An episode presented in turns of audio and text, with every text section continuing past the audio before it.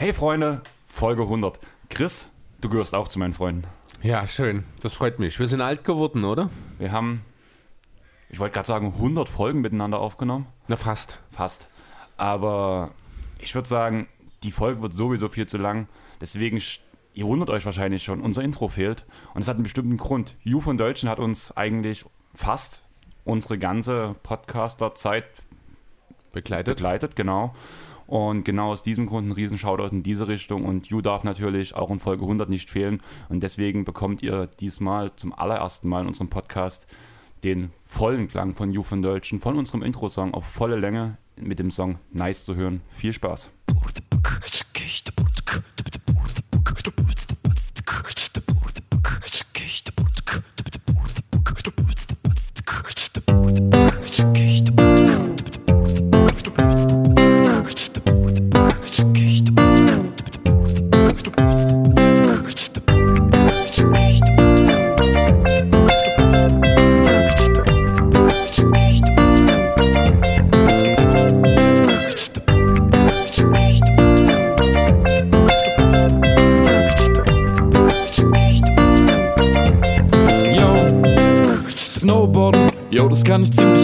Der Couch liegen, ey, wie gut das manchmal tut. Ich kann Radfahren, ne Fahrerlaubnis hab ich auch. Und das bedeutet, dass ich niemals eine Monatskarte brauche.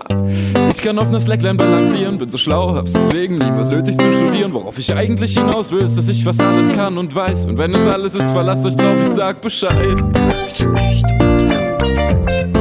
Verlasst euch drauf, ich sag Bescheid. Kann Skateboarden, zumindest fahr ich geradeaus. Ey, Spagat kann ich nicht, doch da mach ich mir echt nichts draus. Ich kann Handstand und das sogar auf einem Arm. Stell dir das mal auf das Slackline vor, wär das nicht abgefahren. Ich kann Fußvolley, Basket, Hand und Flunkyball spielen. Bin so schlau, hab's deswegen niemals nötig zu studieren. Worauf ich eigentlich hinaus will, ist, dass ich fast alles kann und weiß. Wenn es alles ist, verlasst euch drauf, ich sag Bescheid. Verlasst euch drauf, ich sag Bescheid.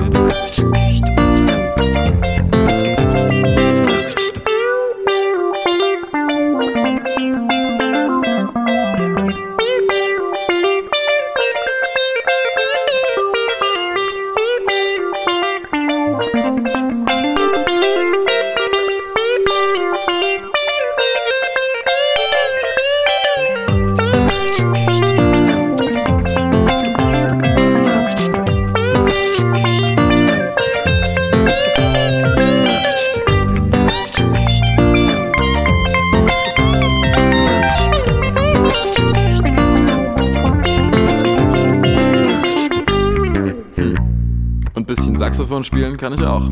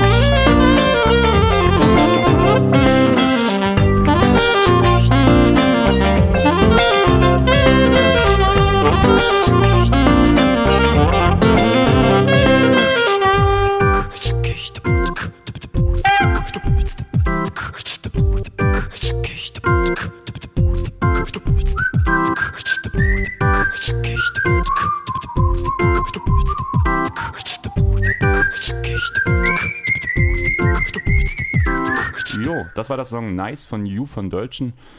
Ich glaube, er hat sich gut vorgestellt, oder? Ja, schöner Song, schöner Text. Jetzt weiß jeder ein bisschen, wer das, was das für ein Typ ist, der da unser Intro gemacht hat. Schönes Intro auf jeden Also Fall. auch. vorausgesetzt, ihr habt den Song auch angehört und nicht geskippt. Ja, also ich hoffe es zumindest. Und ich hoffe, ihr habt direkt auf Spotify Follow gedrückt. Genau. Sonst findet ihr You seine Seite, seine Instagram-Seite und sein Spotify-Profil bei uns in den Shownotes.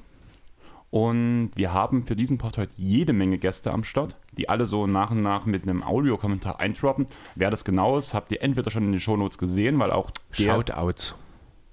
Du hast jetzt zweimal Shownouts gesagt. Shownotes Ach, Shownotes? Ach so, das alles klar. Okay, dann habe ich einen Gedanken falsch gehabt. Ja, du hast öfters Gedanken ja, falsch. das kann schon sein. Und wir verquatschen uns schon wieder viel zu sehr.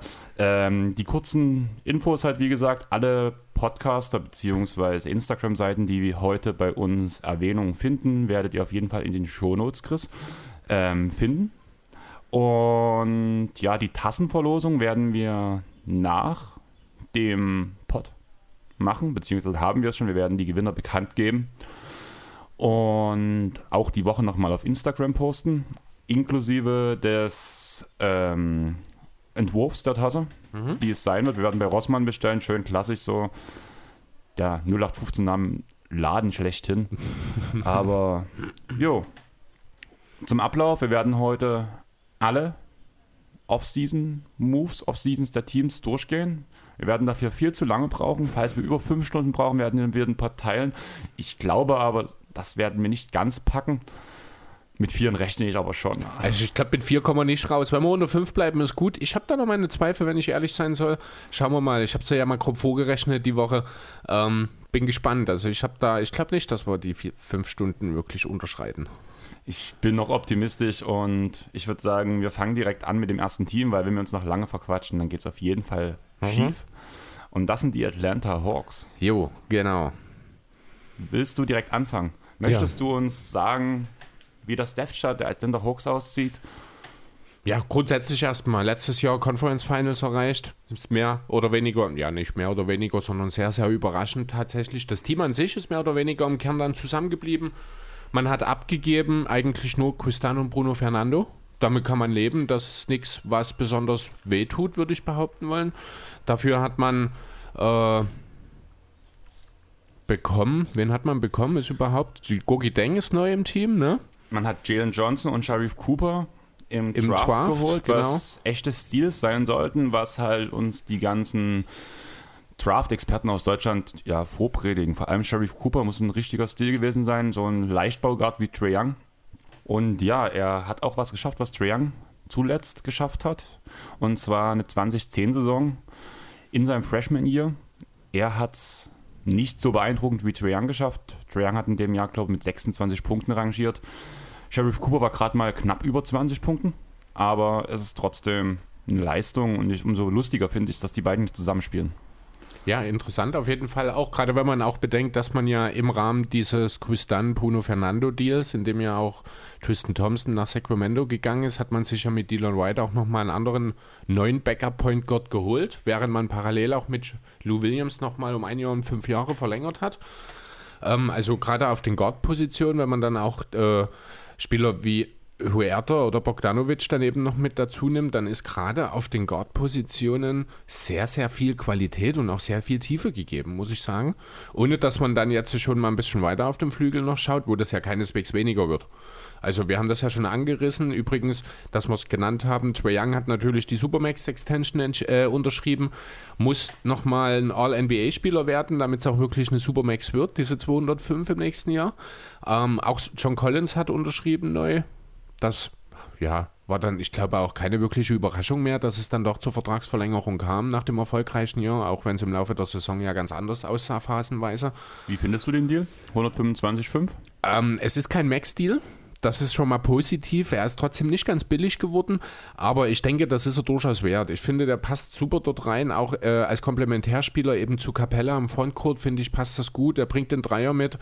Ähm, er ist ein unterschätzter Rim Protector, wie ich finde, wenn er eben nicht selbst unterm Korb agieren muss, sondern so ein bisschen als, ich nenne es mal freies Radikal agieren kann. Und das ist eben genau das, was er neben einem Rim Protector wie Capella machen kann. Dazu sehr, sehr gute äh, Flügelverteidiger am Perimeter, wenn man Trae Young natürlich an der Stelle mal ausklammert und wahrscheinlich auch Sheriff Cooper oder Lou Williams.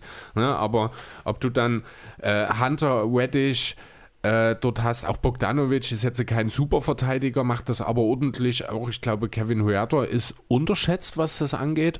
Also ich denke, alles in allem haben die Hawks, indem sie die Füße mehr oder weniger stillgehalten haben, äh, alles richtig gemacht, oder? Ich finde das gerade lustig, dass du sagst, die Füße stillgehalten. Mein erster Satz ist genau das.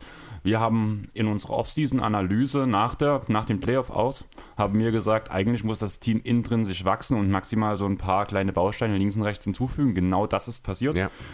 Ähm, ich finde die Verträge, die abgegeben wurden, sehr solide. Der schlechteste Vertrag am Ende ist eigentlich der Lou Williams-Deal, der aber trotzdem sehr, sehr gut ist. Von daher, das ist Meckern auf höchstem Niveau. Genau. Die Frage ist halt, brauchst du nochmal einen 5-Millionen-Spieler, wenn du halt so viele Guards hast? Allerdings bringt er die Erfahrung, Veteran Leadership in jedem Team wichtig gebraucht.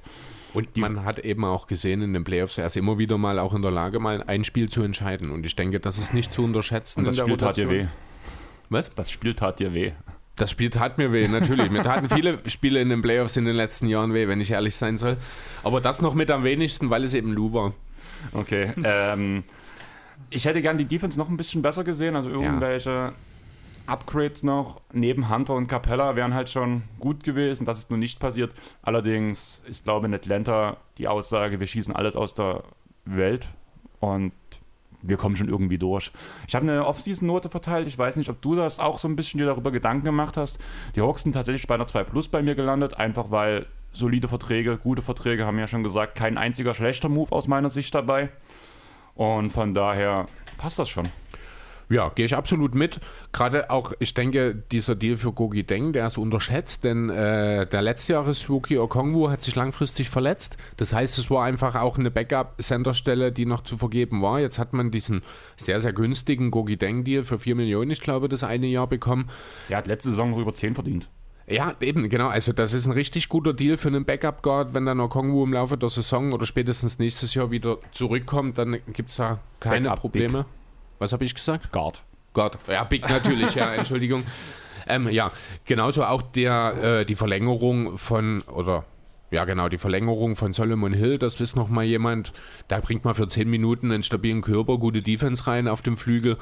Ähm, das sind gute kleine Deals, dazu die großen Deals, wie du schon sagst. Trey Young ist ein No-Brainer, Collins ist völlig in Ordnung so, deswegen ja, 2 Plus finde ich gut, gehe ich mit und was denkst du, wie weit es für die Hawks am Ende gehen wird?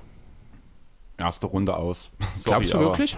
Man kann die zweite Runde erreichen, aber im Großteil denke ich schon, dass die an der ersten Runde Schluss sein wird. Hm, ja, also zweite Runde gehe ich schon von aus. Ich denke auch, die Hawks werden um den Heimvorteil mitspielen. Einfach weil äh, die großen Teams vielleicht nicht, also die großen Teams im Sinne von der Contender, die äh, ja, wahrscheinlich sind es in erster Linie jetzt momentan erstmal die Nets und die Bucks, die werden nicht den ganz großen Fokus auf die Regular Season stellen muss ich schauen. Also für ganz oben glaube ich nicht. Aber da kommen wir später noch dazu, genau. Ähm, ja, aber ich denke, Atlanta kann durchaus hier eine Rolle spielen, wenn das in der Regular Season keine Verletzungsprobleme groß auftreten. Dass man um Heimvorteil spielt, dann kann ich mir auch vorstellen, dass es in die zweite Runde geht. Aber alles darüber hinaus wäre dann tatsächlich wahrscheinlich Bonus. Aber das ist für dieses junge Team völlig in Ordnung, denke ich. Ja, sehe ich genauso. Chris, bevor du den Mund weiter fußlich redest, wir haben nicht so viel Zeit heute.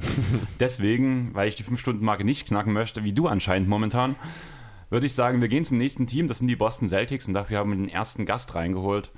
Ein guter Freund, schon jetzt über eigentlich die komplette Podcast-Zeit von uns. Haben vor kurzem sogar erst den allerersten Pod zusammen aufgenommen. Immer noch die meistgehörteste Folge.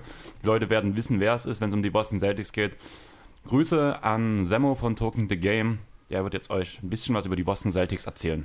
Moinsen, Semmo hier vom Talk in the Game Podcast. Der gute Andreas hat mich eingeladen, die Offseason der Boston Celtics hier in drei bis vier Minuten mal zu besprechen. Und damit hier keine Zeit verstreicht, lege ich natürlich direkt los. Der neue starke Mann in Boston ist bekanntlich Brad Stevens, der ist sozusagen einen Stuhl nach oben gerutscht. Und der hat sich vor der Offseason die Frage gestellt, kommen wir mit dem Kader, den wir jetzt gerade zur Verfügung haben, eigentlich an unseren Konkurrenten im Osten vorbei? Allen voran natürlich dem amtierenden Champion, den Milwaukee Bucks, aber natürlich auch den eigentlich bockstarken Brooklyn Nets, vielleicht auch den Miami Heat und möglicherweise auch wieder erstarkten Philadelphia 76ers. Und genau diese Frage wird er sich vor allem gestellt haben im Hinblick auf Kemba Walker als einem seiner Schlüsselspieler und vor allem Kemba Walkers Knien. Und da war offensichtlich die Antwort, mm, nee, es könnte ziemlich schwierig werden. Genauso wird er so ein bisschen auf Erwan Fournier geschielt haben und sich überlegt haben, okay, wenn wir ihn verlängern, bringt uns das sportlich wirklich in höchste Sphären in der Eastern Conference. Und vor allem, wie schaut es eigentlich mit den Verträgen der beiden aus? Ja? Also Kemba Walker hätte einen ganzen Haufen Geld verdient. Bei Erwan Fournier wissen wir, dass er jetzt in New York ähm, 17 bis 19 19 Millionen sowas im Jahr kassiert. Hätte das den Celtics wirklich geholfen? Und äh, des Weiteren wird sich Brad Stevens die Frage gestellt haben, können wir uns denn eigentlich äh, mit dieser Payroll und den Spielern, die wir da haben, überhaupt noch verstärken? Und da war die Antwort ganz klar, nee, da ist absolut keine Möglichkeit mehr, denn das Cap ist dicht sozusagen. Noch dazu hätte man Steuern zahlen müssen etc. bla bla. Das heißt, die Antwort war, okay, wir werden voraussichtlich nicht die Krone im Osten erreichen können auf absehbare Zeit, also müssen wir es irgendwie anders angehen. Und deswegen kann man sagen, diese Offseason steht ganz klar unter dem Stern. Diese Offseason ist die Offseason vor der nächsten Offseason. Denn in der nächsten Offseason sind möglicherweise Leute zu haben wie Bradley Beal, vielleicht auch James Harden, wer weiß, was in Brooklyn passiert in nächster Zeit, ähm, oder auch andere Namen. Und da hat man sich gedacht, okay, wie kriegen wir es denn hin, dass wir unser Kader so schnell wie möglich so aufpolstern, dass wir dann drei Superstars bzw. drei Maximalverträge reinkriegen. Und genau unter dieser Prämisse ist Brad Stevens äh, somit losgezogen und hat da seine Deals eingefällt. Und ich muss sagen, am Anfang habe ich mir gedacht, na, was ist das eigentlich für eine Offseason? Also richtig verstärkt hat man sich ja nicht, war so ein bisschen unzufrieden. Aber wenn man das im Hinterkopf hat, hat er eigentlich ganz clevere Sachen gemacht. Also erstens mal, er hat versucht, äh, Verträge abzuladen, die ihm das äh, Cap verstopft hätten. Allen voran natürlich Tristan Thompson losgeworden. Äh, für ihn hat man dann äh, Chris Dunn zurückbekommen, Bruno Fernando und irgendwie sogar noch einen Second-Round-Pick, wie auch immer. Das ist auf jeden Fall Magic. Magic, das war wirklich Magic. Und hat sich dann als Free Agent beziehungsweise in den Trades ein paar Namen in den Kader geholt, die man halt auch relativ schnell wieder aus den Büchern bekommen kann. Also zum Beispiel Ennis Cantor mit einem Einjahresvertrag. Ähm, Al Horford ist jemand, äh, dessen Vertrag dann nächstes Jahr ausläuft, den man dann relativ gut traden kann, vermutlich. Und ähm, Josh Richardson, der sicherlich auf dem Flügel ein bisschen aushelfen kann, ähm, aber ansonsten auch kein Problem darstellt, wenn das jetzt nicht äh, ganz so gut funktionieren sollte. Und dann ist den Boston Celtics ja auch noch Dennis Schröder völlig unverhofft in den Schoß gefallen für 5,9 Millionen. Der Fit ist nicht ganz optimal. Ähm, Dennis Schröder bringt nicht unbedingt genau das mit, was die Boston Celtics von ihm bräuchten. Allerdings für 5,9 Millionen ist es ein absoluter No-Brainer und da wird er dem Team sicherlich auch weiterhelfen. Insofern, wenn ich mir das Ganze anschaue, muss ich sagen, ich bin eigentlich ganz zufrieden mit diesem Sommer, denn die beiden Stars sind und bleiben Jason Tatum und Jalen Brown. Die müssen sich jetzt natürlich nochmal ein bisschen weiterentwickeln und einen Schritt voran machen. Man guckt jetzt so ein bisschen, was kann man mit den jungen Spielern anfangen, was ist mit Romeo Langford, entwickelt er sich noch weiter, was ist mit Aaron Neesmith, äh, mit Peyton Pritchard und so weiter. Man hat auch noch Marcus Smart seinen Vertrag gegeben, sprich, man hat ihn verlängert. Und jetzt hat man eigentlich für nächsten Sommer alle Flexibilität zu reagieren, wenn was passiert auf dem Free Agent oder auf dem Trademarkt. Insofern finde ich eigentlich alles gut gemacht. Das wird ein bisschen eine Übergangssaison. Man wird sicherlich mit der Spitze im Osten nichts zu tun haben. Nichtsdestotrotz hat man natürlich ein Team, in dem man halbwegs kompetitiven Basketball spielen kann. Und vielleicht geht da ja trotzdem irgendwie noch was, wenn das Team entsprechend zusammenfindet und dann vielleicht mehr aus sich rausholt, als namentlich im Kader eigentlich drinsteckt. Aber wir werden sehen, der Blick geht auf den Sommer 2022 und damit muss ich sagen, cleveres Management, eigentlich alles richtig gemacht. Dieses Jahr war damit nichts zu holen. Und ich bin zufrieden. Bin mal gespannt, wie es euch geht, Andreas und Chris. Und was ich natürlich noch dazu sagen muss, herzlichen Glückwunsch zu eurer 100. Folge. Absolut grandios. Ich kenne es noch von uns. Wenn man dann plötzlich die 100 davor stehen hat, denkt man sich, alter Vater, sind wir alt. Wie haben wir das eigentlich so lange geschafft? Insofern echt Gratulation von uns. Und das sage ich natürlich stellvertretend für unsere ganze Crew. Insofern viel Spaß noch weiter mit dem Pod. Haut rein. Jo, viele Grüße zurück an die ganze Crew und herzlichen Dank. Andere Teile der Crew werden wir heute auf jeden Fall noch hören. Und ja, ich kann nicht so viel ergänzen. Ich muss Semmo komplett recht geben. Also das Off-Season-Note steht bei mir auch 2 plus, weil man sich einfach stark gemacht für die nächsten Jahre. Was bei Semmo noch nicht dabei war, ist die Extension jetzt für den Time Lord, Robert Williams. Die äh, bekommen 54 Millionen auf vier Jahre. Klasse Deal. Ist der neue Smart Deal.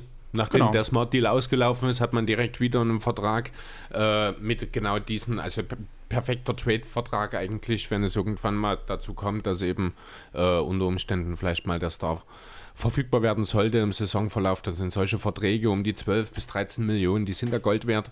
Ähm, ja, ansonsten hast du recht. Sammo hat das eigentlich sehr gut zusammengefasst. Ich sehe diese Personalie L. Hofert ein bisschen anders. Ich sehe ihn nicht unbedingt als Trade-Chip. Ich denke, er ist wirklich gekommen, um den Frontcourt dort äh, ein bisschen zu verankern, um Robert Williams entsprechend dann vielleicht auch ein bisschen anzuleiten. Dazu hat man äh, im Portland Trailblazers Boston Celtics Enes Kanter Ping-Pong mal wieder die Seite gewechselt. Ich glaube, es ist jetzt das dritte Mal in Folge, dass Kanter zwischen Boston und Portland hin und her gewechselt hat, wenn mich nicht alles täuscht, immer mit Einjahresverträgen. Ähm, der wird natürlich auch den einen oder anderen positiven Einfluss an der Stelle bringen, wenn man defensiv nicht zu viel von ihm erwartet. Das kennen wir inzwischen. Ja, und auch die Personalien Fournier, Thompson, Walker, die hohen Verträge, die man im Laufe der Saison in Form von Walker oder eben dann zur Offseason äh, bei Thompson mit dem Trade und bei Fournier, indem man ihn hat ziehen lassen, eben nicht mitgegangen ist, finde ich gut. Das ist schon wirklich sehr gut alles gelaufen, wenn man eben darüber redet, dass man dieses Jahr nicht den ganz großen Angriff haben will. Ähm, Net 2 Plus würde ich deswegen trotzdem nicht geben, weil es ist einfach auch wenn der Schröder-Deal äh, definitiv als Deal betrachtet werden muss, definitiv, du kriegst keinen Point Guard mit dieser Klasse für 6 Millionen im Jahr. Ich bin aber auch der Meinung, die zwei Extensions, vor allem von Smart und Robert Williams, tun das Ganze sehr hoch rausreißen, muss ich sagen. Ähm, bei Smart bin ich mir da gar nicht so sicher, wenn ich ehrlich sein soll. Denn ich habe jetzt erst auch im Laufe der Woche gehört, dass äh, Brad Stevens eigentlich viel mehr Interesse daran hätte, Marcus Smart woanders hin zu verschiffen, weil er so wahnsinnig frustriert mit ihm, äh, von ihm ist mit dieser Unberechenbarkeit und damit, dass man bei ihm nicht bekommt, was oder nicht weiß, was man bekommt. Ähm, ich weiß natürlich nicht, wie viel Wahrheit dort an den Gerüchten ist, aber deswegen war ich doch etwas irritiert oder überrascht zumindest, dass man Smart dann doch zu relativ, ja, auch ordentlichen Konditionen verlängert hat. Ich meine, es sind ungefähr, ja, ungefähr 19 Millionen im Jahr. Das ist schon ordentlich, finde ich. Ja, es ist viel, aber trotzdem muss ich sagen, ich finde den Deal okay oder sehr gut für Smart. Da für Smart auf jeden Fall. Auch für die Celtics eigentlich. Nur halt mit diesen Hintergedanken, was ich da eben gehört habe, fand ich es ein bisschen überraschend. Diesen Hintergedanken habe ich zum Beispiel gar nicht gehört, deswegen mhm. ist das für mich aufgrund der Verlängerung halt diese 2 Plus, ja. inklusive des Deals um Schröder, auch dass Stevens jetzt GM ist und sich selber geäußert, dass er den Coaching-Staff komplett verbessert hat im Vergleich zur Vorsaison. Sehr schöne Aussage, typisch Brad Stevens halt, fand ich ja. super. Aber ja, ähm, ein geiles Defend, äh, geile Defender, muss man sagen. Ja, das Potenzial ist Wahnsinn. Die Frage wird sein, wie wird am Ende die Starting Five aussehen? Äh, es geht wohl das Thema um, dass Schröder als Sixth Man wohl auch nur diesen Vertrag angeboten bekommen hat, dass man mit Smart als Starter auf der Point Guard Position rechnet. Dann wäre die Frage, äh, ja, Brown und Tatum sind natürlich klar. Ich denke, Horford wird der Starting Center sein. Wer wird der fünfte Mann dann dort werden? Wahrscheinlich Richardson neben Smart, würde ich behaupten wollen.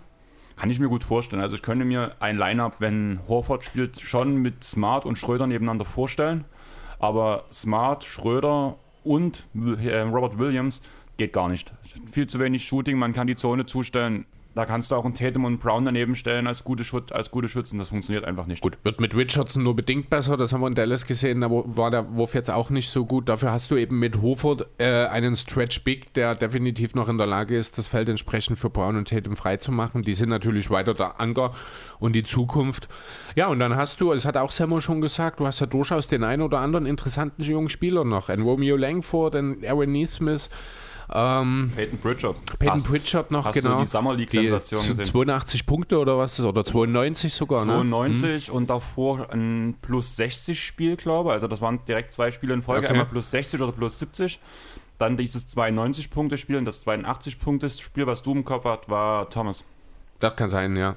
Ja, gut, dafür hat dann äh, Pritchard, ich glaube, im Summer League Finalspiel 0 von 6 Dreier oder sowas getroffen. Ist relativ ja, abgefallen dann dort in dem Spiel. Aber da ist ja, ganz Boston abgefallen. Ja, das ist halt. Aber ich glaube, er ist dort auch von Davian Mitchell, von. Äh, jetzt habe ich seinen Spitznamen vergessen. Ach so, das weiß ich nicht, was Ah, das ist Rookie äh, Lockdown oder sowas. Oder, nee, Off, Off Night. Genau, Davian Mitchell, werden wir dann bei den Kings nochmal kurz drüber reden, der neue Rookie.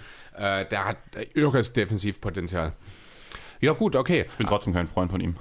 Ich fand ihn sehr interessant zu beobachten. Auf jeden Fall habe ein paar Szenen schon gesehen aus der Summer League von ihm. Fand ich sehr gut. Ja, gut, was machen wir jetzt aus den Celtics? Wie gesagt, es ist ein Übergangsjahr. Ich würde ihn alleine schon deswegen, weil man, man hat sich zwar verbessert, man hat aber trotzdem nichts mit einer zweiten Playoff-Runde zu tun, glaube ich. Äh, deswegen sehe ich hier, ich würde den eine 3 plus geben. Einfach, weil man ist besser geworden, aber ohne den großen, das große Ziel zu aus den Augen zu verlieren. Aber der große Angriff, der muss halt noch auf sich warten. Ja, ich glaube, allgemein meine Off-Season-Noten sind alle viel zu gut, muss ich sagen, die ich vergeben habe. Also mhm. ich habe mir halt ähnlich wie im Dunk Contest mit den Atlanta Hawks mit der 2 Plus eine Vorlage gegeben und Ja. äh, Das die, ist wahrscheinlich, schwierig, ja. die wahrscheinlich zu hoch angesetzt war. Gut möglich. Sprich, ich habe direkt die 8 rausgeschmissen, von daher der typische Fehler. Ja. Ich würde sagen, wir kommen zum nächsten Team. Mhm. Das sind die Brooklyn Nets. Und willst du mir erzählen, was passiert ist, oder soll ich mal die ganzen Deals rausknallen? Ja, so viel ist es ja letzten Endes nicht. Eine der wichtigsten Sachen, was die eigenen Leute angeht, ist natürlich die Extension von Kevin Durant, der äh, 194 Millionen für vier Jahre in Supermax unterschrieben hat. Ich gehe stark davon aus, dass Kyrie Irving und James Harden noch folgen werden. Ich denke nicht, dass einer von den drei in den nächsten Jahren Free Agent wird. Ähm, darüber hinaus hat man es geschafft, Black Griffin zu verlängern nochmal, ich glaube, von Minimum auch für ein Jahr. Ne, das ist natürlich, das hat viel damit zu tun, dass er noch einen Haufen Geld aus Detroit bekommt. Von daher äh, kann man schon auch nochmal ein Minimum-Deal dort anlegen. Großer Verlust ist eigentlich, wenn man so drüber nachdenkt, nur Jeff Green. Shemet hat nicht so den ganz großen Einfluss gehabt für die, äh, für die Nets in der Saison. Den Witty war verletzt. Das würde ich schon anders sehen bei Shamet. Mhm. Vor allem in dem, am Ende der Saison, auch wo danach Irving und Harden so lange ausgefallen sind, hat, ist, hat Shamet Leistungsexplosion bis zu 30 Punkten gebracht. Ja, gut, also aber, vor allem das Ende der letzten Saison war echt stark von ihm. Okay, ja gut, aber eben unter der Prämisse, dass eben die Kollegen, die Stars, äh, phasenweise gefehlt haben. Da hat man aber, glaube ich, in Paddy Mills auch den perfekten Ersatz geholt. Also bessere Bench Production kannst du dir, ich glaube, in der Situation der Netz gar nicht vorstellen. Noch dazu für diesen Discountpreis von 6 Millionen pro Jahr. Also das fühlt sich auch fast ein bisschen wie Wing Chasing an, wenn ich ehrlich sein soll, was Paddy Mills dort macht.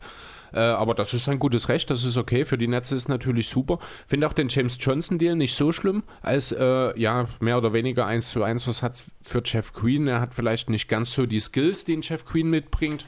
Äh, naja, dafür hat er einen schwarzen Gürtel und diverse Kampfsportarten, in denen er professionell agiert. Von daher hat er, haben jetzt auch Durant und Co. ihren ja, Bodyguard bekommen. Ansonsten gab es eine Menge Rookies, die spät gezogen wurden. Da ist wohl gerade äh, einer der Big Men, Dayron Sharp, wurde so ein bisschen als Stil auch bezeichnet. Ansonsten, Kessler Edwards soll relativ gut sein. ja, so genau weiß ich dann. Also das von Sharp habe ich halt direkt schon mal mitgehört. Edwards kann ich jetzt nichts dazu sagen. Ich glaube, Cam Thomas soll auch noch ganz okay sein. Also alle Aussagen zu Rookies, die wir hier treffen, sind aus der Erinnerung, weil wir uns da echt nicht Genau. so gut auskennen. Ja, werden wir vielleicht nicht ganz so in, intensiv dann auch die Wookies ansprechen. Wie gesagt, Dinwiddie ist halt jetzt in Washington, der hat aber die ganze Saison gefehlt. Der hätte letztes Jahr den Netz ganz gut getan wahrscheinlich. Äh, jetzt geht man eben davon aus, dass man dann mit den drei Stars nochmal in voller Montur angreifen kann. Dann ist das okay, dass man Dinwiddie abgibt. Äh, auch wenn in Sachen Gegenwert eigentlich nichts wirklich außer einer Trade Exception rumkam, aber die kann ja auch nochmal wichtig werden. Genau, darüber, über diesen Deal werden wir auf jeden Fall bei den Lakers reden, sage ich mal so. So der Punkt sein, wo wir das komplett auseinandernehmen können. Ähm, was ich noch recht lustig fand, wo ich auf Death Chart geguckt habe, du hast drei Johnsons in diesem Team. Äh, Joe Johnson, James Johnson. James. Nee, James Johnson ist ja nicht mehr. James Johnson ist äh, ein Free Agent aktuell, wenn mich nicht alles täuscht, hat er sogar jetzt diese Woche bei den Lakers vorgespielt. Bin ich gerade falsch? Ähm, wie heißt der große Big Man? Nee, nee, James? John nee, Quatsch, James Johnson nicht, stimmt, über den haben wir ja gerade geredet. Das ist der Big Man, den sie geholt haben. Ich meine den Point Guard, wie heißt er? Den sie im Laufe der Saison aus Europa zurückgeholt haben. Den ich so mag, jetzt fällt mir der Name nicht ein. Ähm, ich hatte bloß Death Chart ähm, gestern offen, wo ich mir ein paar Kommentare rausgeschrieben habe noch und da ist mir das aufgefallen. Außerdem haben sie ja noch in ihrem Kader den unverwechselbaren Reggie Perry.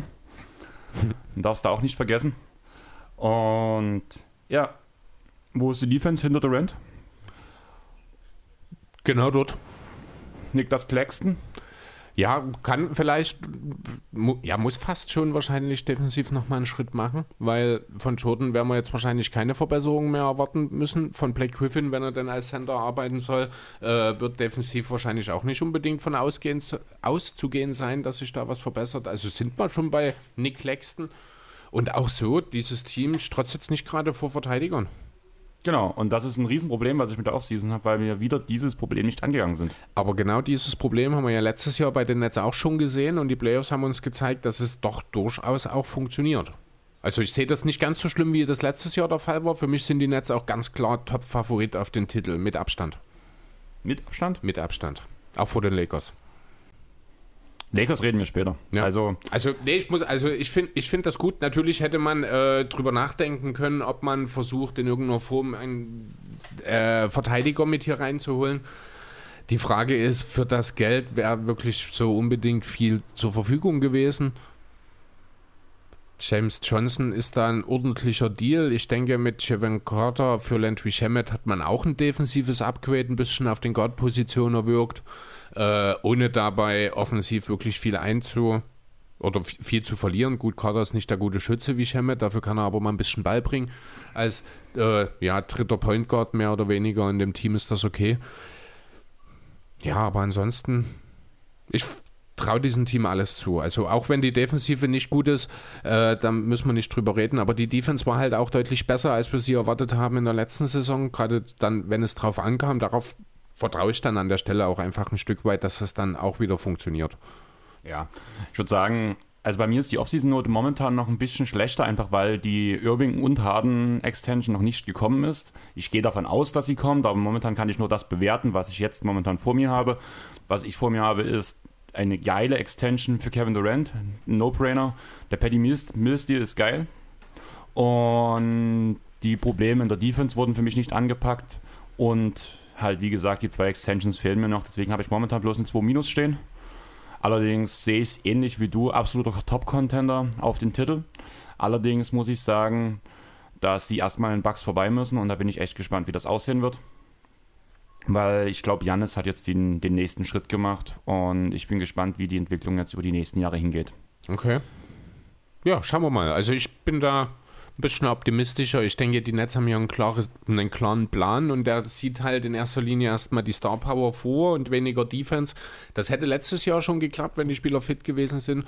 Deswegen denke ich, war das eine gute Offseason. Ich würde hier äh, ja auch im Zweierbereich mitgehen. Auf jeden Fall vielleicht sogar ein bisschen besser als du, weil ich finde, dass man das sehr stimmig gemacht hat. Es, man hätte vielleicht für Dinwiddie einen Tick mehr kriegen können, aber ja, mal schauen, wenn man am Ende aus der Trade Exception dort noch einen brauchbaren Rotationsspieler macht, dann ist auch das, das letzten Endes ein sehr guter Deal gewesen. Von daher, ich gebe dem Netz eine 2 und äh, den Stern für den Top-Favoriten als Titelkandidat.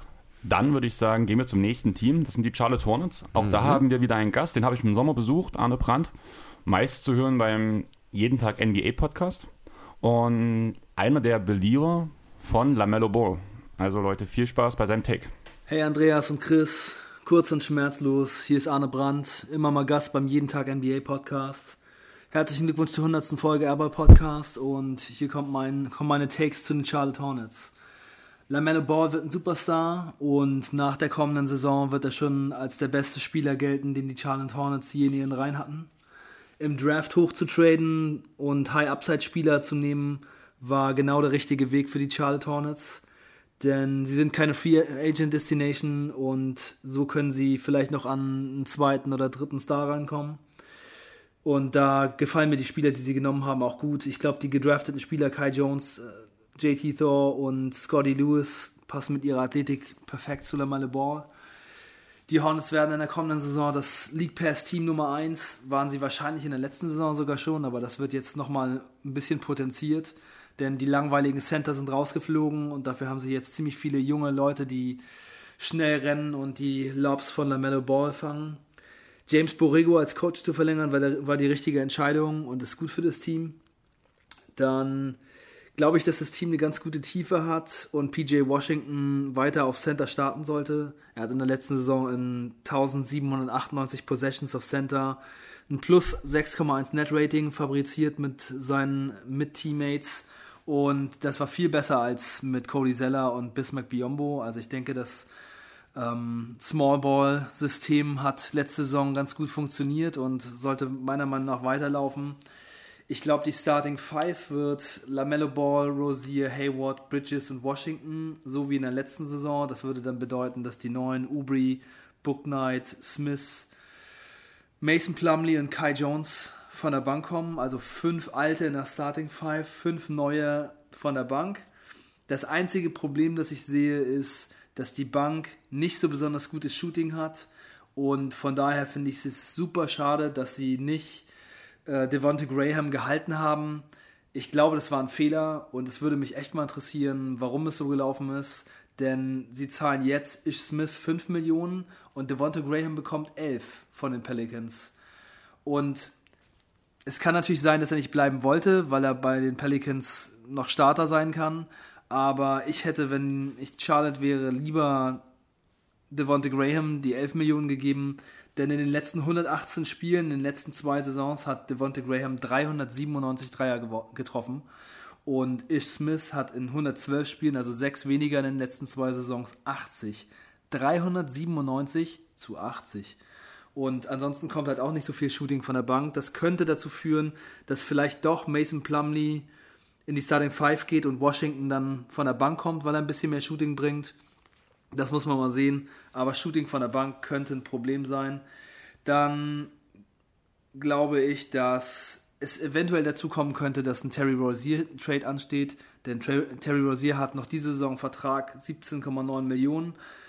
Und dann ist er Free Agent und wenn die Hornets ihn nicht bezahlen wollen nach der Saison, dann sollten sie ihn vielleicht traden, wenn Book Knight gut aussieht. Also wenn Book Knight wirklich richtig gut aussieht, könnten sie ihn traden. Ansonsten könnte Rosier vielleicht auch noch in den zukünftigen Plänen eine Rolle spielen, was natürlich auch so ein bisschen daran liegen wird, was er denn haben will. Und ich glaube, man wird in der kommenden Saison ein super schönes, fabelhaftes, spannendes Team haben.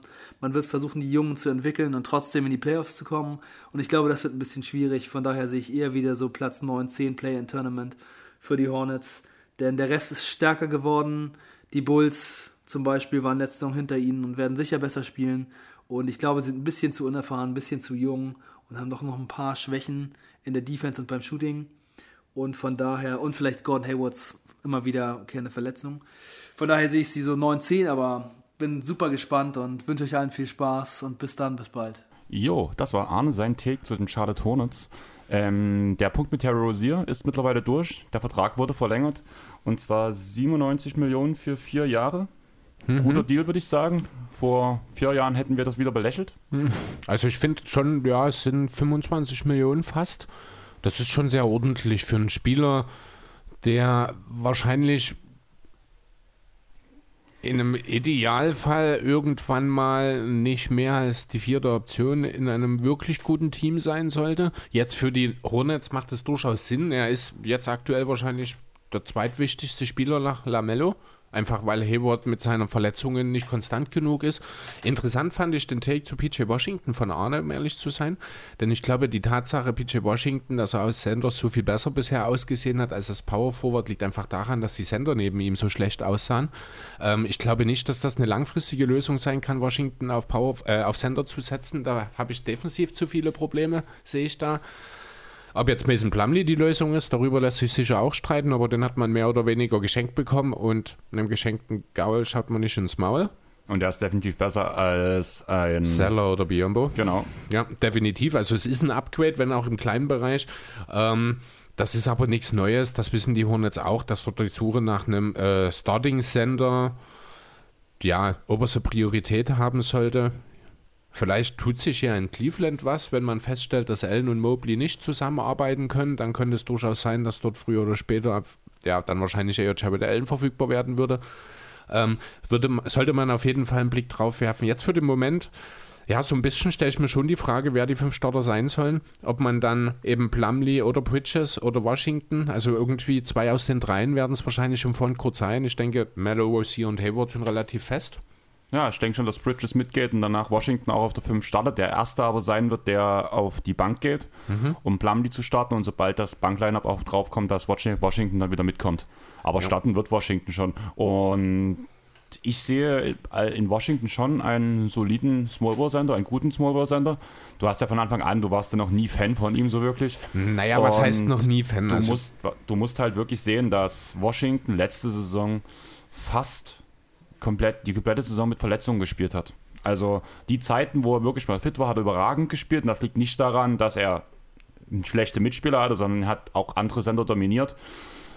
Aber er hat zu viel Verantwortung bekommen, das muss er noch lernen und musste vor allem mit zu vielen Minuten in einem Status, wo er eigentlich hätte vielleicht sogar auf die Injury List gemusst, musste er viel zu viele Minuten spielen und die Verletzungen sind immer wieder aufgerissen, wurde immer schlimmer. Er hat sich mehr übers Feld geschleppt, fand ich in ganz vielen Situationen, weil man gemerkt hat, er war einfach nicht fit. Okay. Also, ähm, ich habe jetzt an sich kein Problem mit PJ Washington. Ich finde nur, dass äh, in den Kreisen, Fan, Charlotte, Charlotte Hornet Fankreisen, mit denen ich Überschneidungen habe, kommt er mir zu oft als zukünftiger Superstar rüber. Das ist einfach das, was mich stört. Das ist PJ Washington nicht. Er kann sicher ein sehr, sehr solider Rollenspieler sein für jedes Team in der Liga in irgendeiner Form. Aber man muss halt, ich, ich sehe in ihm halt einfach keinen, der ein Team im Zweifel anführt. Ja, die Frage ist, brauchst du einen Superstar auf Sender als Mobile-Spieler oder nicht? Du hast gerade Jared Allen in, in den Ring gehauen. Siehst du in Washington oder in Allen in ihrer Prime irgendwann mal? Den, wer, wer, wer ist der bessere Spieler? Wem würdest du potenziell mehr Geld geben? Jared Allen. Aber das liegt daran, dass ich immer finde, dass Point Guard und Center nun mal die wichtigsten Positionen sind und ich den grundsätzlich mehr geben würde. Es sei denn, du hast einen Flügelspieler, der Point Guard Position übernimmt. Oder Ähm, Aufgaben. bin der Meinung, dass du mittlerweile auf dem Sendermarkt das wenigste Geld lassen solltest, muss ich ganz ehrlich sagen. Und vor allem, wir hatten bei den Cavs drüber reden, Jared Allen sowieso viel zu viel Geld verdient. Und Washington kann Center spielen, kann auch de defen äh, defensive Aufgaben übernehmen auf einer Center-Position, bringt dir aber trotzdem Ballhandling und sowas, was die meisten Center dir halt nicht mitbringen, weshalb ich ihn wesentlich wertvoller finde als zum Beispiel ein Center. Die wichtigste Position beim Basketball ist mittlerweile nun mal der Flügel. Ja, aber gut, die Hornets sind im Osten, da mag das noch gehen. Ich hatte jetzt neulich äh, im Rahmen mit dieser äh, Dallas Mavericks Geschichte, habe ich halt den äh, Weg im Westen mal für die, äh, da ging es hier um Markanen, mal für die Mavs so ein bisschen auf und da musst du halt über Star Center, da musst du über AD, da musst du über Aiden, da musst du über den MVP Jokic, äh, da gibt es einen Nokic, einen Adams, da brauchst du einen, einen ordentlichen Sender. Das ist jetzt im Osten nicht ganz so krass, da hast du im Endeffekt, hast du Embiid, da hast du ja, man könnte über Janis reden oder eben Lopez. Na, da, da ist die Senderposition nicht so dicht, dicht besiedelt, wie das im Westen der Fall ist. Deswegen mag das im Osten unter Umständen mit PJ Washington funktionieren, zumindest bis zu einem bestimmten Punkt. Wir müssen, ich denke ich, nicht drüber reden, wenn man irgendwann mal in einem Matchup gegen Embiid steht, sieht kein Big Man der Hornets auch nur ansatzweise brauchbar aus. Ja, irgendwann muss das der Anspruch sein. Jetzt für den Moment noch nicht, deswegen mag das mit Washington funktionieren. Ich denke aber, und da sehe ich so ein bisschen vielleicht auch in dieselbe Richtung, wie das äh, bei John Collins ist, er braucht halt jemanden, der unter dem Korb die Verteidigung macht. Das kann er selber nicht liefern. Nicht gegen die großen, gegen die stämmigen Sender, da, kann er, da wird er Probleme bekommen. Ähm, spätestens dort sind seine Grenzen gesetzt. Bis dahin mag das alles funktionieren. Aber ich denke, wenn man das ganz große Ziel irgendwann angreifen will, dann reicht eine Senderrotation aus Mason Plumlee und PJ Washington einfach bei weitem nicht. Nein, das auf keinen Fall. Aber im Großen und Ganzen ist für mich die, das Team, was auch den besten Draft gemacht hat. Also ich habe mich ja vorher ein bisschen damit beschäftigt, indem ich halt Podcasts sowohl deutsch als auch amerikanisch gehört habe. Hab. Mit James Booknight, Kai Jones, GT4 und Scotty Lewis sind direkt vier Spieler, die in allen Experten-Drafts höher gerankt wurden, gepickt wurden. Also da ist sehr viel durchgefallen. Und ich denke, da haben die Hornets wirklich einen guten Job gemacht. Du hast selber schon gesagt, man hat Mason Plumlee geschenkt bekommen dafür, dass man sich verbessert mit ihm. Lamello Ball wird den nächsten Schritt machen. Arne sieht ihn schon als den nächsten oder nächste Saison als den größten Superstar in Hornets History. Das ist schon eine große Aussage, muss man sagen. Vor allem, weil Kemba Walker doch ein paar gute Jahre dort gespielt hat. Aber ich bin gespannt und ich gehe vor allem voll mit dem Punkt mit ähm, Must-See-Team. Ja. Von daher würde ich sagen, wollen wir zum nächsten Team kommen? Äh, Ich würde noch ein Wort zu Ich Smith verlieren wollen, denn das sehe ich deutlich positiver, als das bei Arne der Fall ist. Zum einen äh, ist er einfach mal für, das, für die Hälfte des Gehalts jetzt so unter Vertrag, als es eben in Devontae Graham ist. Zum anderen bringt er halt eine völlig andere Art mit und ich finde gerade mit Spielern wie ein Kelly Oubre, wie einem Book Knight, ja, wahrscheinlich dann auch Spieler wie Bridges oder Washington, die viel neben äh, Smith dann spielen wollen, finde ich so einen klassischen Playmaker von der Bank, äh, der dann eben die Mitspieler einsetzt, der ja durchaus auch in der Lage ist, Lage ist den ein oder anderen Lob zu spielen, finde ich, ist ein super Fit und auch ein besserer, find, finde ich, als es ein Devontae Graham ist. Okay, also ich muss sagen, das Shooting verstehe ich schon, aber du weißt ja auch meine Liebe für Ish Smith. Ja. Und ich bin auch der Meinung, das Volumen von Ish Smith ist einfach nicht so hoch wie von Devontae Graham, weshalb auch die weniger Treff, die Ja, Graham ist halt ein reiner, Totals sind. Graham ist halt ein Gunner. Genau, Ja, während ich Smith halt ein Playmaker ist. genau. Und Als, muss, ich muss ehrlich sagen, Hornets 1 minus bei mir. Oh, puh, nee, so weit gehe ich nicht. Weil, also letzten Endes, es ist für mich trotzdem Gut, der Upe-Deal letzten Endes, der kam ein bisschen überraschend, der ist gut. Der Rosier, ich, wie gesagt, ich finde den Rosier-Deal Der cool. Rosier-Deal, das wie ist gesagt, eine Extension, best, ja. Bester Draft der gesamten Liga oder bestes Team im Draft in der gesamten Liga für mich. Aber sind die, sind die Hornets jetzt wirklich einen Schritt weitergekommen? Ja, Also im Vergleich letzte Saison zu der, die jetzt kommt, glaubst du, dass es weitergeht? Also wir reden dann davon, dass die Play-ins sicher sein müssten. die Play-Ins sind für mich sicher. Wahrscheinlich sogar mit einem, gut, das hat man eigentlich letztes Jahr schon, den Flirt auf Platz 6, ne? Der war ja letztes Jahr schon lange da. Also ich sehe sie halt nur geringfügig besser, als sie das letztes Jahr waren. Wirklich nur geringfügig. Deswegen finde ich das alles in allem ist nie mehr als eine 3 für mich. Die Hornets waren, also ja klar, die ganze Li- Liga war, und der ganze Osten vor allem war letztes Jahr etwas komisch, vor allem so in der Mitte der Saison. Aber zu diesem Zeitpunkt standen die Hornets auf einem Heimplatz, die waren Platz 4. Und dann kam die Hayward-Verletzung und dann wurde man nach hinten durchgereist. Wenn Hayward fit bleibt, sind, sind sie natürlich ein klares Playoff, also ein klares Play-In-Team. Ja, aber das wären sie halt für mich auch schon vorher gewesen. Waren sie auch schon letzte Saison. Nicht vor der Saison, aber dann im Laufe der Saison. Deswegen, ich sehe jetzt für mich, ne, natürlich kann es sein, dass ein, dass ein Lamello nochmal einen entsprechenden Sprung macht. Davon gehe ich aus, gerade offensiv. Wenn äh, ein Kai Jones oder ein Book Knight, wenn der natürlich die Produktion von dem Quayer mehr oder weniger direkt übernehmen kann, dann ist das gut und dann ist da auch ein Fortschritt zu sehen. Das will ich aber erstmal sehen. Deswegen habe ich dort momentan noch so ein bisschen meine Zweifel. Ich sehe die Hornets nur geringfügig besser als im Vorjahr und deswegen ist das für mich auch, ja, wenn ich es bewerten muss, nicht mehr als eine 3.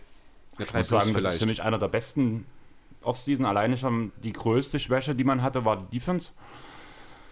Man hat, wie gesagt, wir haben ja schon gesagt, ähm, Da ist aber nicht wirklich was passiert. Ubre, Top Ah ja. Defender, vor allem im One-One. Ja, jetzt fängst du an, Uber als Top Defender zu bezeichnen. Du sagst immer, ich würde die Defender, äh, die Defensiven überschätzen. Also Uwe ist ein solider Verteidiger, aber ganz sicher nicht mehr. Ein solider ähm, Team-Defender und ein überdurchschnittlicher One-One-Defender. Boah, das muss man mir aber erstmal wieder beweisen. Also das glaube ich mir Körper, nicht lange dran. Arme, das hat er auch in Golden State schon gemacht. Ja, trotzdem, ich weiß nicht. Also Uwe, ja, Uwe ist okay, wie gesagt, das ist auch ein Deal. Ich muss ganz ehrlich sagen, ich verstehe den Deal nicht so richtig, weil das ist nicht der Spielertyp unbedingt, den man zwingend gebraucht hätte Horn- äh, bei den Hornets. Ich weiß nicht, ob man sich damit äh, eventuell vielleicht auch ein bisschen den Cap Space fürs nächste Jahr verbaut. Ist Man das, will aufbauen. Das ist wie ähnlich wie in Boston ein Übergangsjahr oder Übergangsjahre, weil die jungen Spieler sich erstmal alle entwickeln müssen. naja, und da ist also- Ubre mit den zwei Jahren für dieses Geld ist ein No-Brainer. Also Ich weiß nicht. Also, Schnäppchen. ich, ich finde, der Fit ist nicht perfekt. Das ist nicht ideal. Man hätte eher noch auf den großen Positionen, denn da fehlt es mir einfach. Ich sehe halt PJ Washington dort, wie gesagt, nicht als Lösung. Ähm, deswegen, also ich sehe das alles ein bisschen skeptischer. Ähm, ich lasse mich gerne natürlich vom Gegenteil überzeugen. Ein League Pass-Team sind sie alle mal. Dafür sorgt alleine schon Lamello. und Bridges, bitte. Und Bridges natürlich und jetzt natürlich auch Rupe, ne? Das ist, steht außer Frage. Aber ich sehe das alles ein kleines bisschen kritischer. Dann würde ich sagen, kommen wir zum nächsten Team. Ja, und das nächste Team ist eines von ein paar Teams, die die Fangemeinden spalten. Die einen sagen, die haben alles richtig gemacht, die anderen sagen, die haben alles falsch gemacht. Und wir haben einen riesengroßen Bulls-Fan als nächsten Gast bei uns. Und ich bin gespannt, was er sagt. Max vom Korbjäger Podcast. Ich bin mega happy, dass er sofort zugesagt hat. Und wir hören einfach mal rein, was er denkt. Hey zusammen, mein Name ist Max Marbeiter, ich bin vom Korbiger Podcast, nehme den normalerweise mit Ole Freaks auf und äh, heute hier. Vielen, vielen Dank für die Einladung, Jungs, und auch Glückwunsch natürlich zur 100. Ihr wollt, dass ich über die Bulls spreche und wer uns schon mal zugehört hat, weiß, dass ich den Bulls durchaus wohlgesonnen bin, wohler als den 29 anderen Franchises und äh, deswegen, der Sommer war für mich einerseits natürlich sensationell, weil, wie heißt es so schön, rund um Chicago, the Bulls are back und ich glaube tatsächlich, dass es so ist. Also ähm, mir haben die Deals größtenteils relativ gut gefallen. Also die Verpflichtung von Lonzo passt für mich wunderbar rein. Lonzo ist jetzt nicht dieser klassische Floor General, den man gern gehabt hätte, nicht der klassische Halfcourt Point Guard, der die Offense komplett orchestriert, aber ich glaube als ähm, Facilitator beziehungsweise einer, der in Transition den Ball schnell machen kann, der dir auch den dritten Pass vor dem finalen Assist sozusagen spielen kann, der so ein bisschen die, die Offense am Laufen hält, glaube ich, passt sehr gut rein in Verbindung mit Zach Levine, in Verbindung mit Patrick Williams, auch in Verbindung mit Nikola Vucevic. Ich glaube, dass das relativ gut funktioniert.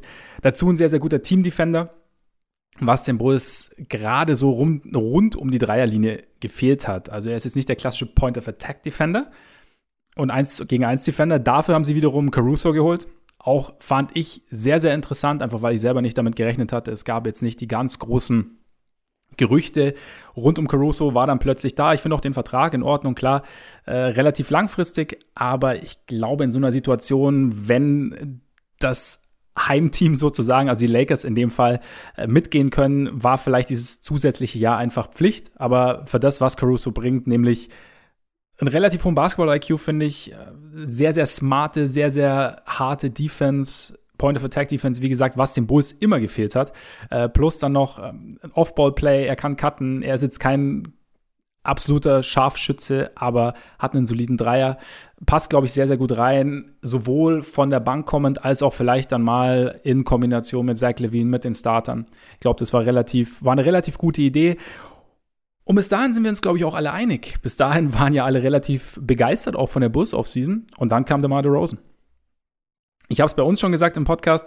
Ich war mir am Anfang, ich fand die Idee gut, als die Gerüchte aufkamen, The Rosen zu holen. Ich war mir, als ich den Deal gesehen habe, nicht so sicher, ob ich den Deal gut finde. Ich sehe auch immer noch die Fragezeichen, die ja viele haben. Also er wird ja größtenteils auch als, äh, ich glaube, John Hollinger den als den großen Head-Scratcher-Deal äh, bezeichnet des Sommers. Sie haben wahnsinnig viel abgegeben. Also Thad Young einerseits, First-Round-Pick ist äh, Richtung San Antonio gegangen. Drei Jahre 85 Millionen haben sie ihm gezahlt und äh, es gibt viel Kritik. Ich würde es trotzdem gern zweiteilen. Also es kann natürlich immer alles schiefgehen. Gleichzeitig finde ich den Fit von DeRozan gerade offensiv gar nicht schlecht. Also ich habe schon gesagt, Lonzo ist nicht der klassische äh, Playmaker im Halfcourt, der dem Bulls vielleicht auch ein bisschen fehlt, gerade auch in Verbindung oder vielleicht auch um, um, um Zach, Levine, Zach Levine weiter zu maximieren. DeMar DeRozan ist, hat sich in San Antonio zu einem sehr, sehr guten Halfcourt-Playmaker gemacht. Ähm, legt gute Assist-Zahlen auf, spielt smarte Pässe, kann das Spiel im Halfcourt lenken und ich glaube, das wird in Verbindung mit den anderen Spielern den Bulls extrem gut tun. Ich habe auch bei uns gesagt, dass das Team rund um DeRozan vielleicht so gut funktioniert wie sonst vielleicht relativ selten bei ihm. Also er hat viele Shooter um sich rum, er hat viele Cutter um sich rum. Äh, selbst mit Vucevic in Pick and Roll, mit Vucevic Pick and Pop mit Vucevic könnte gut funktionieren. Levine Off-Ball, immer unangenehm, als guter Schütze, als guter Cutter. Patrick Williams, jetzt in der Summer League auch wieder gezeigt, wie gut er Off-Ball spielen kann, wie gut er zum, zum Korb cutten kann. Und ich glaube, das passt relativ gut. Dass The Rosen selber nicht der große Off-Ball-Spezialist ist, dadurch, dass er keinen Dreier hat, ja, sehe ich. Ich glaube aber, der, der Fit insgesamt und die, die, das Talent insgesamt funktioniert trotzdem ziemlich gut, zumal The Rosen sehr, sehr gut an die Freiwurflinie kommt. Und das war auch ein Riesenproblem der Bulls in den letzten Jahren dass sie einfach nicht zur Freiwurflinie gekommen sind. DeRozan kann auch extrem gut in Isolation scoren. Auch ein Punkt, der Zach Levine oder der Last von Zach Levine nehmen dürfte, was wiederum Zach Levine gut tun dürfte. Also ich, ich sehe den Fit offensiv relativ positiv oder sehr, sehr positiv, ehrlich gesagt. Ich glaube, die Bulls können offensiv sehr, sehr viel Spaß machen. Die defensiven Fragezeichen sehe ich auch. Du hast im Prinzip jetzt drei nicht so wahnsinnig gute Defender in der Starting Five oder zweieinhalb. Ich glaube, Zach Levine hat sich letztes Jahr gemausert, hat auch im Team USA gut verteidigt, könnte noch mal einen Sprung machen. Auch durch den durch die Erfahrungen jetzt in Tokio mit äh, Team USA. Von daher sehe ich das relativ positiv. Wie gesagt, es ist alles so ein bisschen, die Bulls sind so ein bisschen all in. Ich mag die, ich mag die Argumentation nicht von wegen, sie sind noch kein Title Contender und deswegen war es jetzt alles Quatsch. Es ist der nächste Schritt. Was dann in zwei, drei Jahren ist, wissen wir nicht. Die, das Front Office arbeitet ein Jahr lang auf äh, sich eine Strategie heraus und äh, hat jetzt diese Strategie umgesetzt. Wir sehen das Endergebnis und sagen, ja, verstehen wir nicht.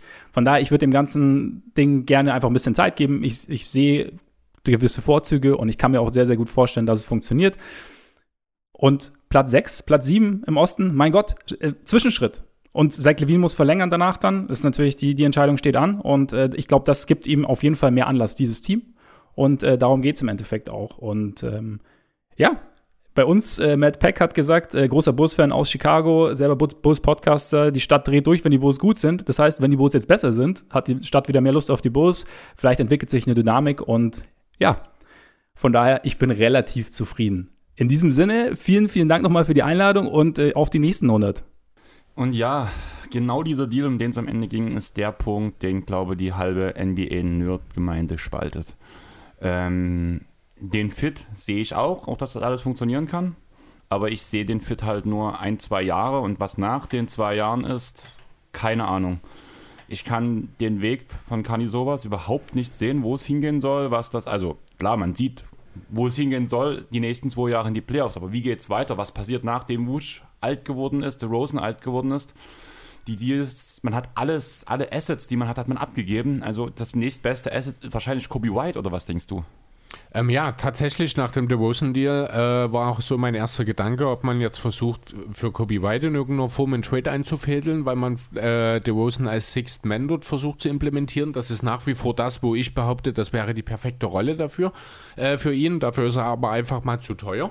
Und dafür fehlt, ich glaube, auch in der Spitze äh, die Qualität für fünf Starter, wenn ich ehrlich sein soll. Also ich wüsste dann auch tatsächlich nicht, wer dann anstatt DeRozan diesen fünften Starterplatz übernehmen sollte in dem Team.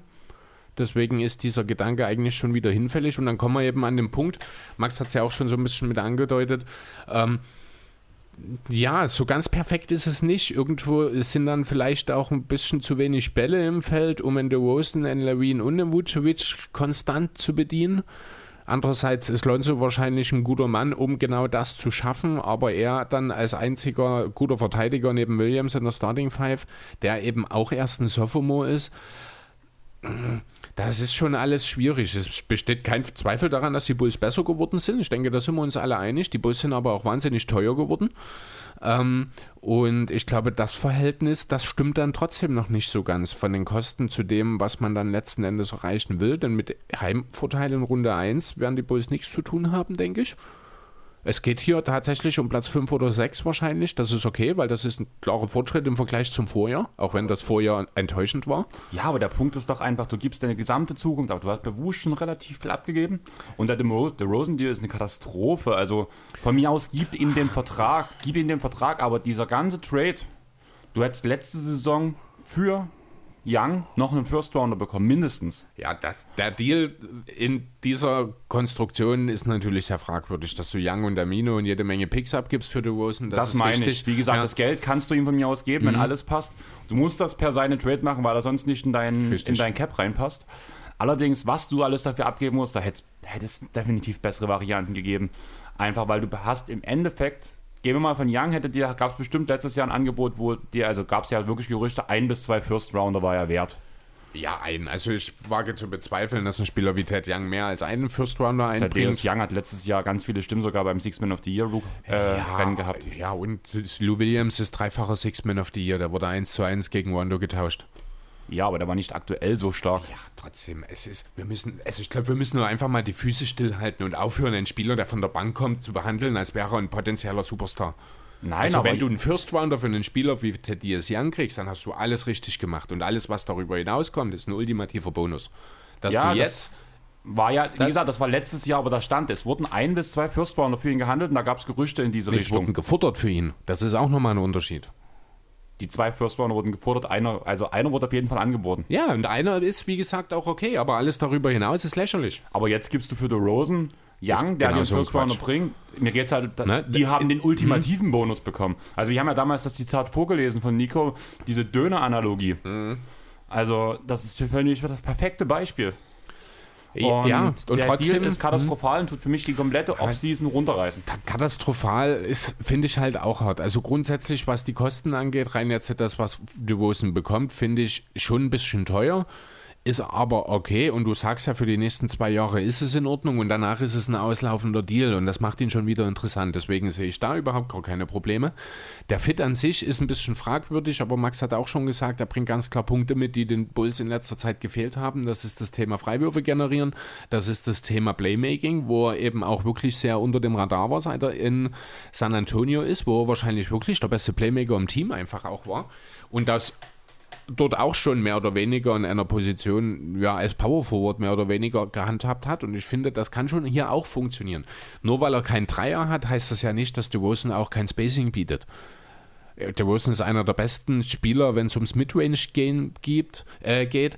Das heißt, er wird dann an der Stelle auch den Levins und den Vucevic und dem Korb den Platz schaffen können. Nicht ganz so viel, wie das vielleicht ein Spieler machen könnte, der dann auch wirklich konstant den Dreier trifft. Aber ich denke, er kann dort durchaus auch äh, eine Rolle finden, die den Bulls wirklich weiterhilft. Über Lonzo müssen wir nicht reden. Das ist ein klares Upgrade in jeglicher Hinsicht. Das ist meines Erachtens nach der beste Deal oder einer der besten Deals des gesamten, der gesamten Offseason, den die Bulls hier für Lonzo gemacht haben. Dass man dafür mit Satoranski und Temple auch nicht wirklich viel abgibt, finde ich okay. Also finde ich sehr, sehr gut sogar. Zumal es vor allem Satoranski halt über, überflüssig geworden ist mit dem Dadurch, Hineingabe genau. von Lonzo. Und eben auch Caruso. Ja. Caruso finde ich auch einen ultimativ guten Deal. Ja, muss gut. man schauen, ob da wirklich so gut funktioniert, wie das äh, in LA dann auch an der Seite von LeBron war. Ob nicht vielleicht Caruso dort ein bisschen sehr von LeBron profitiert hat. Das könnte ich mir durchaus vorstellen. An seinen defensiven Fähigkeiten wird sich daran nichts ändern und ich denke, er hat auch gute Spieler um sich herum, um dann auch seine klugen Cuts etc. anzubringen. Aber da müssen wir noch schauen. Der Deal an sich trotzdem mit unter 10 Millionen im Jahr ist völlig okay. Ja, und dann sind wir halt an der Stelle, wo wir sagen müssen, die Bulls sind besser. Für den Moment ist das ein ganz klares Upgrade. Aber ja, natürlich, man hat sich relativ alte Stars, abgesehen von Lonzo, ins Team geholt mit DeRozan und Vucevic in den letzten Monaten. Muss man natürlich schauen. Äh, ich bin überzeugt davon, dass Levine nochmal einen Schritt macht, auch defensiv. Das, da bin ich total auf Max Seite. Es gab schon viele Spieler, die von Team USA zurückgekommen sind und nochmal einen Schritt gemacht haben. Levine hat das letztes Jahr schon angedeutet. Er hat auch zu Beginn der Offseason gegenüber seinem Coach angedeutet, dass er ganz klar an seiner Defense arbeiten will über den Sommer. Deswegen, also da äh, dieses Vertrauen hat er sich, finde ich, in den letzten ein, zwei Jahren auch erarbeitet und verdient. Und deswegen, ja, die Bulls werden definitiv besser sein. In, alles in allem ist das schon eine okaye Offseason gewesen, auch wenn der DeRozan-Deal an sich natürlich das Ganze ein bisschen trübt. Aber das ist okay. Das, ich gebe hier auch eine 2. Ja. Ich muss ehrlich sagen, ich, wo ich jetzt gerade meine Off-Season-Note gesehen habe, also ja, ich würde vielleicht ein 2 minus geben. Ich sehe noch als sehr negativen Punkt, du hast schon angesprochen, Defense. Du lässt Thais gehen, was ich als Ja, großen Punkt sehe noch. Also vor allem für einen Betrag, den auch die Bulls hätten zahlen können sollen, bin ich der Meinung, weil das schon ein Marktwert für Thais ist, bin ich der Wobei, Meinung. ganz ehrlich, Tony Bradley zum Minimum ist ein guter Ersatz. Also muss ich ganz ehrlich, ist natürlich nicht ganz das Niveau von dem Daniel Theiss, aber er verdient halt auch nur einen Bruchteil dessen Genau. und das finde ich okay. Und dann ist Preis-Leistung, ist Tony Bradley meines Erachtens nach dann auch schon wieder über Daniel Theiss anzusiedeln. Das muss ich dir recht geben, weil Bradley hatte ich irgendwie gar nicht im Kopf. Muss ich auch gerade nochmal schauen, als ich den hier im Depth-Shot gesehen habe, da ist mir auch runtergegangen, dass das wirklich äh, noch ein Deal war hier. Ja, wie gesagt, ich hatte am Anfang eine 3 stellen, 2 minus würde ich mich einpegeln lassen, blöd gesagt. Einfach aus dem Grund, weil ich bei Bradley halt auch sehe, dass man ja Richtung Playoffs will.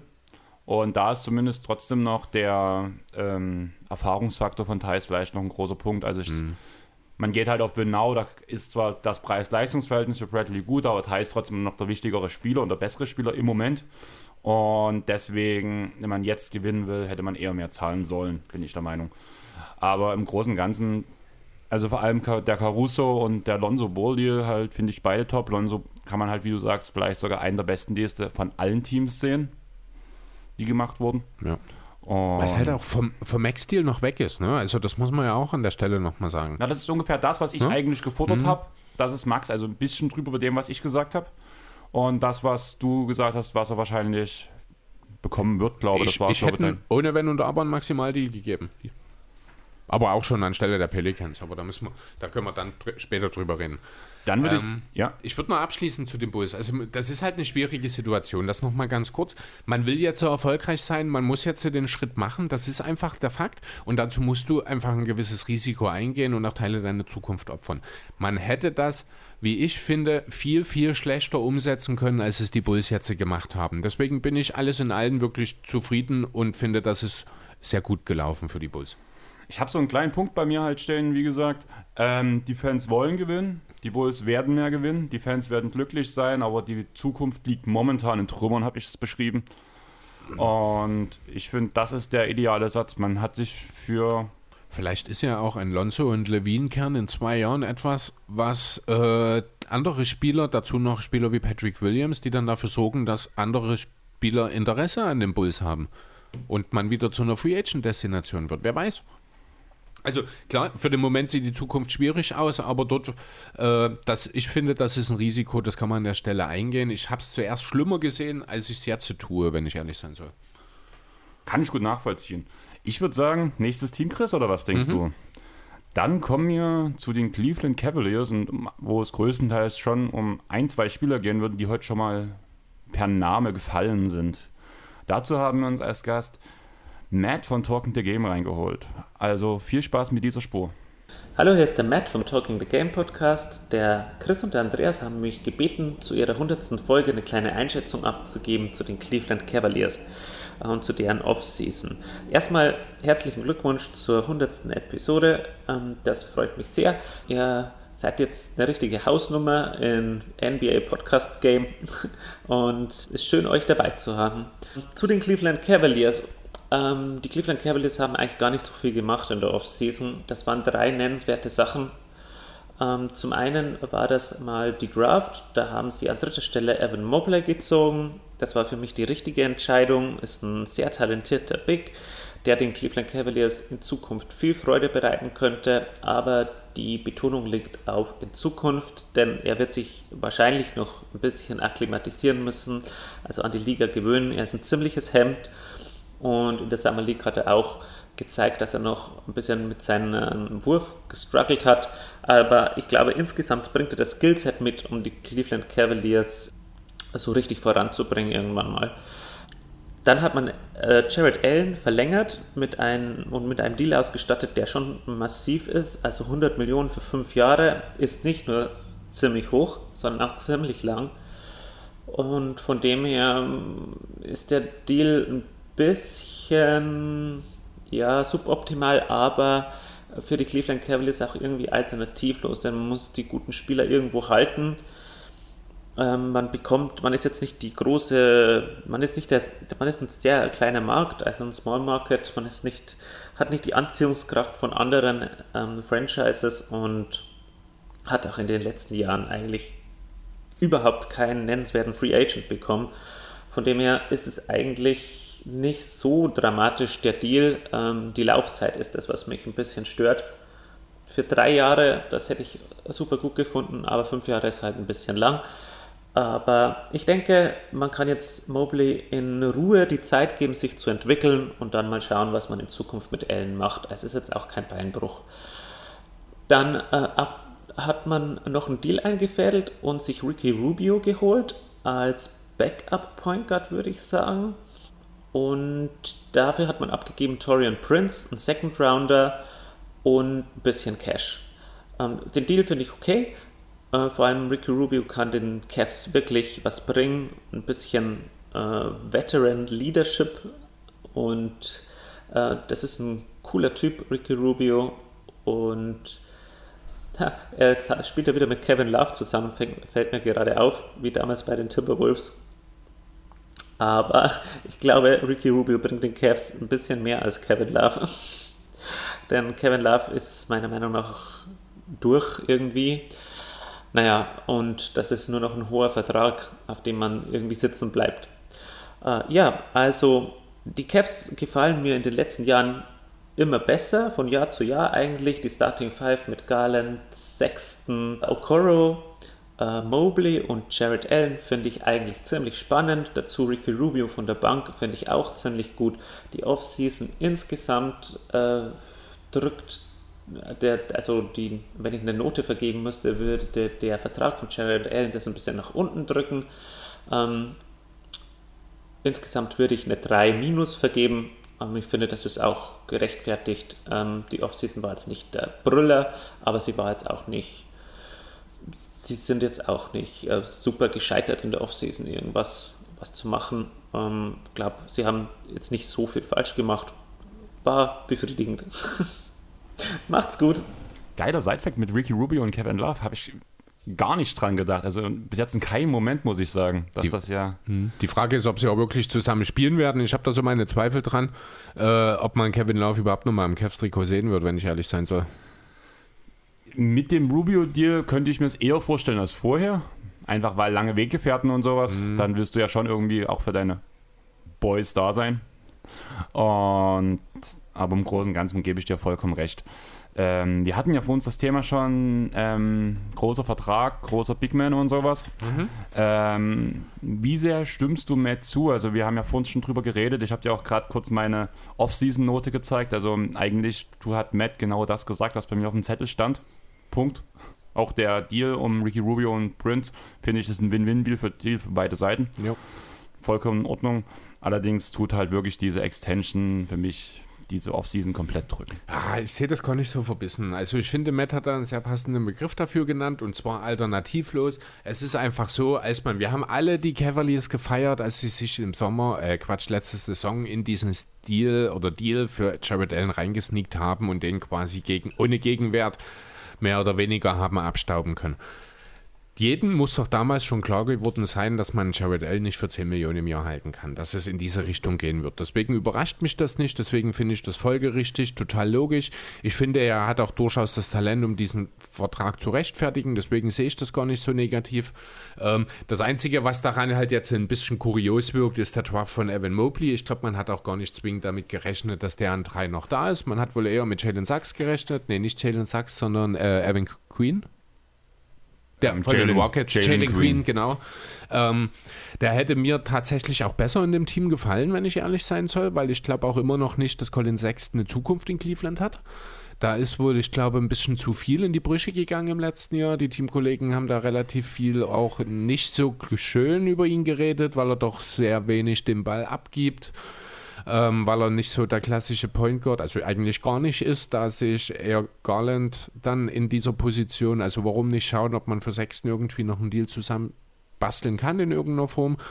Ähm, ja, jetzt hat man halt zwei Bigs im Roster mit Allen und Mobley, die beide Talent haben, um ein Starting Center und im Falle von Mobley wahrscheinlich auch noch ein bisschen mehr zu werden. Mobley hat Talent, Franchise-Player zu werden. Genau, ja, der wird halt jetzt wahrscheinlich dann erstmal auf der 4 neben Allen starten, gehe ich von aus. Das ist okay und dann werden wir mal sehen, vielleicht funktioniert das ja auch mit beiden zusammen und dann kann das durchaus etwas sein, was den Cavs in der Zukunft eine Menge Freude bereitet. Deswegen, also ich sehe diesen Deal für Allen überhaupt nicht so negativ, wie er hier gemacht wird. Also ich muss sagen, zum Beispiel, wenn man halt diese 20 Millionen pro Jahr, wie ein Matt schon sagte, 60-3 hätte ich gut gefunden.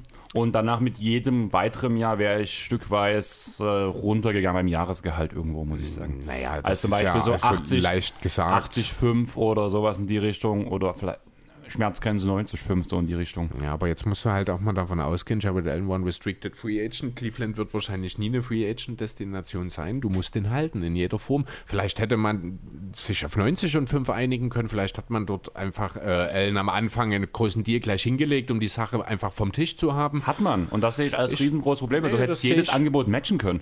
Ja, aber das ist Welches? so eine Regelung, finde ich. Ich finde das nicht gut. Warum solltest du äh, deinem Spieler damit verbal oder so sinngemäß eine, ja, ihm sagen, hey du, du bist uns nicht wert, dass wir dir einen Vertrag anbieten. Wir warten, bis das jemand anderes macht und dann entscheiden wir, ob wir mitgehen. Damit stößt welche, du doch dem Spieler vor den Kopf. Welche andere Franchise hätte Jared Allen in dieser auf diesen 100 Millionen? Ach, das weiß ich jetzt nicht, keine Ahnung. Ich glaube auch nicht, dass es groß Gedanken darüber gab, weil alle wussten, dass er in Cleveland bleibt. Ich denke nicht. Vielleicht John Collins hat gerade mal 25 Millionen mehr bekommen. John Collins ist der um Welten wertvollere Spieler. Ist das so? Ja. Ja, Definitiv. Ist, also um Welden würde ich jetzt nicht behaupten wollen. John Collins bringt halt einen Wurf mit, das ist das, was Allen fehlt. Trotzdem finde ich, Allen kann ein sehr guter äh, defensiver Anker werden. Ich finde, das ist immer noch mehr wert, als viele Leute glauben. Äh, von daher, ich finde den Deal okay. Ja, er hätte vielleicht ein kleines bisschen kleiner ausfallen können. Ich finde, dass er die maximale Laufzeit hat. Das ist okay, das ist in Ordnung. Für mich ist das bei weitem nicht so schlimm, wie das äh, ja weitestgehend wirklich dargestellt wird. Dann würde ich dich noch nach deiner Off-Season-Note fragen, danach direkt weitergehen, weil so viel ist bei den Cavs ja nun nicht passiert. Ja, deswegen eine glatte 3. Dann bist du ja gar nicht so weit von Matt und mir weg. Nee, ist es ja auch nicht. Okay. Also insgesamt war das ja okay. Moplay war ein No-Brainer, ansonsten hat man nicht viel gemacht. Es gab halt jetzt auch nichts, was dazu so, dafür sorgen sollte, dass man sie besser bewertet. Dann würde ich einfach sagen, wir springen direkt wieder zum nächsten Team und muss wirklich sagen, wir haben ziemlich viele Gäste, die die ganzen Teams nach dem Alphabet am Anfang abdecken und danach kommen, werdet ihr jetzt relativ viel von uns hören, aber immer noch mit kleinen Einlagen von anderen Leuten, aber der Anfang ist gerade momentan echt heftig mit vielen Gästen und wir finden das trotzdem mega schön. Und deswegen würde ich einfach jetzt mal Sandro von Dallas Maps Germany zu Wort lassen. Den müsstet ihr alle schon kennen. Mittlerweile schreibt er auch fürs Vibes Magazine, wo es auch einen Podcast dazu gibt. Moin Moin, Sandro von Dallas Maps Germany hier. Äh, erstmal herzlichen Glückwunsch an Andreas und Chris für die 100. Folge. Äh, es freut mich sehr, dass ihr diesen Podcast macht und es freut mich auch umso mehr, äh, dass jetzt die zwei Wochen Pause vorbei ist und ich eurer engelsgleichen Stimme wieder zuhören kann. Ähm, zu den Mavericks um es nicht hier allzu lang zu machen. Äh, zu den Mavericks ist halt zu sagen, ähm, sie haben bis jetzt solide äh, Verpflichtungen auf Season Moves gemacht. Sie haben Tim Hardaway Jr. gehalten für einen guten Vertrag, meiner Meinung nach. Ich dachte eigentlich, dass er mehr als 20 Millionen, bzw. mindestens 20 Millionen pro Jahr möchte. Das ist jetzt nicht der Fall. Er hat jetzt vier Jahre, äh, für vier Jahre unterschrieben, bekommt 72 Millionen, ist für mich völlig super. Den Deal hätte ich auch gemacht. Boban Marjanovic wurde ebenfalls gehalten für zwei Jahre und sieben Millionen. Auch völlig, völlig ausreichend. Ich habe eigentlich gedacht, dass er fürs Minimum kommt oder bleibt, wie auch immer. Jetzt gibt man dem halt noch ein bisschen mehr Kohle. Ja, lässt sich verkraften auf jeden Fall. Ist ein Spieler, den kann man ab und zu mal gebrauchen. Ähm, sollte man halt nicht überbezahlen. Haben sie nicht gemacht. Deswegen bin ich da auch sehr zufrieden äh, mit den zwei Spielern, die gehalten wurden und deren Verträge.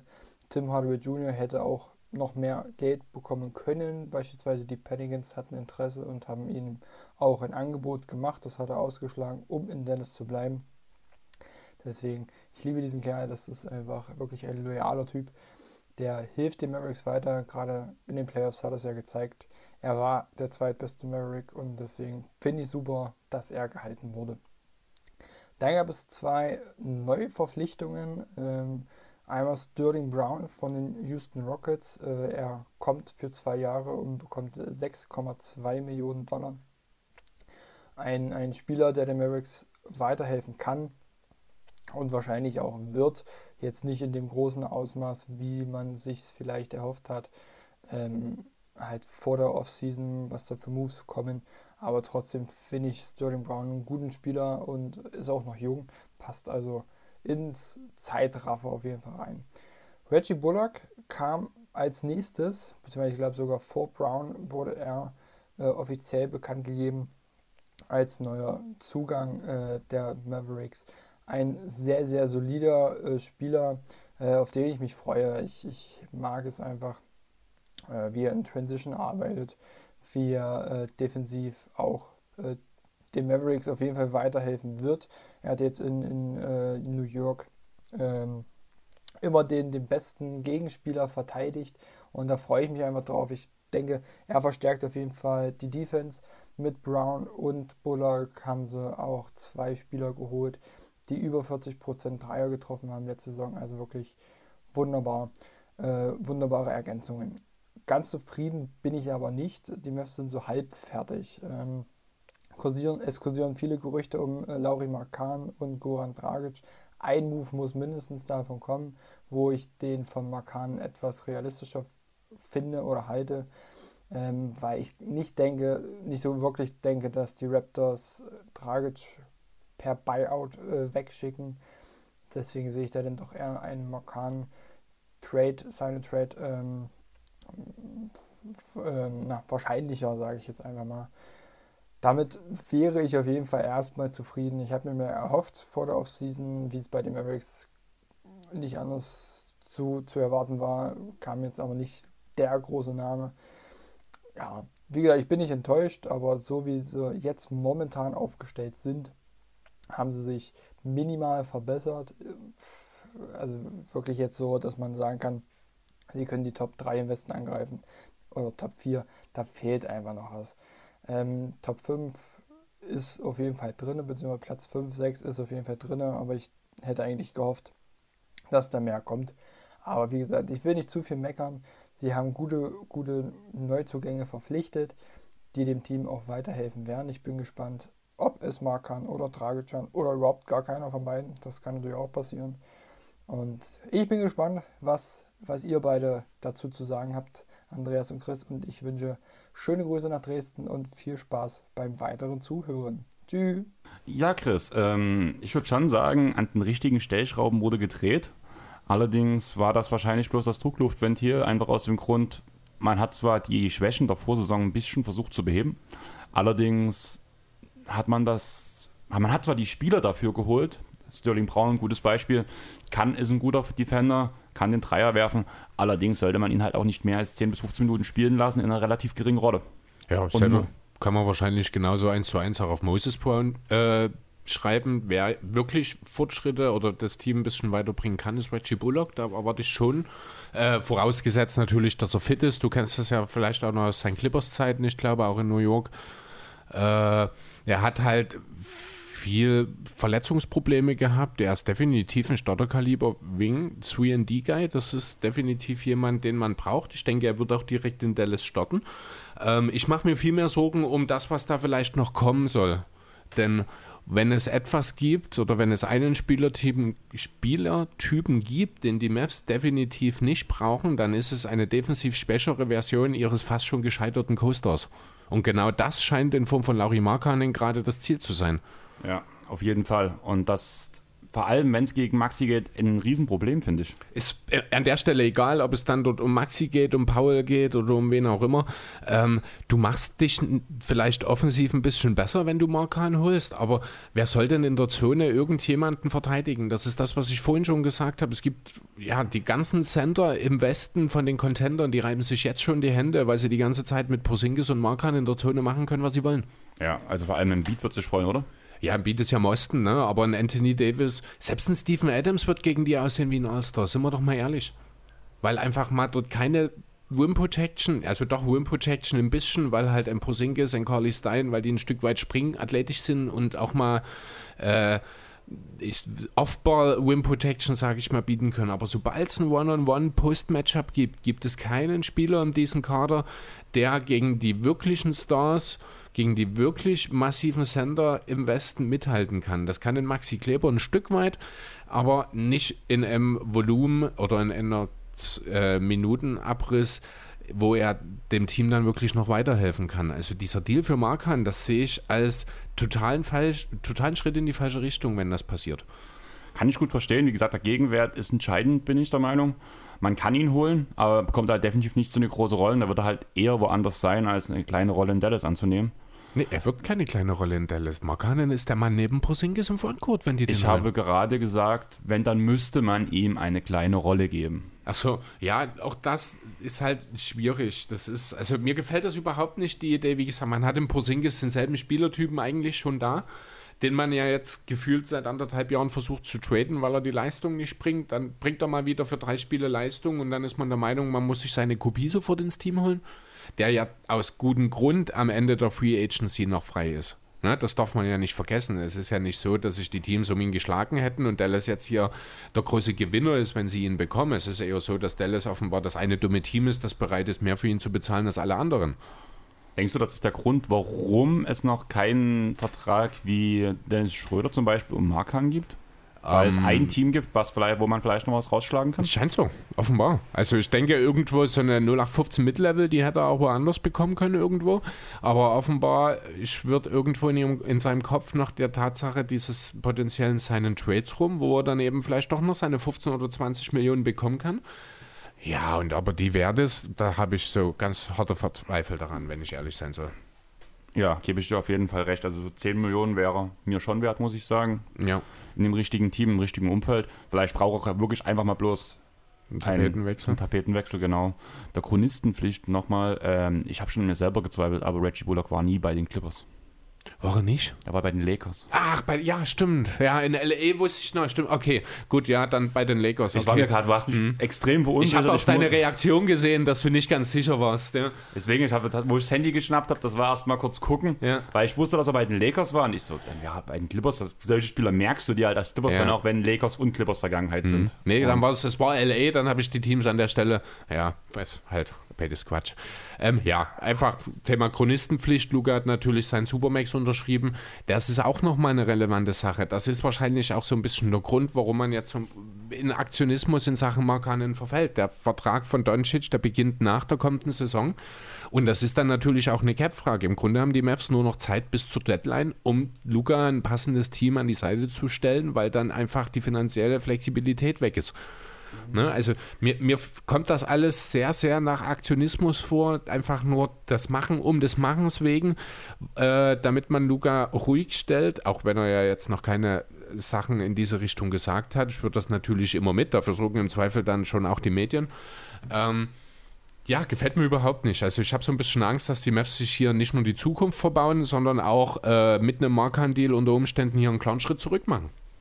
Und dass äh, Dragic nur per Buyout verfügbar wird, das halte ich für sehr unwahrscheinlich, denn so doof sind die Raptors einfach nicht. Ja, die Frage ist halt wirklich, wie es weitergeht und vor allem, wie der Trade-Wert ist, weil alle Teams momentan noch diese Aussage von Dragic ähm, zu den Raptors im Kopf haben, dass er eigentlich gar nicht da sein möchte. Das interessiert die Raptors nicht, der hat einen bestehenden Vertrag und die werden im Zweifel bis in den Februar, bis zur Deadline, werden die dann aussitzen. Dann kommen die Contender, die Playmaking-Probleme haben und einen hohen auslaufenden Vertrag aufnehmen wollen. Toronto wird ihn nicht rauskaufen, wird mit ihm noch einen First Rounder irgendwann kriegen. Bin ich mir ziemlich sicher. Aber darüber reden wir später. Mhm. Weil wir wollen ja nicht doppelt über dieses Thema reden. Ähm, ich habe so mir aufgeschrieben, man hat die wichtigsten Spieler gehalten, aber reicht. Das ist genau dieser Punkt. Man hat eigentlich nur noch bis zur Ende der Trading, der, äh, der Off-Season-Zeit, den Kader komplett so zu bekommen, dass du Luca ein contenderfähiges Team an die Seite stellst. Ja, bis zur Deadline zumindest. Oder bis zur Deadline, ja. Und das sieht momentan halt echt schwierig aus, das überhaupt irgendwie umzusetzen. Ja. Also da muss viel passieren und so richtig ist nichts passiert, ist die letzten Jahre nichts passiert. Deswegen gab es wahrscheinlich auch das Managementwechsel jetzt in der Offseason. Man kann ja das auch mal kurz erwähnen, dass man ja auch mit Jason Kidd einen Trainer geholt hat, einen Trainerwechsel hat von Rick Carlisle zu Jason Kidd. Ich weiß nicht, ob das die, der optimale Fall ist. Da haben wir ja schon mal drüber geredet. Ja. Das Thema haben wir ja komplett auseinandergenommen. Und ich finde es schwierig, was in Dallas passiert. Das beschert ihn auch eine Off-Season-Note 3 minus. Da Ja. habe ich mich auf meinem Zettel vertippt gehabt. Da hatte ich erst 2 minus stehen, aber das war von vornherein eine 3 minus, das wusste ich noch. Und nächstes Team? Oder hast du noch was? Ähm, ich überlege gerade, ja, macht es Sinn, nochmal über Josh Richardson zu reden? Der ist ja in Dallas nie wirklich angekommen. Aber was man halt jetzt hier auch, man hat in Richardson eben nochmal einen sekundären Ballhändler zusätzlich abgegeben. Ne? Also man hat jetzt momentan, stand jetzt, noch weniger Entlastung im Team, was das Playmaking angeht für Luca, als es bisher der Fall war. Selbst wenn man Target holt, wird das nicht unbedingt die Lösung sein. Also ich sehe wirklich, Dallas wird wohl Play-ins spielen nächstes Jahr. Vielleicht kann Luga alleine dafür sorgen, dass es für Platz 6 reicht, aber der Westen ist stacked. Das ist, ich, nee, ich kann es mir fast nicht vorstellen. Ich habe halt das Gefühl, dass Luca nochmal einen Schritt macht und Ja, aber reicht das? Irgendwie schon. das ja, das Also- kann gut sein, aber also, Also es ich ist sehr, sehe- sehr kritisch alles in Dallas. Ich muss ehrlich sagen, ich habe mir noch keine Gedanken drüber gemacht. Das wird davon bei uns wahrscheinlich auch noch kommen, dass wir das eine ungeliebte Thema wieder ansprechen und zwar ein Power Ranking erstellen kurz vor der Saison. Ist wahrscheinlich wird das dazu kommen, ja. Genau, und dann werden wir auch uns, glaube ich, eher einigen.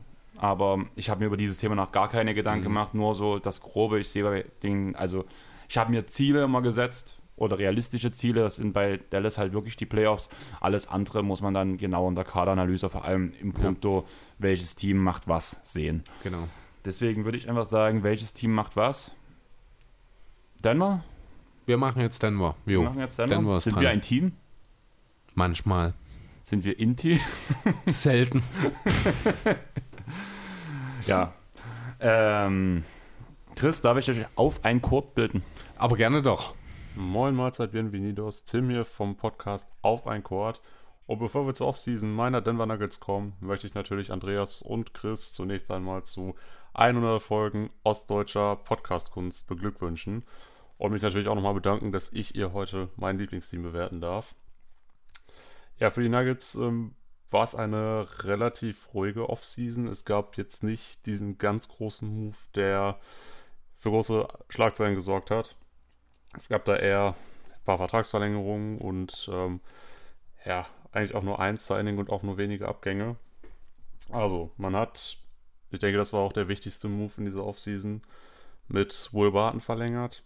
Langjähriger Starter für die Nuggets. Bekommt jetzt in den nächsten zwei Jahren 30 Millionen Euro. Also ein bisschen mehr Geld als vorher auch. Und ähm, ja, einfach dadurch, dass er auch der dienstälteste Spieler für die Nuggets ist und wie gesagt, auch seit vielen Jahren die Starterrolle einnimmt, ist das ein wichtiger Deal gewesen und wie ich finde, für das Geld auch ein sehr guter Deal. Ähm, dazu hat man mit Jermichael Green verlängert, auch für zwei Jahre, für 17 Millionen. Er wahrscheinlich so was wie der siebte, achte Mann in der Rotation. Also auch immer noch ein sehr wichtiger Rollenspieler. Hat auch jetzt in seiner ersten Saison für die Nuggets im vergangenen Jahr äh, mit Sicherheit einen wichtigen Impact gehabt. Und ähm, für mich war es auch wichtig, dass man mit ihm verlängert. Und auch für das Geld ist das vollkommen in Ordnung. Auch er verdient jetzt ein bisschen mehr als vorher. Also in dem Fall auch alles im Rahmen. Ja, dann haben wir noch mit den Guards Austin Rivers und Marcus Howard verlängert. Beide Spieler, die irgendwo ja, den Ausfall von Jamal Murray noch ein bisschen kompensieren müssen. Äh, profitieren natürlich so gesehen davon, aber auch äh, beide für wenig Geld gehalten. Da kann man auch nicht meckern, das ist auch alles in Ordnung. Dazu hat man sich dann Jeff Green reingeholt von den Brooklyn Nets. Er bekommt auch einen Zweijahresvertrag über 9 Millionen Euro.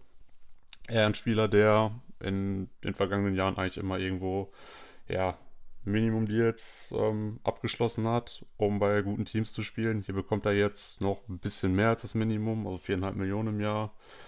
Finde, das ist auch Geld, was man ihm durchaus geben kann. Er ist ein erfahrener Rollenspieler. Er wird wahrscheinlich auch nochmal die Defense der Nuggets ein bisschen verstärken. So gesehen ist das in meinen Augen auch auf jeden Fall ein guter Deal.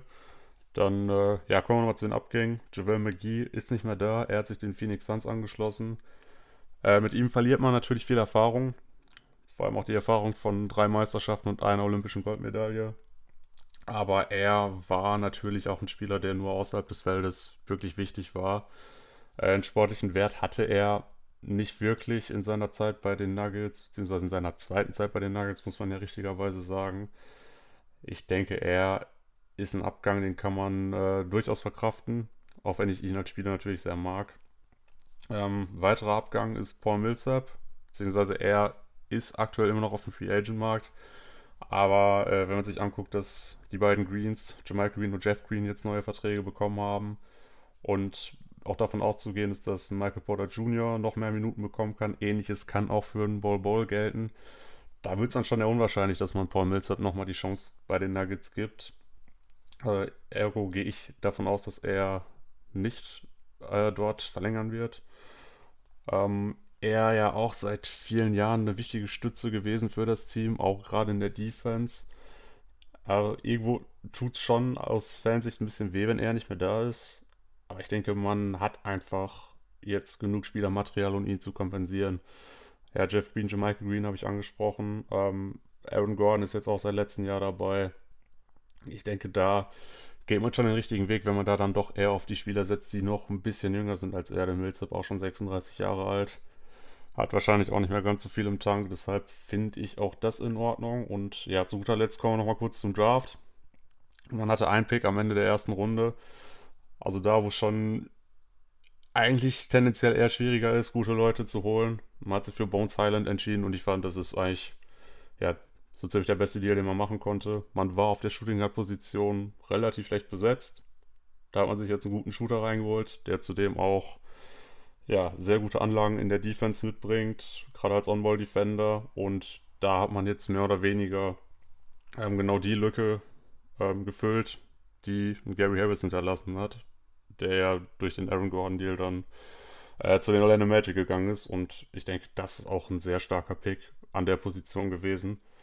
Da war ich auch sehr glücklich, dass man noch die Chance hatte, ihn da zu ziehen. Und ja, deshalb kann ich sagen, insgesamt eine gute Offseason für die Nuggets. Auch wenn es jetzt nicht diesen ganz großen Move gab, gab es eben viele kleinere Moves, die ja, die mir doch sehr gefallen. Und äh, ja, deshalb sehe ich auch der kommenden Saison sehr positiv entgegen. An dieser Stelle auch nochmal vielen Dank, dass ich die Nuggets bewerten durfte und ja, auf die nächsten 100 Folgen des Airball Podcasts. Jo, danke Tim. Also, wie gesagt, von Auf ein Kurtpot. Und der hat über seine Nuggets geredet, aber so ganz seine sind sie ja auch nicht, Chris, sondern. Ist ja schon auch ein bisschen meine Nuggets. Ne? Genau. Ne? Mhm. Ich würde dich bitten, dich kurz zu fassen. Ich tue mein Bestes, ja. Ähm, Tim hat ja schon vieles eigentlich ganz gut gesagt. Mir gefällt das alles in allen sehr gut. Der eine große Deal, der fehlt, der ist ja im Grunde zur Deadline in Form von Erwin Gordon schon letzte Saison passiert. Ähm, ja, jetzt steht und fällt alles mit der Rückkehr von Jamal Murray. Den Barton-Deal finde ich super. Über zwei Jahre 30 Millionen ist toll. 15 Millionen hat er sich verdient. Die Tatsache, dass es in dem Fall nur zwei Jahre sind, gefällt mir wirklich gut, weil man sich eben auch langfristig da nichts verbaut. Ähm, ja, ob jetzt Millsap nochmal zurückkommt oder nicht, wird wahrscheinlich dann eben hauptsächlich durch die äh, Jeff Green-Unterschrift nicht so die ganz große Bedeutung haben. Sind ja von ihrer Art her relativ ähnlich, würde ich behaupten wollen. Queen ist ein bisschen mehr der Highflyer, aber ansonsten halt auch solide Verteidiger, die den Floor stretchen können. Da bringst du ähnliche Anlagen mit. Auch Michael Queen ist da der richtige Typ dafür. Das funktioniert natürlich alles gut um einen äh, Nikola Jokic, um einen Murray, wenn er wieder fit ist, oder Porter, das sind das die richtigen Komplementärspieler. Ähm, ich erwarte mir einen Schritt von PJ Dozier in dieser Saison nochmal, einen Schritt nach vorn. Da, deswegen habe ich jetzt nicht unbedingt die Erwartungen an Highland, dass er dann auch direkt im ersten Jahr liefern muss, auch wenn es wohl von vielen Experten erwartet wird, dass er zumindest dazu in der Lage ist. Sehr interessant wird die Situation der Backup-Minuten hinter Jokic sein. Ich denke, viel davon wird schon Michael Queen dann auf der 5 spielen, der hauptsächlich, also der das ja auch letzte Saison schon teilweise gemacht hat, auch neben ihn. Vielleicht sehen wir auch mehr Bull Bull, der hat in der Summer League wieder gezeigt, dass er den einen oder anderen Ausreißer nach oben durchaus ja, in sich hat, ob er denn langfristig in der Lage ist, Teil eines NBA-Teams zu sein, ohne dann äh, ja auch mit seinem doch etwas fragilen Körper Probleme zu bekommen, das muss man schauen. Am Ende, ja, sind die Nuggets ganz klar ein Contender, wenn Murray fit ist und wieder an seine Leistungsfähigkeit des Vorjahres anknüpfen kann. Davon bin ich überzeugt.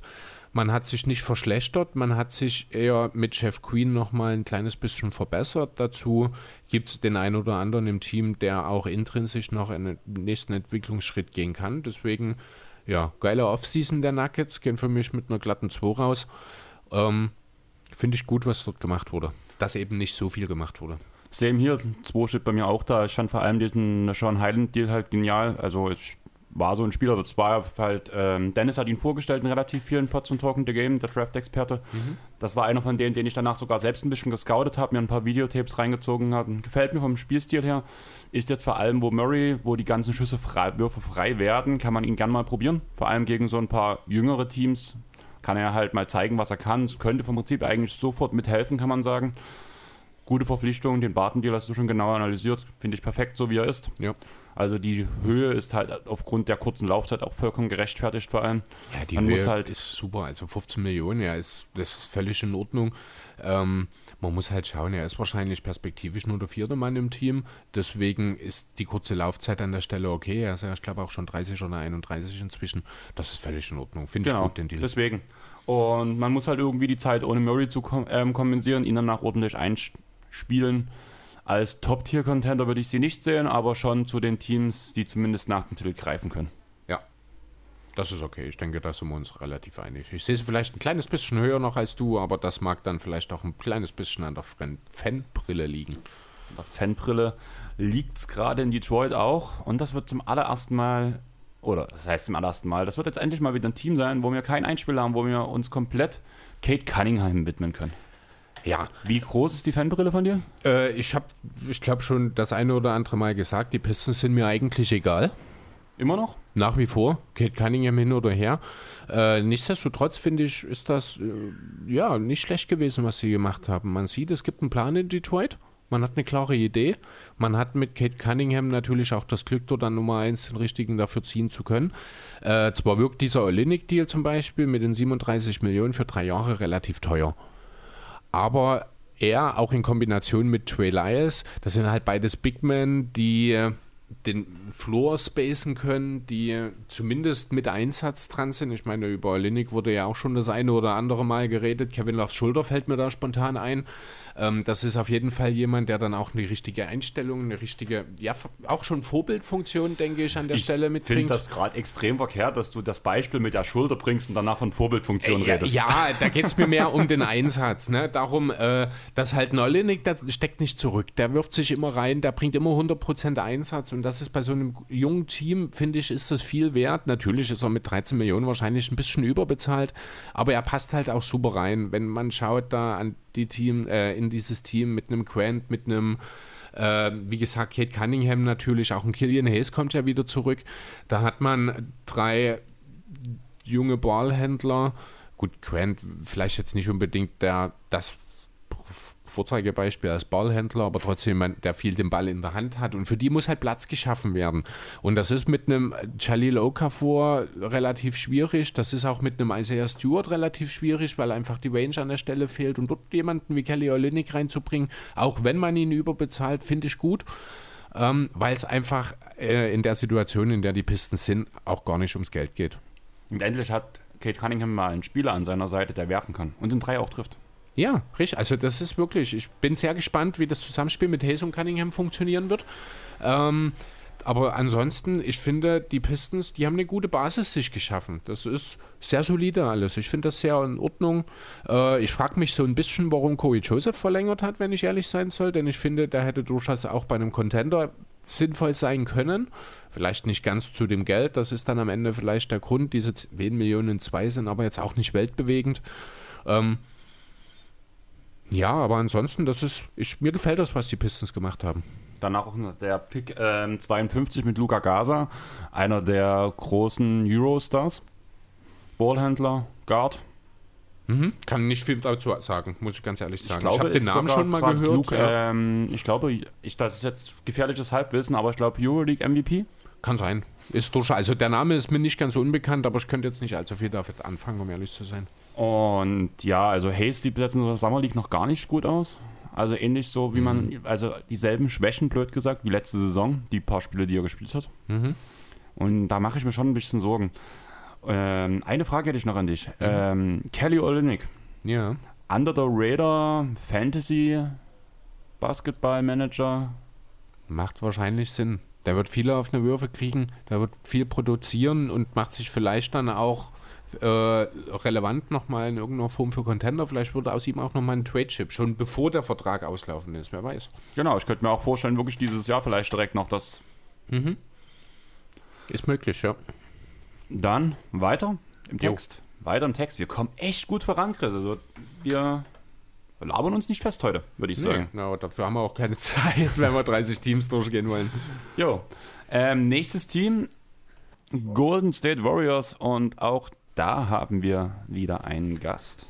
Moin Leute, mein Name ist Pete Kirsten. Man kennt mich auch unter dem Namen NBA for My Heart auf Instagram. Und, mich, und ich bedanke mich bei den Jungs vom Airball Podcast, dass ich ähm, ein Teil ihres Jubiläums sein darf. Ich spreche jetzt darüber, wie ich die Offseason der Golden State Warriors fand.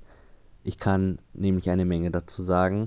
Und zwar finde ich die Offseason der Warriors, meiner Warriors, von dem ich schon seit circa fünf Jahren großer Fan bin, sehr gelungen insgesamt. Was mich natürlich erst einmal aufs Negative zu sprechen bekommen. Was mich genervt hat, ist, dass wir Kelly Oubre Jr. abgegeben haben, dass wir Eric Pascal abgegeben haben und ich dann dachte, hm, was passieren denn jetzt für Moves? Geben wir jetzt einfach nur Spieler ab, um Capspace freizuschaufeln oder kommt da jetzt auch noch was? Kelly Oubre fand ich insgesamt sehr schade, weil ich mir gedacht habe, dass er in seinem zweiten Jahr bei Golden State nochmal einen großen Sprung nach vorne machen wird. Und bei Eric Pascal war ich mir sicher, dass er sich auch noch entwickeln wird, weil er schon richtig gute Ansätze in den letzten zwei Jahren gezeigt hat. Aber dann haben wir doch nochmal zugeschlagen. Wir haben, wir haben uns Otto Porter Jr. geholt, Andre Iguodala ist zurück, Iggy back bei den Warriors, was mich natürlich sehr freut, und Nemanja Bielica. Aber wie bewerte ich diese Moves? Ich finde alle drei Moves sehr gelungen und auch sehr hilfreich. Die Warriors hatten in den letzten Jahren schon immer das Problem, dass sie auf den Flügelpositionen zu dünn besetzt waren. Ja klar, wir hatten Clay Thompson und Kevin Durant, aber was kam dahinter? Konnten wir wirklich noch von der Bank was liefern? Das war meistens nicht der Fall. Deshalb bin ich sehr froh, dass wir in diesem Jahr ähm, versucht haben, unser Roster so tief wie möglich zu machen. Otto Porter Jr. ist wirklich ein sehr guter Spieler, der immer mal wieder auch für 20 plus Punkte gut ist, der sich seinen eigenen Wurf kreieren kann und den Dreier mit über 40% sehr gut trifft. Andre Iguodala muss ich glaube ich nicht zu sagen. Äh, Finals MVP von 2015, einer der Fanlieblinge bei den Warriors, bei meinen Warriors und ich bin sehr froh, dass Iguodala wieder zurück ist. Er wird in seinem schon hohen Alter nicht mehr den größten Impact liefern, da bin ich mir sicher, aber er wird immer noch für eine gute Defense sorgen und hoffentlich den einen oder anderen Dreier treffen. Und dann haben wir noch Nemanja Bielica geholt. Ich war von Bielica schon immer unterschätzten Fan, weil ich es einfach mag, wenn der Big Man den Dreier treffen kann, wenn man mit ihm Pick and Pop spielen kann und wenn er auch mal von, drei, von draußen heiß laufen kann. Und das kann Bielica, das hat er schon bei den Kings bewiesen, schon bei den Timberwolves bewiesen und hoffentlich wird er das auch bei meinen Warriors beweisen. Denn auch in der letzten Saison fehlt es uns an Shooting. Außer Steph und dem einen oder anderen Rollenspieler hatten wir jetzt nicht viel Dreier-Shooting im Team. Und das äh, ist auf jeden Fall mit Bielica gegeben. Denn Bielica ist ein herausragender Dreierschütze, mit dem man immer gut Pick and Pop spielen kann. Curry kann ja mit ihm Pick and Pop spielen, Draymond kann das machen und dann steht oftmals Bielica draußen an der Dreierlinie frei. Ja, das waren die Off-Season-Moves der Warriors, die ich insgesamt als sehr positiv bewerte. Und deshalb kann ich es auch im Nachhinein nachvollziehen, dass man Pascal und Oubre getradet hat, ähm, einfach um diese, einfach um diese nachfolgenden Trades, die neuen Signings möglich zu machen. Ähm, ich bin sehr, ich bin sehr ähm, gespannt auf das Team. Ich freue mich auf das Team und bin noch sehr überzeugt von meinen Warriors, weil wir tief besetzt sind, mit Steph, Clay und Draymond natürlich eine Big Three haben, die 2015 schon die Meisterschaft gewonnen hat. Und dahinter kommen auch immer noch gute Spieler. Jordan Poole ähm, wird sich weiterentwickeln, Wiseman wird sich weiterentwickeln. Und dann haben wir auch noch einen Andrew Wiggins. Also ich glaube, an Qualität sollte es uns nicht fehlen. Ich bedanke mich, dass ich dabei sein durfte und jo, haut auf jeden Fall alle rein und ich wünsche euch einen guten Start in die neue NBA-Saison. Ja, Chris, dann lass uns doch auch ein paar Worte über Pete, seine Warriors verlieren. Ja, die Warriors. Wirkt so ein bisschen wie nichts Halbes und nichts Ganzes. Einerseits hat man jede Menge junge Talente im Team, die nicht wirklich darauf ausgelegt sind, direkt um den, äh, um den Titel mitzuspielen. In Wiseman, in Kuminga, in Moody. Äh, auf der anderen Seite hat man eben teure, nee, nicht teure, sondern doch durchaus ältere Veteranen geholt. Ob jetzt in Iguodala im Vergleich zu einem Upo ein Upgrade ist, wage ich zu bezweifeln. Dasselbe sehe ich im Bezug von Bielica auf äh, Eric Pascal. Das sind Downgrades für mich, ganz deutlich, auch wenn sie finanziell vielleicht besser dastehen. Ähm, darf ich kurz? Ich würde mhm. direkt reingrätschen gern. Ähm, ich glaube, dass zumindest für einen Titelrang Belica schon der bessere Spieler wäre. Also einfach Pascal hat in der einen Saison, wo es halt, wo man als letzter abgeschlossen hat, blöd gesagt, hat er Leistung gezeigt. Und jetzt, wo es letztes Jahr um was ging, hat man ganz klar seine Limitationen gesehen. Und das sehe ich als großes Problem. Also Pascal ist für das Hier und Jetzt definitiv der unbrauchbare Spieler als Nemia. Ich weiß nicht, ob Jelitza wirklich noch ein hilfreicher Spieler in einem Titel, bei einem Titelcontender sein kann. Das hätte er letztes Jahr in Miami sein sollen. Das hat schon, also in Abstrichen hat das schon, äh, ist dieser Deal damals nicht ganz so gut gelaufen. Er hat halt ganz klar, ja, er kann den Dreier werfen, aber viel mehr kannst du von ihm dann halt an der Stelle auch nicht mehr erwarten. Das ist gut, aber das ist jetzt keine ich weiß nicht, ich sehe das jetzt nicht unbedingt als Verbesserung im Vergleich zu Pascal. Äh, was ein ganz klarer Stil ist, ist Otto Porter. Dass man den zum Minimum bekommen hat, ist, äh, ja, finde ich fast schon eine kleine Sensation, denn er hätte sicherlich irgendwo ein bisschen mehr Geld verdienen können ähm, ist meines Erachtens nach auch derjenige, der solange wie Thompson noch fehlt. Und da habe ich vorhin erst gelesen, da ist wohl das Ziel Weihnachten, soll er wieder zurückkommen. Ach so, ich dachte, er trainiert schon wieder. Mit dem Team habe ich was gelesen. Also ich habe vorhin erst äh, gelesen, dass wohl man jetzt das Christmas Game als Rückkehr für Clay ins Ziel, also ins Visier genommen hat. Ähm, ja, und solange er noch fehlt, denke ich, sollte dann auch Porter der Starter auf der 3 oder auf der 2 halt neben Wiggins und Curry sein an der Stelle. Aber was machen wir jetzt aus diesem Team? Also für mich ist, also wäre Klee von Anfang an dabei gewesen, wären sie so, diese Borderline-Contender-Rolle geworden bei mir. Ja, ich, weiß, aber ich tue mich schwer damit, sie zum Beispiel, also auch fit, sehe ich sie nicht besser als die Nuggets. Also fitte Nuggets natürlich. Ne, das ist genau ähm, dieses Cluster, an das besser du auch insgesamt oder wenn du jetzt auf eine sieben Spiele Serie Nuggets gegen Golden State. Sieben Spiele, ähm, sage ich Golden State im Gesamten gegen Großteil der Liga sehe ich die Nuggets besser. Ich weiß nicht. Also, ja, Matchup.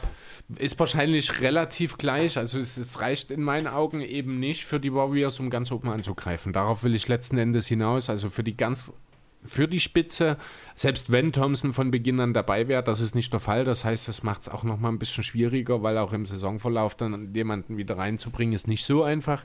Äh, ja, wenn alles läuft, können die Warriors sicherlich auch eine Rolle spielen, wenn es dann äh, in den Playoffs darum geht, weit zu kommen. Aber ich glaube, alles über die zweite Playoff-Runde am Ende wäre schon eine Überraschung, oder?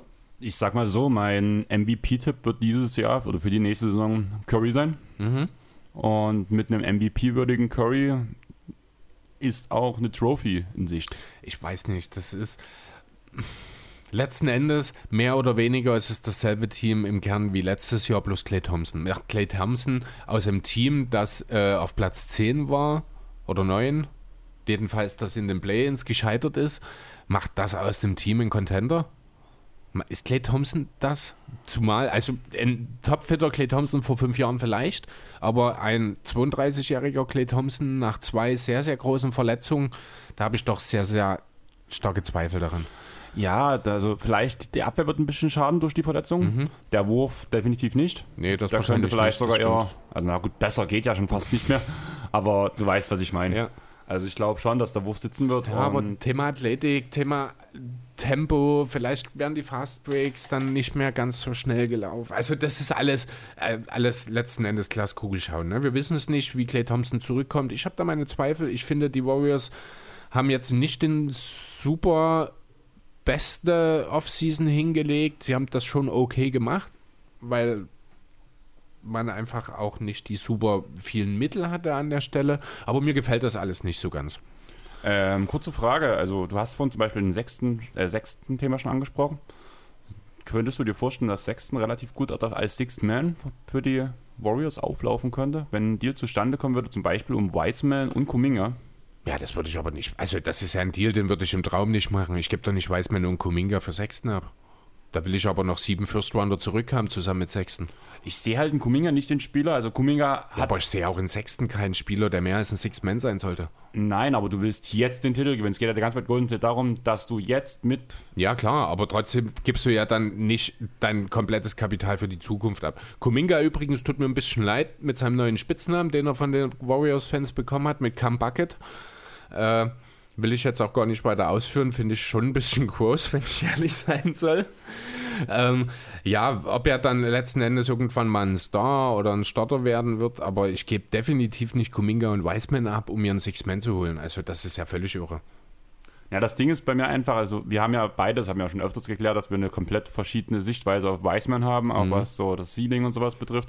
Wahrscheinlich wird es bei Kuminga ähnlich sein, weil ich halt nicht, halt eigentlich gar nichts von Kuminga, muss ich ganz ehrlich sagen. Ich, ich verstehe, warum der diesen Hype erfahren hat, Ja.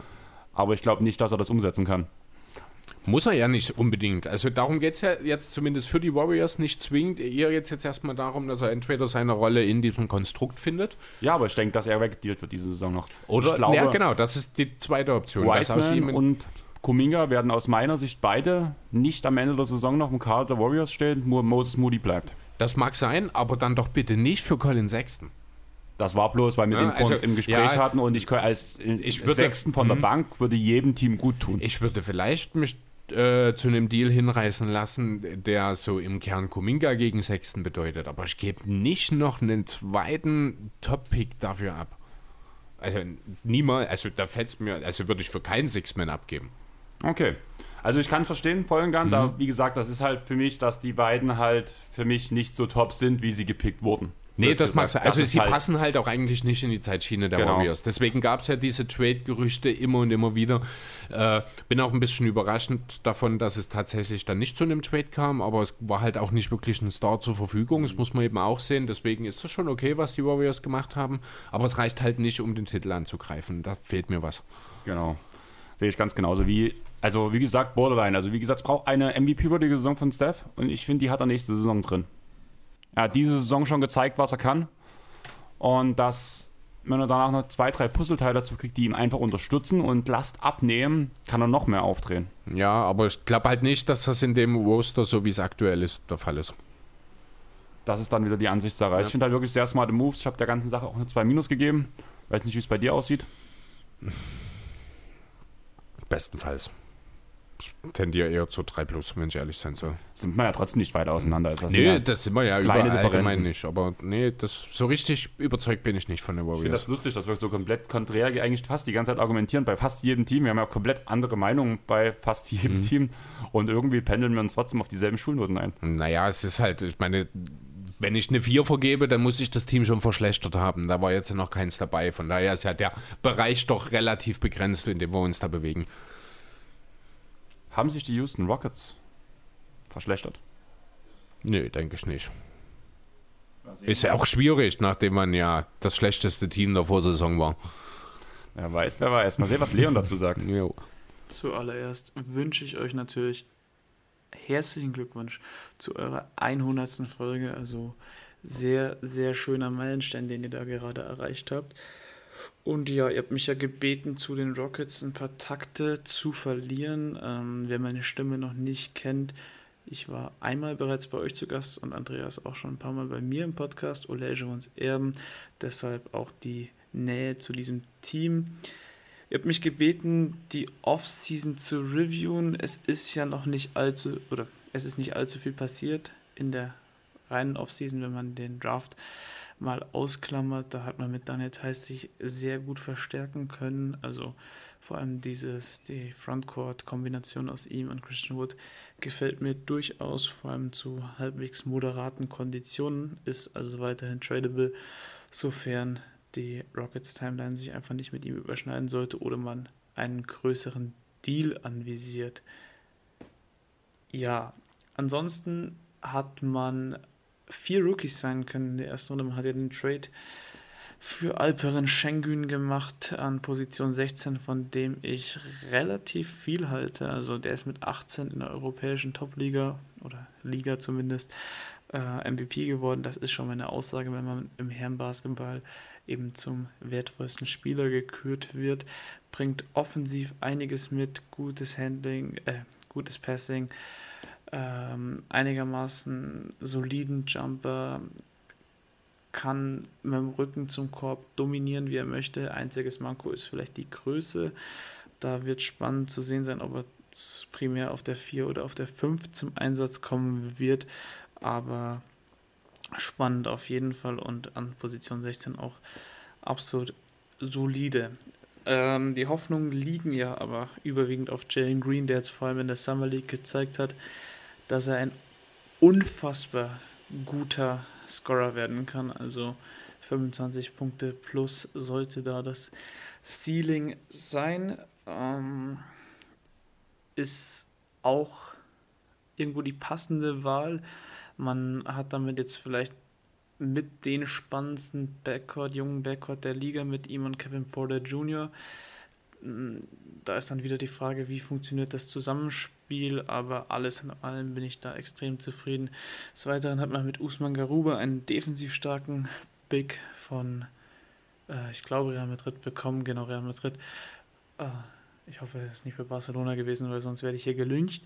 Auf jeden Fall spanischer Power Forward, hat auch bei Olympia schon so ein bisschen auf sich aufmerksam gemacht, aber natürlich ist dem sein Steckenpferd die Defense. Und eine Position später mit ähm, Josh Christopher auch wieder ein, ein Spieler, der offensiv einiges kann. Er nimmt schwere Würfe, kann diese auch treffen. Also, aber primär soll das wohl ein Freundschaftsdienst für Jalen Green gewesen sein. Also da gibt es schon die ersten Zusicherungen für den potenziell künftigen Franchise-Player. Ja, also alles in allem bin ich positiv gestimmt. Die Rockets haben es geschafft, acht Monate nach dem James Harden Trade ähm, sich für die Zukunft relativ gut aufzustellen. Man hat wahrscheinlich eines der jüngsten Teams der Liga. Man hat den John Wall, Eric Gordon und Daniel Theiss eben drei Veteranen zusätzlich noch David Nwaba, je nachdem wie fit der bleibt. Und da weiß man auch nicht, ob die alle denn überhaupt die Saison in Houston beginnen oder gar beenden. Dann den anderen Zuhörern wünsche ich noch viel Spaß bei der restlichen Folge. Bleibt dabei und Jungs auf die nächsten 100 Folgen. Ja, Chris, ähm, eins der jüngsten Teams der Liga, Jugend forscht. Ähm, ist nicht bloß auf die diesjährigen Rookies bezogen, sondern es sind ja allgemein ein paar junge Spieler im Kader. Vor allem Kevin Porter Jr. ist ja da einer der wichtigsten Bausteine, kann man sagen. Ich finde die Offseason eigentlich ganz okay. Die sind under, under the radar sehr gut vorangekommen. Ich finde auch, man kann es ein bisschen mit Detroit vergleichen, halt eben diese Jugendforschsache. Allerdings bin ich der Meinung, da ist Houston schon ein, zwei Schritte weiter, oder was denkst du? Ich weiß nicht, ob das wirklich so ist. Erstmal muss man sich jetzt natürlich die Frage stellen, wohin will Houston? Will man jetzt weiter im Rahmen von Rebuild auf Picks gehen, dann wird es wahrscheinlich nicht allzu lange dauern, bis man versucht, schon Wall und vor allem Eric Gordon oder Spieler wie den Daniel House vielleicht zu verschiffen, weil das einfach Spieler sind. Bei Wall natürlich aufgrund des Vertrags schwierig, aber die anderen, die dann halt auch Teams sind, die Containern unter Umständen weiterhelfen könnten, die dann vielleicht im potenziellen Rebuild auch ein Stück weit im Weg stehen können. Andererseits braucht jedes junge Team auch erfahrene Veteranen, die sie ein bisschen an die Hand nehmen. Ähm, ja, ansonsten, ich verstehe den Teilstil nicht wirklich, wenn ich ehrlich sein soll. Der macht für mich überhaupt keinen Sinn in diesem Team. Gebe ich dir recht, aber für Thais ist der Vertrag gut. Für Thais ist der Vertrag gut. Für knapp 36 Millionen für vier Jahre ist völlig in Ordnung. Äh, warum aber ausgerechnet Houston ihn den gegeben hat, erschließt sich mir überhaupt gar nicht. man wird halt besser mit ihm, aber will man wirklich schon so viel besser ja, werden? aber wo will man, genau, wo will man hin? Also man wird jetzt mit Daniel Theiss wahrscheinlich im Westen von Platz 15 sich auf Platz 13 nach vorn arbeiten, so gefühlt. Man wird trotzdem noch einen Top-10-Pick haben, aber die Chance für den ganz große, die hat man sich dann, also für die ganz hohen Picks, die hat man sich dann mit diesem Deal unter Umständen, äh, ja, zumindest ein kleines bisschen verhagelt. Wie gesagt, da muss man eben noch schauen, was dann mit Spielern wie Gordon passiert. Also Gordon sehe ich gar nicht, dass er die Saison in Houston beendet. Der wird spätestens zur Deadline weg sein. Bei Haus sehe ich das eigentlich auch sehr ähnlich. Ähm, ja, bei John Wall ist halt die Sache mit dem Vertrag ein Thema. Da wird es wahrscheinlich auch viel davon, aus, äh, davon abhängen, wie er sich jetzt in dieser Saison präsentiert. Aber ansonsten sind die Rockets immer noch ein Team, das im Keller der Liga rumkriechen wird. Die, die Picks, die man gemacht hat, sind gut. Ein Jalen Green, ein Alperen Sengun und Co., das sind alles Spieler, die können dem Team weiterhelfen, aber wahrscheinlich, also Queen vielleicht auch schon direkt, äh, die anderen aber wahrscheinlich eher erst in zwei bis drei Jahren. Das ist auch okay, das macht auch total Sinn. Und bei Schengen muss man ja ehrlich sagen, hat eher das Skillset von einem Amir Okafor mit ein bisschen Passing dazu. Da ist auch die Frage, Wie funktioniert das dann eben langfristig in der Liga? Genau, Zumal da er halt muss auch man halt kein schauen. guter Verteidiger ist. Ja. Also da wird in der NBA aufgrund der Athletik in der Liga komplett auseinandergenommen. Also das ist halt genau, das ist halt so ein riesen Fragezeichen. Genau. Schengen. Also er hat sich bis jetzt sehr gut in der Summer League präsentiert. Allerdings wissen wir alle, was Summer League ist. Genau, es ist halt die Summer League. Da muss man dann halt wirklich mal schauen, wie ist denn das, wenn er dann gegen Spieler spielt, die äh, ja auch einfach schon ausgewachsen sind. Hat er ja eigentlich in der Türkei schon, aber das ist halt, oder in der Tür Türkei er, ne? Mhm. Auch direkt. Genau. Ähm, ja, aber das ist dann natürlich auch nochmal ein anderes Niveau als beispielsweise Garuba bei Real oder eben dann, wenn man jetzt in die NBA geht. Dafür ist er andererseits noch sehr jung. Deswegen äh, ist das schon okay anstelle der Rockets, wenn man eben auch vier First-Round-Picks hat, dass man da vielleicht auch mal zwei nimmt und da ein bisschen Risiko geht. Das kann ich total nachvollziehen. Ähm, ja, viel besser sind sie jetzt in dieser Zusammensetzung trotzdem nicht.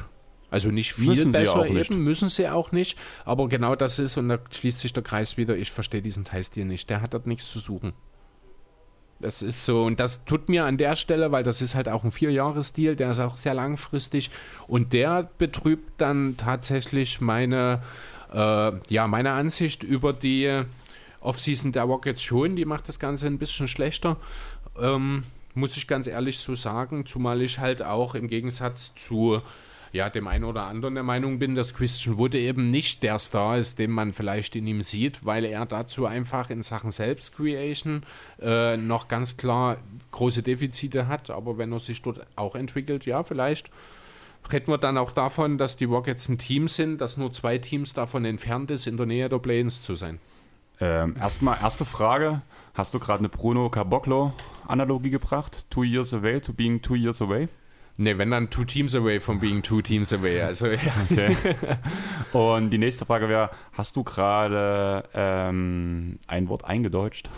Was habe ich eingedeutscht? Self, also Wort Self. Creation Self-Creation, achso, ich habe Selbst-Creation gesagt, Genau. naja, stimmt. Ich musste erst Ja, mal grinsen, stimmt. wo ich es gehört habe. musste- Ich wollte dich bloß nicht unterbrechen. Ja, also mh, gebt dir vollkommen recht. Ich bin echt gespannt, was aus Schengen wird. Also wie gesagt, eigentlich gehörte er so zu diesen typischen Prospects, wo ich halt nicht viel drauf gebe, ähnlich wie Weissman, so dieses Kaliber. Allerdings hat er mir der Summer League von den ganzen Bewegungsabläufen und sowas besser gefallen, als ich es erwartet habe. Und ich bin gespannt, was aus ihm wird. Also ich finde es echt interessant. Und ich finde den jungen Kader halt, also einen Namen, den wir noch gar nicht genannt haben, ist Tate, Jason Tate. Als Ja. guter Verteidiger, als junges Talent, also was heißt jung? 25 Jahre, 26 Genau. mittlerweile halt wahrscheinlich. letztes Jahr Rookie gewesen, weil er halt spät in die Liga gekommen ist. Ich glaube auch nicht, dass es bei ihm in irgendeiner Form darum geht, ihn abzugeben. Das wird jemand sein, den man versucht, dann auch dauerhaft in Houston zu halten. Ähm, ja, auch DJ Augustin steht da gerade in dem Death Chart bei Real GM mit drin, den hatte ich gar nicht auf dem Schirm. Der Äh, war in dem Deal mit drin um letzte Saison. Der wurde letztes Okay. Jahr schon Hm. reingetradet in das Team.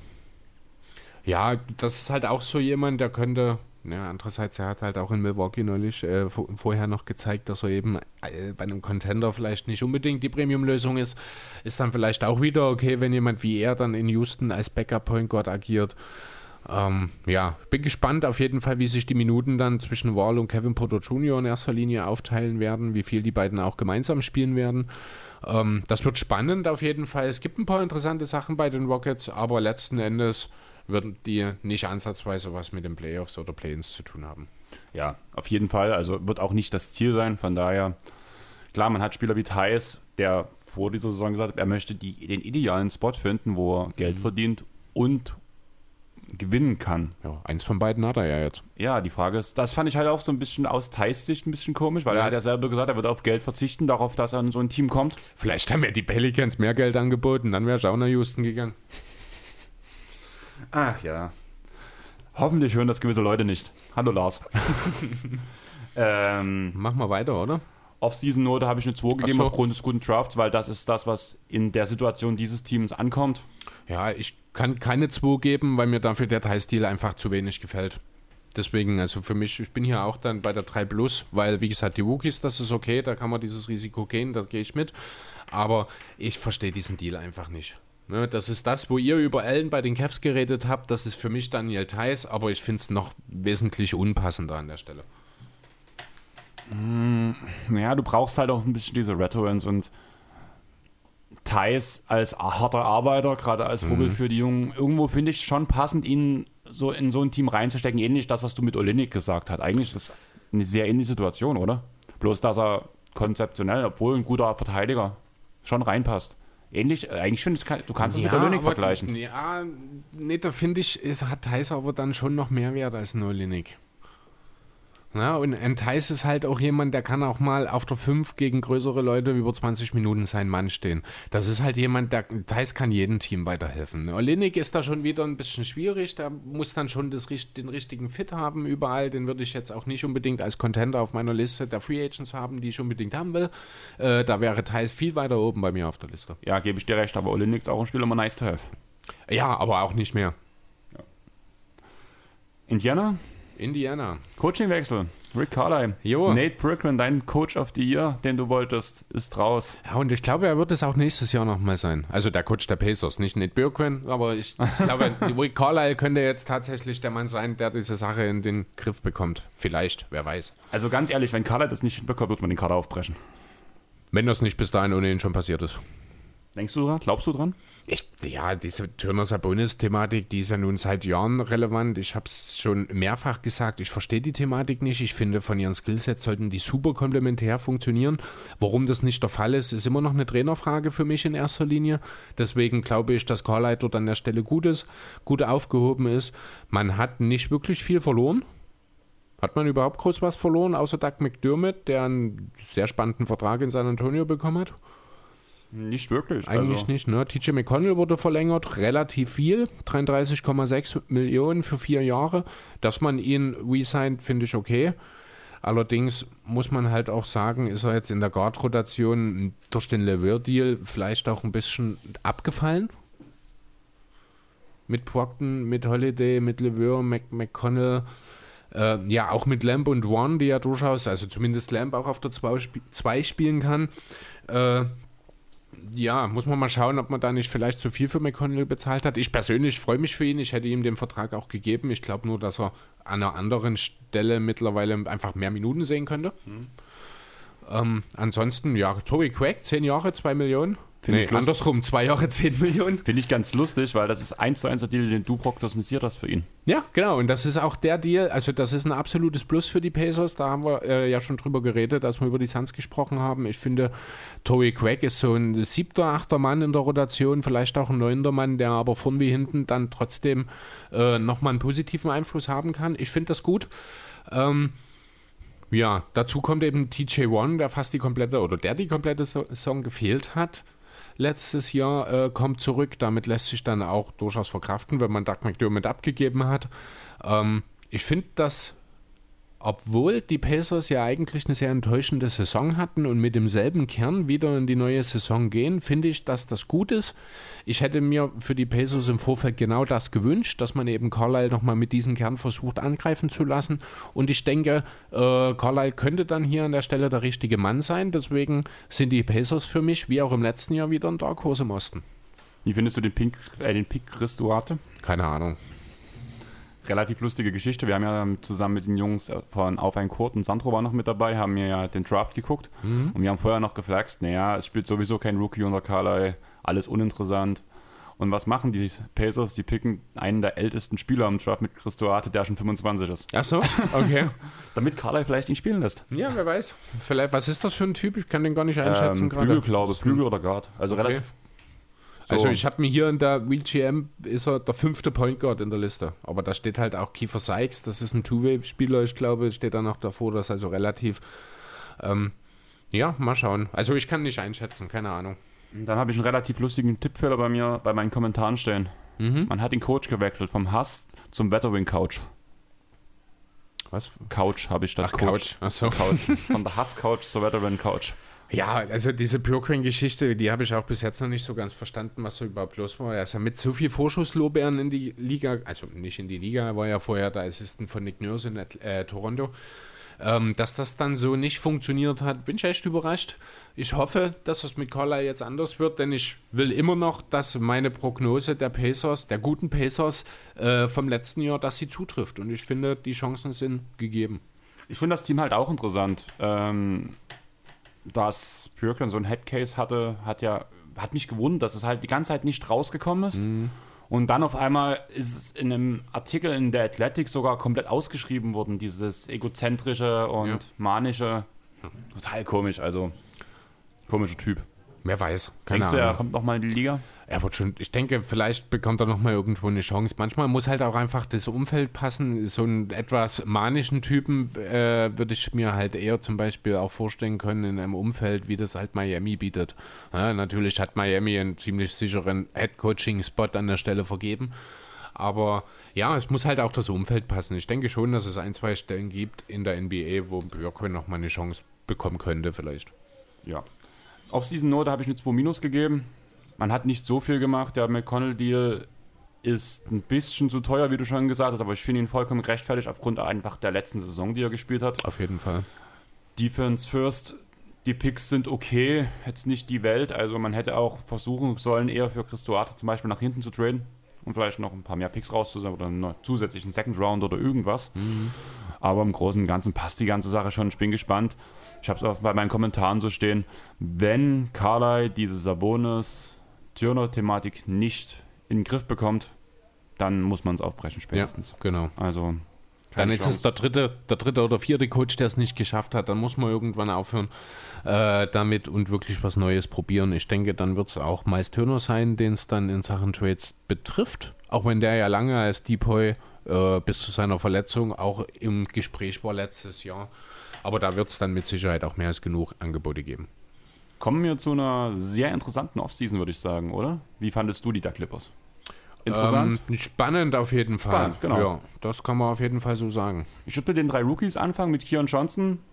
Haben die Clippers nach oben gedealt für quasi nix und bekommen einen sprungkräftigen Point Guard, der halt auch vor allem Ballhandling-Aufgaben übernehmen kann. Aber schon NBA-ready ist, tue ich so ein bisschen bezweifeln. Jason Preston, Wing, Brandon Boston Jr., so ein Typ ohne Hals, kann man sagen. Das ist ein ziemliches Brett. Brauche auf jeden Fall noch ein bisschen. Bin ich aber auch überrascht, dass der so tief gefallen ist. Ich weiß nicht, ob du dich erinnern kannst, wo Talking the Game angefangen hat, ihre Highschool- und Draft-Profile zu schreiben für, die, für diesen aktuellen Jahrgang. Da war Prest, äh, war BJ Boston gerade aus der ähm, äh, aus der Highschool erst raus und da war der einer der Top-Leute an der Highschool. Da war einer der hoch, höchst geranktesten Spieler. Und der ist in dieser College-Saison übelst abgebrochen. Okay. Also es gibt also, ich weiß nicht, in welchem Pod das mal gesagt wurde, hätte er einfach diesen Weg genommen, zu sagen, ich spiele die Saison nicht und trainiere für mich alleine, wäre er wahrscheinlich schon Position 20 bis 30 weggegangen und durch diese College-Saison ist er so weit nach hinten gerutscht. Tja, manchmal passt halt nicht. Genau. Und da bin ich halt gespannt, was vielleicht trotzdem noch in ihm, vielleicht schlummert da was. Vielleicht war es einfach ein scheiß Jahr, weil es auch bloß Freshman gewesen war, ein Jahr. Da kann man immer mal nicht so besonders spielen. Ja. Dann ja, großes Go, Kawhi Leonard resigned. Ja, Warst du überrascht von diesem Deal, wie er lief?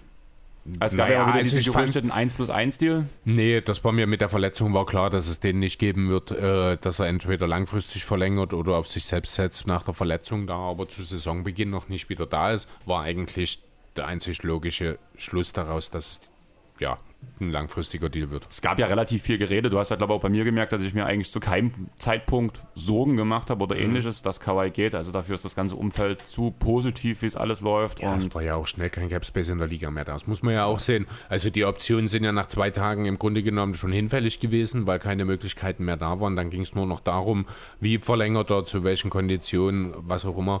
Dafür hat er sich wie üblich viel Zeit gelassen. Ob das jetzt gut oder schlecht ist, das ist im Endeffekt ist es egal, weil er unterschrieben hat. Äh, fühlt sich aber manchmal ein bisschen an, als würde er seine Position ein bisschen zu sehr ausnutzen, wenn ich ehrlich sein soll. keine Ahnung. Ich glaube, er sagt halt, es ist Saison aus, ich mache jetzt noch mein Ding und danach kümmere ich mich, wenn ich Bock drum habe, weil er genau weiß, dass er seinen Vertrag bekommt. Und du weißt ja auch nicht, was bei den Clippers kommuniziert wurde. Vor den Playoffs hieß es ja auch, er sieht seine Zukunft in LA und über den Rest reden wir nach der Saison. Also ich habe mir wirklich zu keinem Zeitpunkt aufgrund aller Aussagen von Kawhi Gedanken gemacht. Nee, gab's und ich auch wusste, keinen Grund dafür. Und ich wusste halt auch, dass es eine Weile dauert, bis er unterschreibt, weil das war bei allen, Off- es gab keine einzige Offseason, wo er vertragslos war, wo er sofort einen Vertrag Mhm. unterschrieben hat, sondern hat sich immer Zeit gelassen, weil er erstmal Urlaub macht. Und das kann ich verstehen, vor allem wenn du in der Position eines Kawhi Leonard oder auch Kevin Durant Also oder sonst was ganz bist. ehrlich, weil er erstmal Urlaub macht, finde ich dann schon ein bisschen fies, weil der ist schon wochenlang im Urlaub gewesen. Ja, Reha. Also wie viel er wirklich Urlaub machen kann, ist schwierig. Nee, aber du weißt was, ich finde das halt, es ist ein bisschen seltsam. Vielleicht auch einfach bloß, weil es so ungewöhnlich ist, weil das halt nicht der Ja, Gang und Gäbe ist. Das ist ja ungewöhnlich nicht schlecht. Ja, das ist schon okay.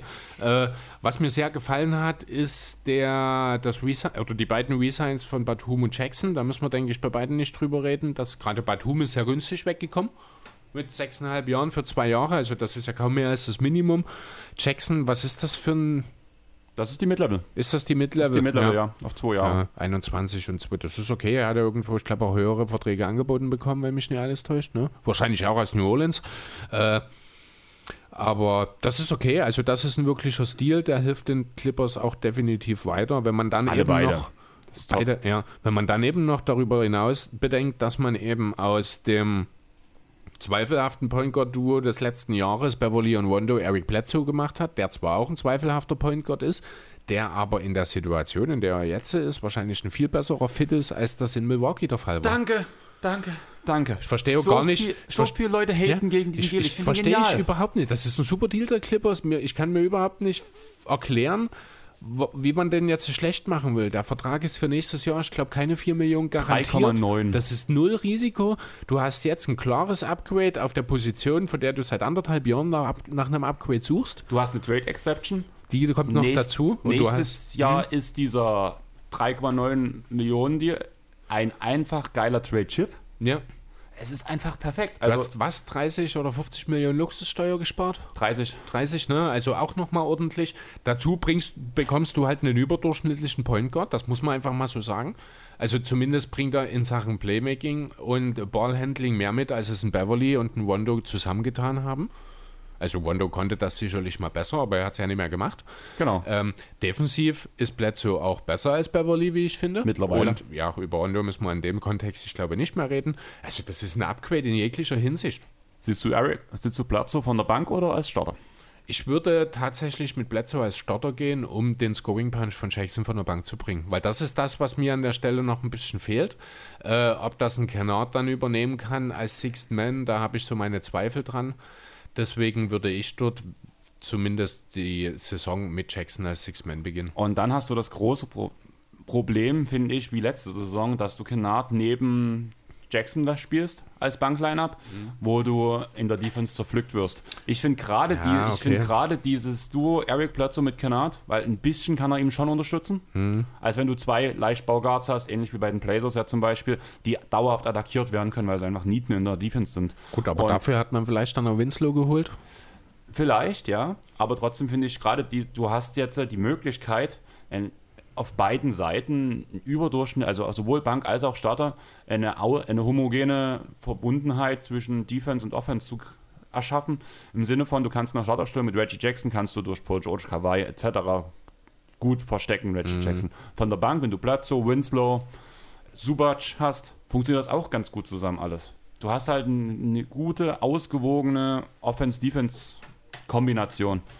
Und vor allem kann Bledsoe den Ball bringen und Kennard ist besonders effektiv im Spot-Up-Schützen, Ja. als Spot-Up-Schütze. Weshalb, wenn Bledsoe den Ball bringt, Playmaking kann er, Zumindest in der Regular Season. Mhm. Und in der in den Playoffs, vielleicht wird er unspielbar. Ja, das kann passieren. Ich sehe das gar nicht so schlimm, weil er musste halt gerade für die Bugs musste er zu viel Verantwortung auch in den Playoffs übernehmen. Das ist hier nicht zwingend der Fall, glaube ich. Ja, aber Bledsoe war noch nie ein guter Schütze und umso höher die Hm. Runden kommen, das hat Es- ja, es ähm, ich habe ja relativ lange mit David und Sven geschrieben gehabt, ja. Umso höher die Runden kommen, das verstehe ich auch die aus, umso mehr wird der Ball in den Händen von Paul George und Kawhi Leonard liegen. Richtig. Und da ist halt mit Bledsoe, wenn er halt bloß seine 30, 35 Prozent wirft, ist das halt für die Clippers zumindest, muss man dazu sagen, ein relativ schlechter Wert. Ja, das sehe ich gar nicht. Ja, aber dann kannst du eben Jackson dorthin stellen. Ich sehe da überhaupt gar kein Problem.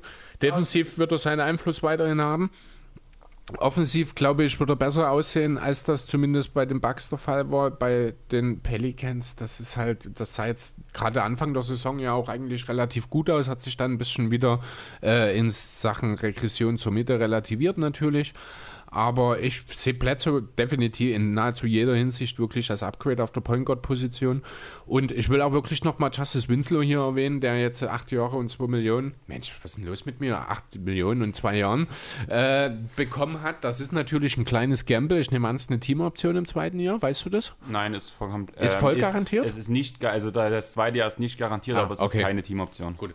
Ähm, denn man muss natürlich schon sehen, was verletzungstechnisch aus Justin Winslow, was von ihm noch übrig geblieben ist, um das mal so zu sagen. Ich habe ihn ja immer als sehr, sehr talentierten, ja auch sekundären Playmaking-Big gese äh, Flügel gesehen, der auch ja, ein guter Verteidiger ist. Also rein vom Profil her passt er super auch nochmal zu den Niklas Clippers. Batum leid. Ja, so in die Richtung, genau. Ähm, nicht ganz so den soliden Wurf vielleicht. Aber das kann ja unter Umständen noch kommen. Wichtig für ihn wird sein, dass er fit bleibt. Und wenn er fit bleibt, ist das definitiv auch nochmal ein fettes Flügel-Upgrade. Ja, du musst halt sagen, auch die Zeit, wo er fit war und gespielt hat, vor allem bei den Pelicans, war es kein guter Spieler mehr. Winslow war in Memphis.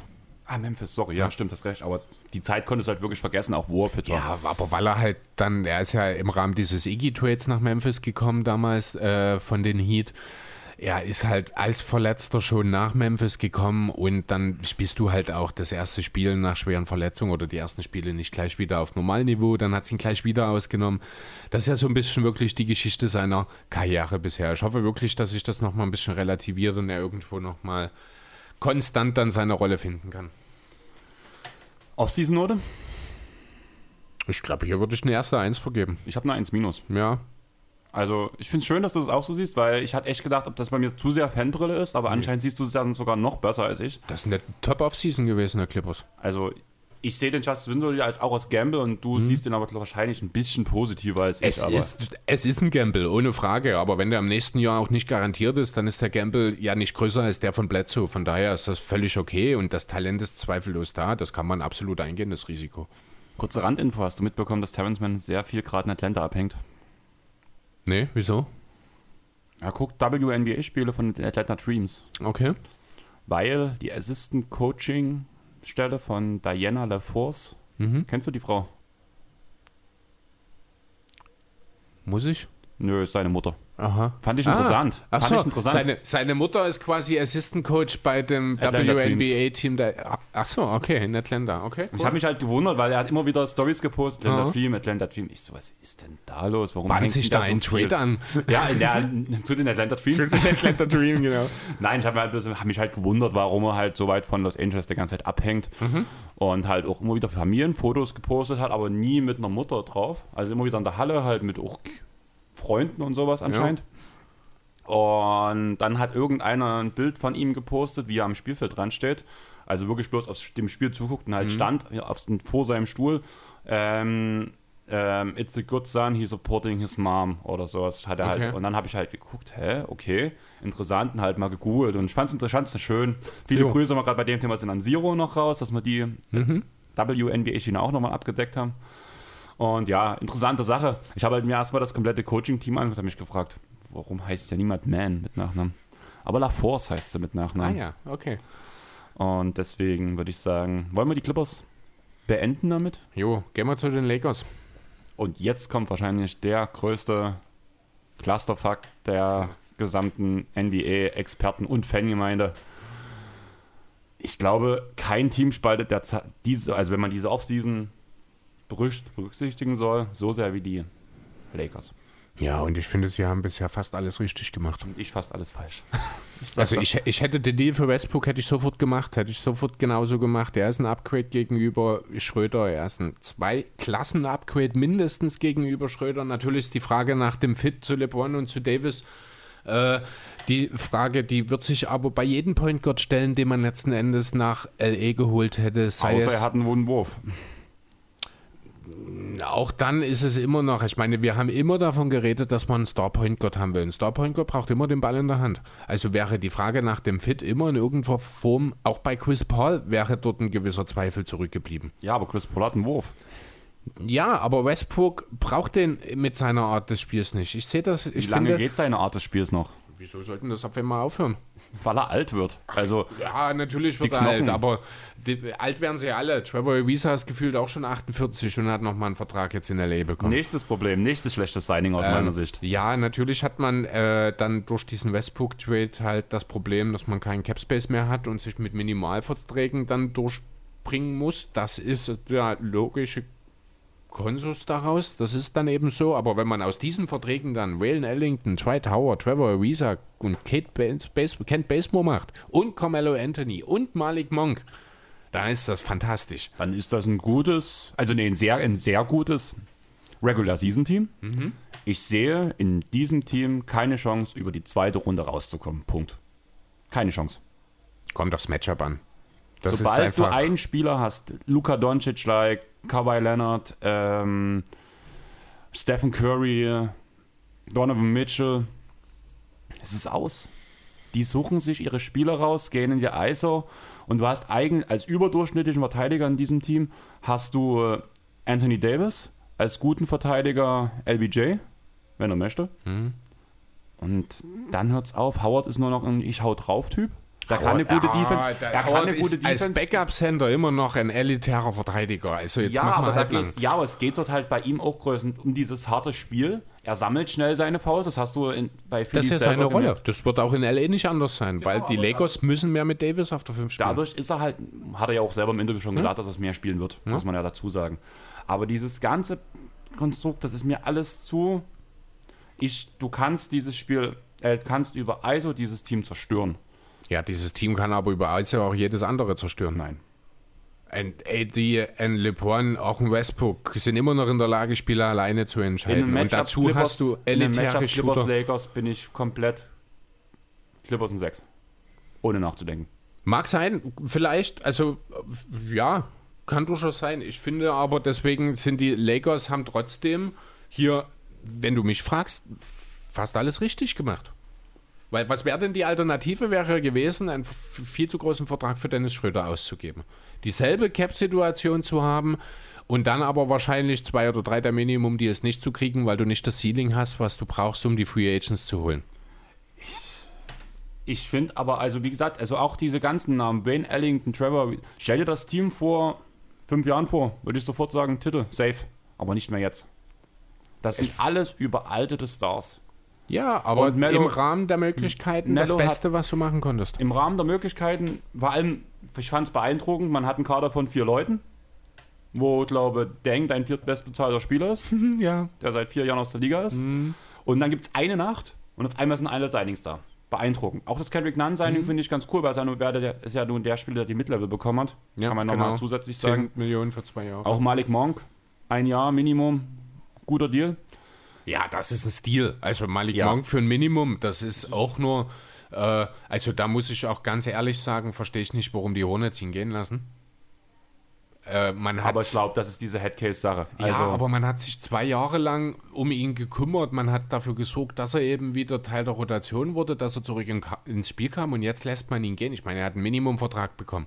Den hat er mit Sicherheit, hätte er bei den Hornets alleine schon aufgrund der Bird Rights, hätte er mit Sicherheit ein kleines bisschen mehr bekommen können. Wir reden ja jetzt hier nicht davon, dass er einen 10-Millionen-Vertrag oder irgendwas kriegen soll. Und wenn er nur die Qualifying-Offer angenommen hätte, selbst die wäre mehr wert gewesen. Das Ding ist halt einfach, warum ich diese ähm, Offseason unterirdisch finde, muss ich ganz ehrlich sagen. Und ich bin der Meinung, du kannst, hätt, irgendwas hättest du anders machen können. Also, Aber dann sag mir was. Dann, dann sag mir, welche andere Fit als Russell Alternative Westbrook zu holen. der verfügbar war.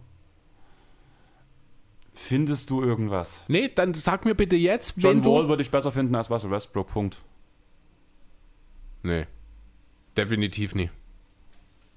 John Wall ist erstmal schon alleine die Hälfte der Saison verletzt. John Wall ist nicht der Scorer, der ein Russell Westbrook ist. Ist nicht vom Typ her, vom, vom Kopf her meine ich, nicht das, was ein Russell Westbrook ist. Da gibt es viele Punkte, wo Wen ich hast, sage, du in, wen hast du in den Playoffs lieber, Russell Westbrook oder John Wall? Russell Westbrook. Playoffs bei mir ganz klar John doch. Wall. Nein, Russell Westbrook ist einer der besten Klatschplayer der Liga gewesen im letzten Jahr. Weil es nie viel Klatschplay gab bei den Jungs. Na und? Trotzdem, das ist, nee, ich sehe das, Weil er die Spiele vorher verliert, Punkt. Ach, so ein Blödsinn. Das ist, nee, das ist eine Diskussion, über, auf die will ich mich jetzt auch Nee, wirklich will ich nicht nicht, wir wollen einlassen. über die Lakers. Also Nee, ich das- will auch gar nicht mehr über die Lakers reden gerade. Ich das finde, Thelen oder Tucker Signing ist okay. Ja, ne, ähm, ich ich. habe Bisschen teuer, aber ist okay. ja, das musste wahrscheinlich. Ich fand es ein bisschen enttäuschend, dass man gar nicht versucht hat, Caruso einen neuen Vertrag anzubieten. Ja. Also das ist dann vielleicht auch so ein Stück weit äh, auch schlechtes Management gewesen. Ja, ich muss halt wirklich sagen, dass Caruso weg ist, dass ähm, KCP weg ist. Auch Marcus Moore, Marcus Morris hat auch bloß ein Minimum-Deal bekommen. Warum kriegt er die nicht bei den Lakers? Ich finde das, finde das alles irgendwie homogener, das Team letztes Jahr. Letztes Jahr hätte ich... Vorletztes Jahr, ja. Letztes Jahr war das Team auch nicht homogen. Letztes Jahr habe ich die als Titelcontender gesehen. Haben wir alle. Ja, ich Das Jahr davor fand ich aber, also rein was die Teamchemie etc. angeht, war die Bubble um Ligen besser als Ja, das, was letztes Teamchemie Jahr auf jeden Fall. war. Ich finde auch, dass Howard-Signing passt. Also Howard ist wirklich ein Mhm. gutes Signing dort an dem Punkt. Passt auch gut ins Team. Aber vor allem, also ich tue jetzt mal die Spieler oft sehen, die ich alle negativ sehe. Also wie gesagt, Taylor und Tucker ist mir zu teuer, aber ist okay, musst du wahrscheinlich zahlen. Also da, will ich, da würde ich keinen Minuspunkt dafür geben, Mhm. blöd gesagt. Wayne Ellington, nein. Trevor Ariza, nein. Kent Basemore, nein. Kendrick Nunn bin ich mir, kann ich, nie ein, kann ich nicht einschätzen. Mello, nein. Malik Monk, hm. Kann ich nicht einschätzen, wie es halt funktioniert. das mir geht es halt einfach um diese total- Nein, mir geht es um diese Defense, die du unter den Playoffs brauchst. Letztes Jahr, fand ich, hatten sie eine ausgewogen, ein ausgewogenes Team. Du hast die beste Abwehr der Liga gestellt. Das fällt jetzt definitiv flach, oder? Trevor Ariza, überdurchschnittlicher Verteidiger, Zeit 38. seiner Karriere. Kent Basemore, überdurchschnittlicher Verteidiger, Zeit seiner Karriere. Kendrick Nunn ist zumindest mal kein Katastrophenverteidiger. Dazu hast du Mark Gasol, Dwight Howard, Anthony Davis, LeBron James, die alle gute Verteidiger sind. Das Team ist defensiv nicht gut, aber es ist deutlich besser, als du es gerade machst. Das Ding ist, die sind alle uralt. Jetzt hör doch mal auf, nur auf Hast dem du- Alter. Ja, guck dir guck doch dir mal doch mal an, die was sich die letzten Jahre entwickelt hat. Wie viele alte Spieler trotzdem noch in der Lage sind, Leistung. Es ist nicht mehr so wie vor 15 Jahren, dass du mit Mitte 30 anfängst, deine Leistung zu verlieren. Du kannst bis 38, 39 immer noch hochqualitativ spielen. Du kannst aber nicht einen Schnitt von der, von der ganzen Karriere, zum Beispiel nehmen wir mal Trevor Ariza als bestes Beispiel, oder Kent Basemore macht es noch besser, von der ganzen Karriere nehmen, wo sie gute Verteidiger waren, aber in den letzten zwei Jahren waren es nichts. Die haben kaum gespielt, weil sie einfach zu schlecht waren. Und die, dass die Namen hier gerade so hoch gehandelt werden, ist einfach aufgrund, dass ihre Karriere vom Namen her so gut war. Weil sie eben auch mehr als nur das Alter mitbringen. Weil sie alle kluge Verteidiger sind. Kent Basemore ist halt schon immer jemand gewesen, der äh, vor allem natürlich über seinen Einsatz kommt, über seine irre langen Arme, der eine hohe Grundgeschwindigkeit auch äh, in der Defensive mitbringt. Ariza ist ein super intelligenter Verteidiger. Ich- Warum haben sie dann die letzten Jahre nicht gespielt und wenn sie auf dem Feld waren, schlecht gespielt? Es war so. Die wurden Ja, ausgescored mit den Spielern auf, der, auf dem Feld. Wie oft sehen wir denn Spieler, die einfach mal wieder eine neue Situation brauchen? Ne? Natürlich sind das keine One-on-One-Defender, darum geht es so gar nicht. Dafür hat man mit Vogel aber auch einen Trainer, der eine Team-Defense installieren muss. Das Ich finde, dass du, du, also, du, du suchst teilweise wirklich, habe ich das Gefühl, bei den Nein. Lakers nur nach negativen Nein, ich Sachen. such's nicht. Ich habe die Namen gelesen und das sind alles Namen, die ich letzt, die letzten Jahre schon gesagt habe, dass, dass die nichts mehr sind. Und die haben sich jetzt äh, das Best-of meiner letzten Jahre. Sehe ich anders. Spieler, Nee, die, ich, Spieler, die, Spieler, die ich früher cool fand und jetzt mittlerweile die einfach washed sind, wenn wir gerade bei den Lakers sind. da, da, da kommen wir aber auch nicht mehr auf einen Nenner. Wie gesagt, das sind aber auch, das ist, das ist das, was ich meinte, bevor wir angefangen haben, gerade über Lakers zu reden.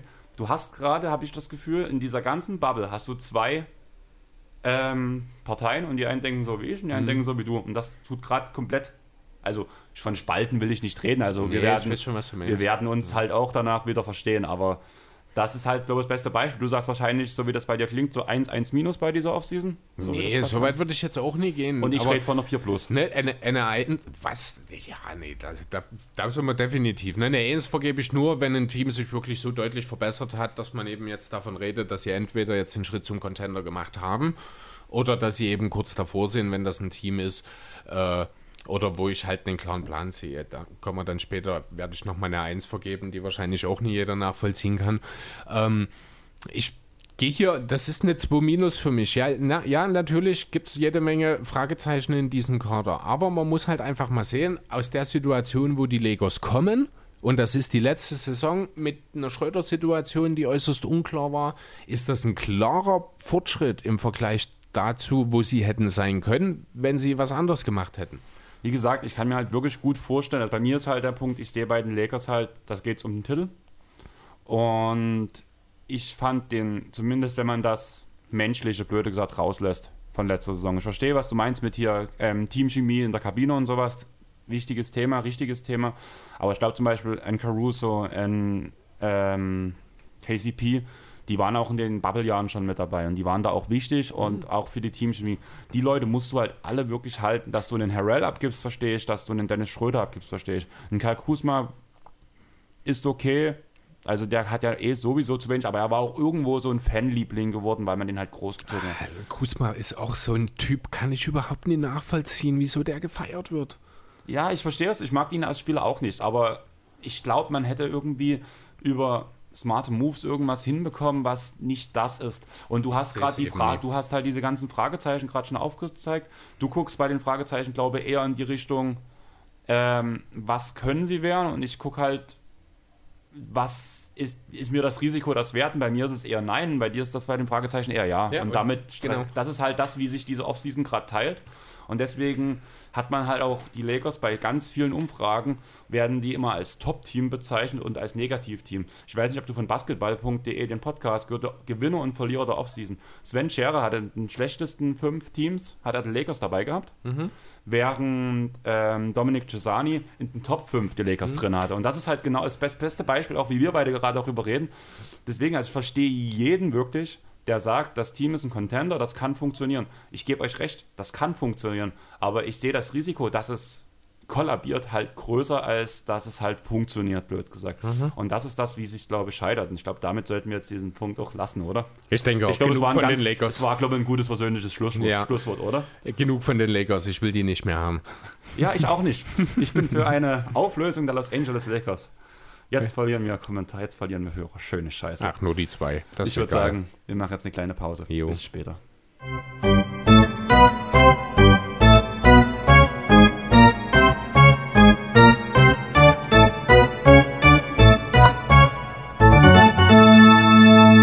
So, da wären wir wieder, haben eine kleine Pause gemacht. Normalerweise wäre jetzt auf jeden Fall der große unser Podcast schon zu Ende. Wir sind ungefähr bei der Halbzeit, hoffentlich schon ein Stück drüber. Aber wir gehen weiter mit den Memphis Grizzlies und haben da eine Stimme von Benne von Talking the Game. Servus Leute, hier ist der Benne vom Talk in the Game Podcast und ich wurde gebeten, heute ein paar Worte zur Offseason der Memphis Grizzlies loszuwerden. Erstmal, Andy, Chris, herzlichen Glückwunsch zur 100. Folge. Macht weiter so und lasst einfach nochmal 100 Folgen mindestens, wenn nicht sogar mehr. Ja, die Offseason der Memphis Grizzlies, die waren ziemlich umtriebig, muss man sagen. Ähm, was mir an der Offseason oder was mir generell an den Memphis Grizzlies gefällt, ist, dass sie einfach grundehrlich mit sich selber sind und man das, immer das Gefühl hat, man verfolgt einen ganz klaren Plan.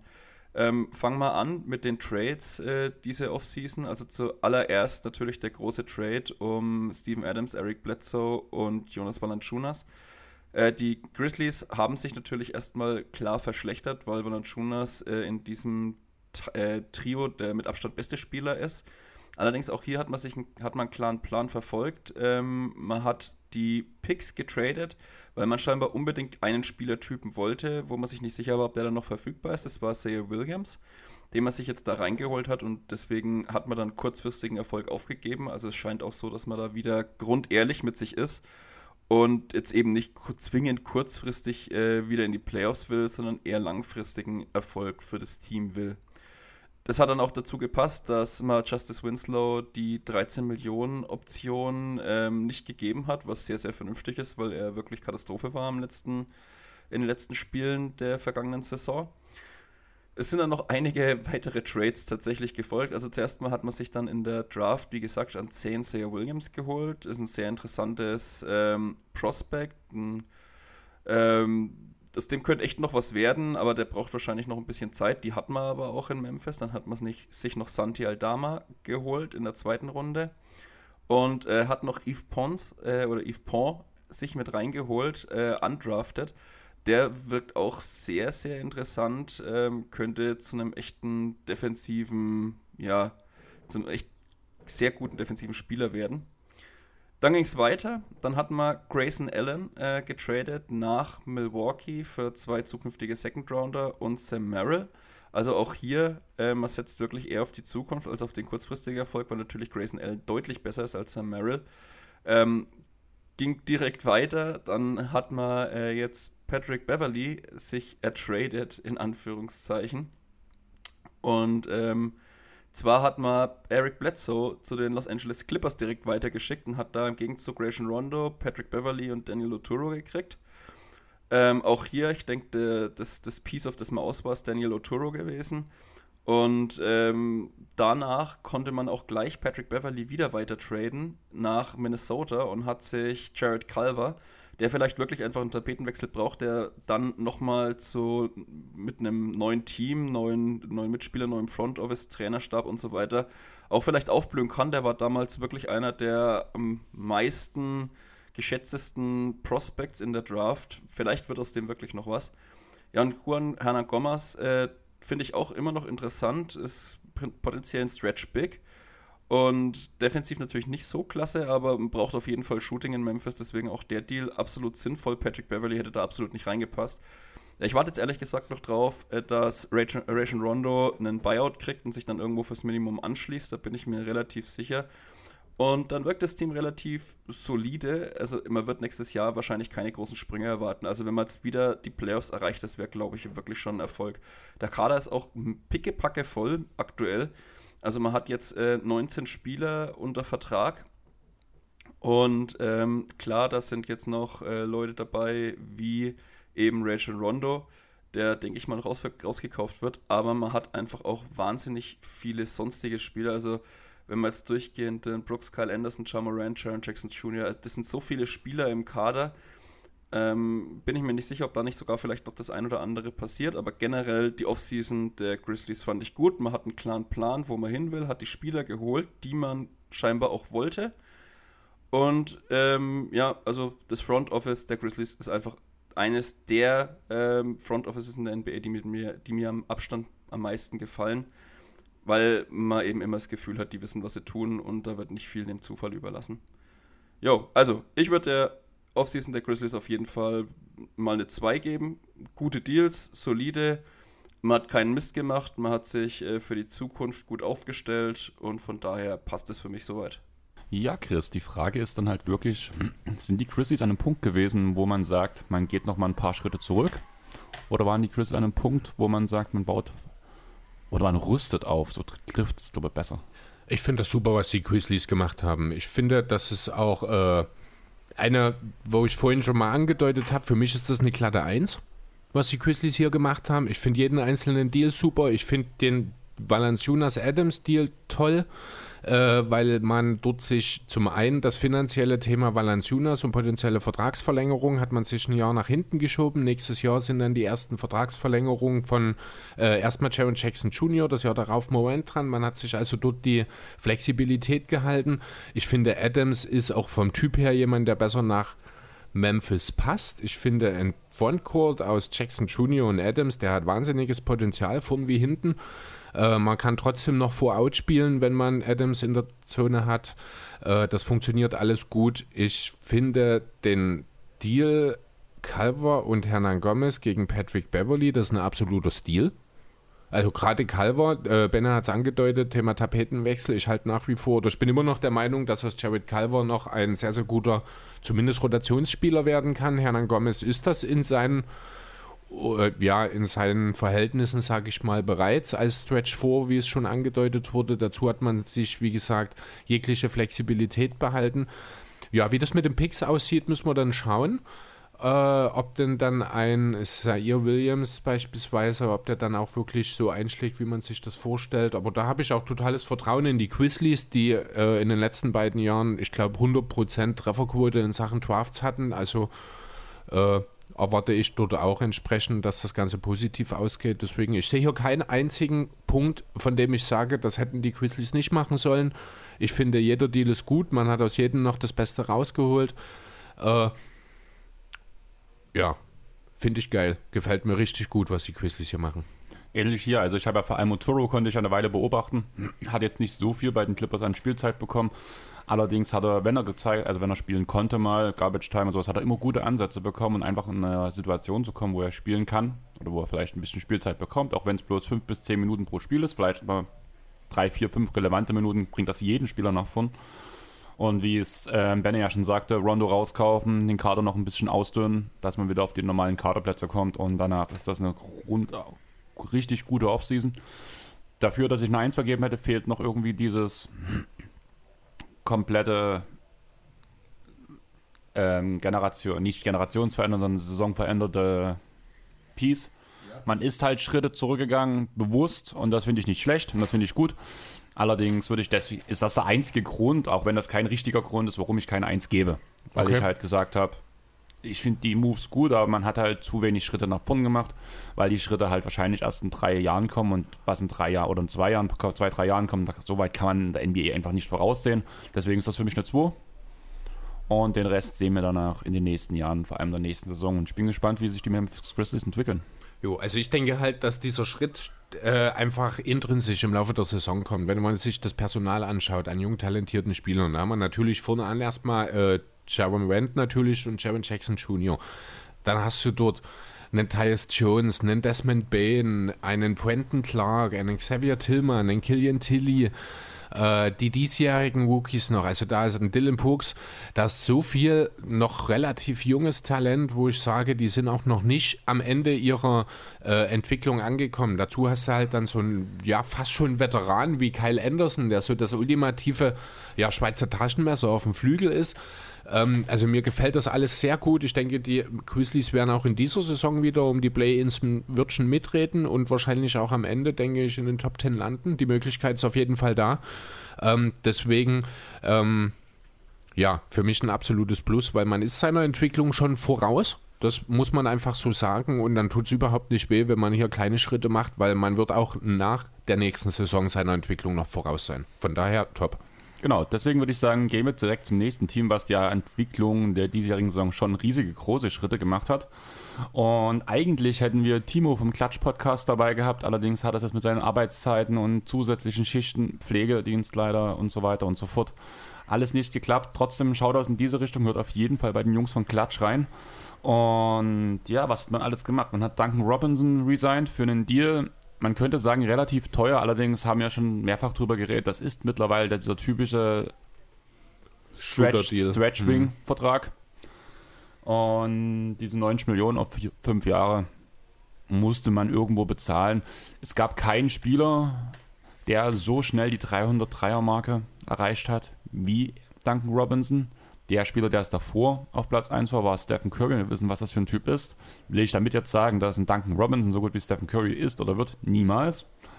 Aber es ist schon ein wichtiger Stretch-Faktor, vor allem im Heat-Roster, weil man ihn auf jeden Fall dabei braucht. Victor Oladipo, auch resigned, zum Minimum. Der größte Stil der Offseason, was denkst du? Ja. Also er ist der große Verlierer der Offseason, weil Ja. er hat ja zwei gute Verträge oder drei sogar in den letzten Monaten angeboten bekommen. Ne, zwei von Indiana und von den äh, Rockets. Hat die beide abgelehnt. Ja, jetzt hat er Minimum-Deal unterschrieben für ein Jahr. Für die Heat ist das ein ultimativer Stil und für Oladipo wird es jetzt natürlich darum gehen, fit zu bleiben und zu zeigen, dass er das, was er abgelehnt hat, auch immer noch wert ist. Danach hat man ja mit Wayne Deadman, war ja fast der herausragende Spieler in der Bucks-Serie, muss man ja fast sagen. Er hat, glaube ich, sogar mehr gescored als Jimmy Butler und das sagt einiges, ist auch zum Minimum wiedergekommen. Ein Stretch-Big kann man, wie gesagt, immer sehr gut gebrauchen, vor allem in Heat, bei den Heat, wenn du halt Jimmy Butler als deinen primären Spieler hast, Ballhändler hast. Weiter ging es mit Gabe Winston zum ähm, Minimum. Der hat ja letzte Saison auch schon so seine Spuren hinterlassen. Eine kleine, kleine Rolle, auf jeden Fall ein Plusspieler. Johannes Haslam hat relativ spät unterschrieben. Ich habe schon gedacht, er fädet wirklich aus der Liga raus, aber nein, er wird noch kein Coach, obwohl es wahrscheinlich trotzdem schon ist. Jodonis Haslam hat die ultimative äh, Ansage von den Heat bekommen, dass er so lange immer wieder einen neuen Vertrag bekommt, wie er das will. Also wenn er will, ist er auch mit 50 noch als offizieller Roster-Spieler für die Heat unterwegs. Ob das dann passiert, sei mal dahingestellt, aber finde ich auch eine schöne Geste für einen sehr, sehr verdienten Spieler. Er ist ein Rebound-Leader für die Heat, der einzige, der jede Meisterschaft und ich glaube auch jede Conference Finals äh, erreicht hat für die Franchise. Deswegen, ja, der Typ hat Legendenstatus dort und Mehr ist LeBron? Äh, ja, in Miami auf jeden Fall, definitiv. Niemand, vielleicht mit Ausnahme von Dwayne Wade, gibt es wahrscheinlich keinen, der auch nur ansatzweise an den Legendenstatus von Udonis Haslam rankommt in Miami. Okay. Dann gab es die Extension von dem eben schon angesprochenen Jimmy Butler. Der hat nochmal für zusätzliche drei Jahre und 146 Millionen unterschrieben. War das unbedingt nötig? Aus Heat oder aus. Ja, aus Butler Sicht war es natürlich nötig. Das steht nicht zur Frage. Ich weiß nicht. Ich finde, das hätte man vielleicht nicht unbedingt jetzt sofort machen müssen. Ich habe fast das Gefühl, dass du das machen musstest, um Lowry zu kriegen. Das kann natürlich sein, dass das ein Teil äh, der Argumentation ist an der Stelle, dass man äh, eben die Sicherheit mit Butler brauchte, um Lowry für den langfristigen Deal dann zu überzeugen. Das ist möglich, das mag sein. Das wäre dann auch vielleicht ein Grund, das zu tun. Ansonsten finde ich halt, ist es ein bisschen schwierig. Weil Jimmy halt auch nicht mehr der Jüngste ist, hat viele Jahre unter Tipps gespielt. Ob er dann mit 35 das Geld noch wert ist, da habe ich schon meine Zweifel dran. Ja. Eben angesprochen, Kyle Lowry gegen Goran Dragic und Precious Achua per seinen Trade für vier Jahre und 184 Millionen. Da wäre genau dasselbe Problem wie bei Butler. Würde er sich in den letzten Jahren dieses Geld noch verdienen? Hm, das ist die große Frage. Ne? Aber das ist den Heat egal. Man will jetzt gewinnen, das ist ganz klar. Das sieht man auch mit den Verpflichtungen von PJ Tucker und Markus Morris, die da noch gekommen sind. Äh, Gerade Tucker hat die Mid-Level gekriegt, würde ich behaupten wollen. Ne? Ungefähr sieben Millionen ungefähr pro Jahr. Also Teile der Mid-Level. Morris ist zum Minimum gekommen. Max Struss. Ein Jahres Minimum-Deal. Ja, Max Struss, genau, der hat, war, Two-Way-Player, ich glaube, letztes Jahr, ist halt jetzt so Minimum-Player. Das ist ein Stretch-Wing. Davon können die Heat durchaus den einen oder anderen gebrauchen. Das ist auch so die Kernidee, die man hier rausnimmt, abgesehen davon, dass man sich gerade defensiv extrem verstärkt hat. Äh, bringt auch so ziemlich jeder einen gewissen Wurf mit. Und das ist das große Problem der Heat gewesen im letzten Jahr, dass man eben außer Robinson und mit Abstrichen Tyler Hero eigentlich kein Spacing generieren konnte groß. Und das sieht jetzt ganz anders aus. Auf jeden Fall. Ähm, was siehst du als Ceiling für die Miami Heat? Ziel Oh. ist ja klar. Ja, also ich muss ganz ehrlich sagen, wenn alles perfekt läuft, sind die ein Team, das jedem anderen Team gefährlich werden kann. Auch in der Spiel sieben, Sie- sieben Spieleserie. Ich denke, das ist der größte Konkurrent für die Brooklyn Nets und die Milwaukee Bucks. Ja. Also ich glaube, in der, Off äh, in der Regular Season wird sich das alles noch so ein bisschen relativieren. Ich glaube auch nicht, dass die Heat Heimvorteile in den Playoffs haben werden. Aber wenn es drauf ankommt, muss man mit denen rechnen. Und dann kann ich mir durchaus auch vorstellen, wirklich, dass dann ein Team wie die Nets oder die Bucks äh, ja, Probleme bekommen und im schlimmsten Fall durchaus auch so eine Serie verlieren können gegen die Heat. Gerade gegen die Nets, weil einfach, man sagt ja schon so ein bisschen die. Also, was heißt, man sagt das so, also man hat ja schon öfters mal Kevin Durant als Mimose bezeichnet, ähm, James Harden, wenn man ihn zu hart anpackt. Ähnliche Sache. Kyrie ist auch einer, der gern mal weint. Ja, und schau dir die Matchups an. Adebayo kannst du auf Durant setzen, Jimmy auf Harden und dann kannst du Lowry Kyrie Irving jagen lassen. Dann sind die Nets vielleicht doch relativ schnell genervt und dann kann das unter Umständen durchaus problematisch werden. Deswegen war ich halt auch so ein bisschen, wo du sagtest halt, ja, Titelcontender Nummer 1. Also ich finde, die müssen erstmal bei den Nets vorbei und auch ähnlich unangenehm für die Nets zu spielen, denke ich, sind trotzdem die Bucks. Und Mhm. deswegen wird die ganze Sache echt interessant. Ja. Ähm, ich habe eine klare 1 bei dieser Offseason. Klar, die Verträge sind lang, aber das ist ähnlich die Argumentation, die ich bei den Lakers gebracht habe. Man hat jetzt das Ziel, den Titel zu gewinnen und da interessiert mich in dem Fall nach nicht, was in zwei Jahren passiert. Mhm. Und deswegen, ich glaube, das Team ist das Team to beat. Zusammen mit den Nets und den, und den Bucks. Ah, so weit würde ich eben nicht gehen. Das ist, dafür gibt es dann halt doch noch den einen, das eine oder andere Fragezeichen. Du musst halt schauen, ein PJ Tucker kann der wirklich noch mal weiter das leisten. Der ist halt Nicht nur, dass er eben seine Karriere über schon durch die ganze Welt getingelt ist und schon Zeit seines Lebens mehr für seine ja, für sein Gehalt auch arbeiten musste, als das manch andere in der Liga machen musste. Du hast dann halt, wie gesagt, dann Lowry, Butler, die sind nicht mehr die jüngsten. Was man von einem Morris, ja gut, nee, bei einem Morris weiß man wahrscheinlich relativ genau, was man bekommt. Man sollte sich dann halt nur nicht zu häufig die Haare raufen, wenn das dann auch wirklich passiert. Entscheidend wird, ich glaube, in erster Linie sein, wie Oladipo und Hero in die Saison gehen. Oladipo muss wieder der Spieler werden, der er vor seinen Verletzungen war und Tyler Hero muss der Bubble die, Hero sein. Ne, Tyler Hero muss der Sixth Man sein. Er muss der Playmaker von der Bank sein. Und dort gab es eben noch große Probleme. Muss dann gleichzeitig ebenfalls auch versuchen, möglichst effizient zu werfen. Dann ist für die Heat einiges drin. Aber mit den beiden, glaube ich, steht und fällt das ganze Konstrukt. Kann gut sein. Ähm, gibst du mir recht, dass das Team das Team ist, was man am ehesten mit den Crit and Grind Grizzlies vergleichen konnte von damals? Ich glaube ja. Rein vom Personal, von der defensiven Intensität, das muss auch definitiv ein Top-3-Defense-Team sein. Wenn nicht, dann ist es für die Heat eh, wahrscheinlich eh schon vorbei. Genau, gebe ich dir vollkommen ja. recht. Also das Team kommt über die Defense und ich bin echt gespannt, mir das anzugucken. Ja. Was ist deine Off-Season-Note für die Heat? Ich gebe eine 2 plus. Okay.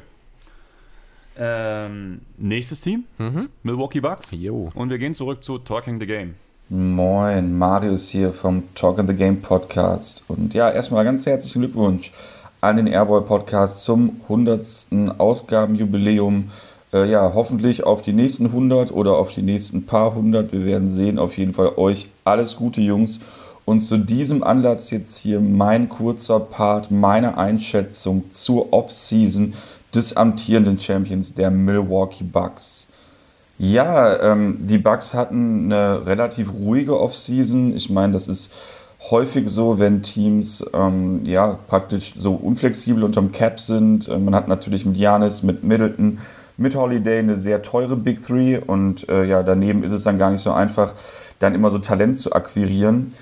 Ähm, ja, was ist auf der Habenseite? Was ist gekommen? Also wer ist gekommen? Äh, positiv finde ich erstmal, dass man Bobby Portis für einen äh, relativ kleinen Betrag verlängern konnte. Der, denke ich, ist ein äh, sehr brauchbarer Rollenspieler. Äh, spätestens in den Finals haben wir das gesehen, äh, in Spiel 6. Ob das jetzt äh, dauerhaft ist, sei dahingestellt, aber für den Preis kriegt man eigentlich nicht viel Besseres. Dazu hat man noch ähm, als Point Guard Backup George Hill geholt. Ähm, der war ja auch schon mal in Milwaukee, ist ein erfahrener Playmaker bei dem ich denke, dass der durchaus auch einen Impact haben kann, ist auf jeden Fall ein Upgrade zu Jeff Teague, der gegangen ist. Für den Flügel kam Rodney Hood, ebenfalls zum Minimum. Da weiß ich ehrlich gesagt nicht so richtig, was er nach seinen ganzen Verletzungen noch im Tank hat. Ist aber ein Low-Risk-Contract, äh, ne, weil der eben auch zum äh, Veteran Minimum gekommen ist und dementsprechend, ja, wenn es nicht klappt, klappt es nicht. Wenn er einigermaßen äh, zu seiner Form findet, dann ist es auf jeden Fall eine Verstärkung. Und dann hat man noch Sammy Ojeley für die großen Positionen verpflichtet, wo ich ganz ehrlich sagen muss, ich weiß ehrlich gesagt nicht, ob Sammy Ojale ein produktiver NBA-Spieler sein kann. Ich finde, er hat es in Boston nicht wirklich bewiesen. Hm, von dem Signing bin ich jetzt nicht so begeistert. Vor allem nicht, wenn man eben überlegt, dass man hat PJ Tucker zu den Heat ziehen lassen. Das finde ich ist tatsächlich ein äh, extrem blöder Move gewesen, allerdings auch nicht unbedingt äh, verwunderlich. In Milwaukee geht man nicht gerne bis an die Schmerzgrenze, was ähm, das Gehalt angeht. Man geht also nicht gerne in die Luxussteuer und natürlich wäre das ähm, für PJ Tucker hätte man definitiv ne, um die 7 Millionen oder 7,5, die er jetzt in Miami bekommen hat, pro Jahr schon auf den Tisch legen müssen, damit er bleibt. Und ja, ob er die jetzt wirklich wert sein kann in dem hohen Alter, sei mal dahingestellt. Allerdings ist er zumindest defensiv wirklich ein, ein Value-Spieler, der jetzt den Bucks fehlt. Und als Zeichen so im, für Janis generell für die Titelverteidigung finde ich das nicht so geil, muss ich sagen. Allerdings ist es jetzt auch kein Beinbruch. Ähm, ja, dementsprechend denke ich, dass die Bucks ungefähr genauso stark sind wie im letzten Jahr. Sie gehören zu den Mitfavoriten im Osten und ja, ich denke, in der Offseason werden sie auch eine gute Rolle spielen. Das ist natürlich jetzt erstmal auch gar nicht so wichtig. Ne? Für Contender zählt eben, was in den Playoffs passiert. Janis hat bewiesen, was er kann. Ähm, Middleton und Holiday sind sehr stark. Man hat eben noch Leute wie Portis, wie Connaughton, wie, wie DiVincenzo, der verletzt war. Also ja, erstmal ist alles okay so und ich denke mal, die Bucks müssen ansonsten hoffen, dass eben Leute wie Navora oder Diakite, Merrill oder so nochmal einen Schritt machen, dass sie eben auch sich intrinsisch verstärken können. Ansonsten denke ich, ja, ist es relativ gleich geblieben. Ich stehe da zu der Offseason relativ neutral.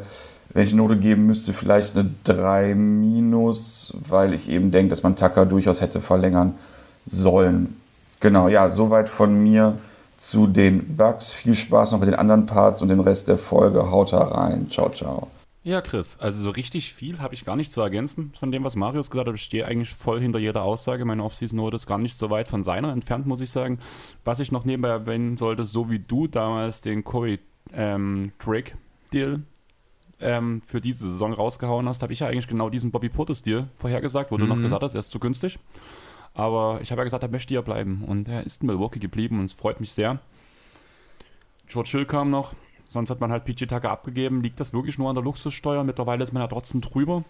Ähm, ja, ich habe es ja auch gleichzeitig gesagt in dem Zusammenhang, man wird nicht mit Tucker und mit Portis verlängern. Äh, wir waren uns eigentlich relativ einig, im Zweifel sollte man lieber Tucker ver äh, verlängern, wenn man direkt weiter erfolgreich sein will. Das war halt wohl finanziell nicht ganz so möglich. Das hat äh, Marius ja auch angedeutet.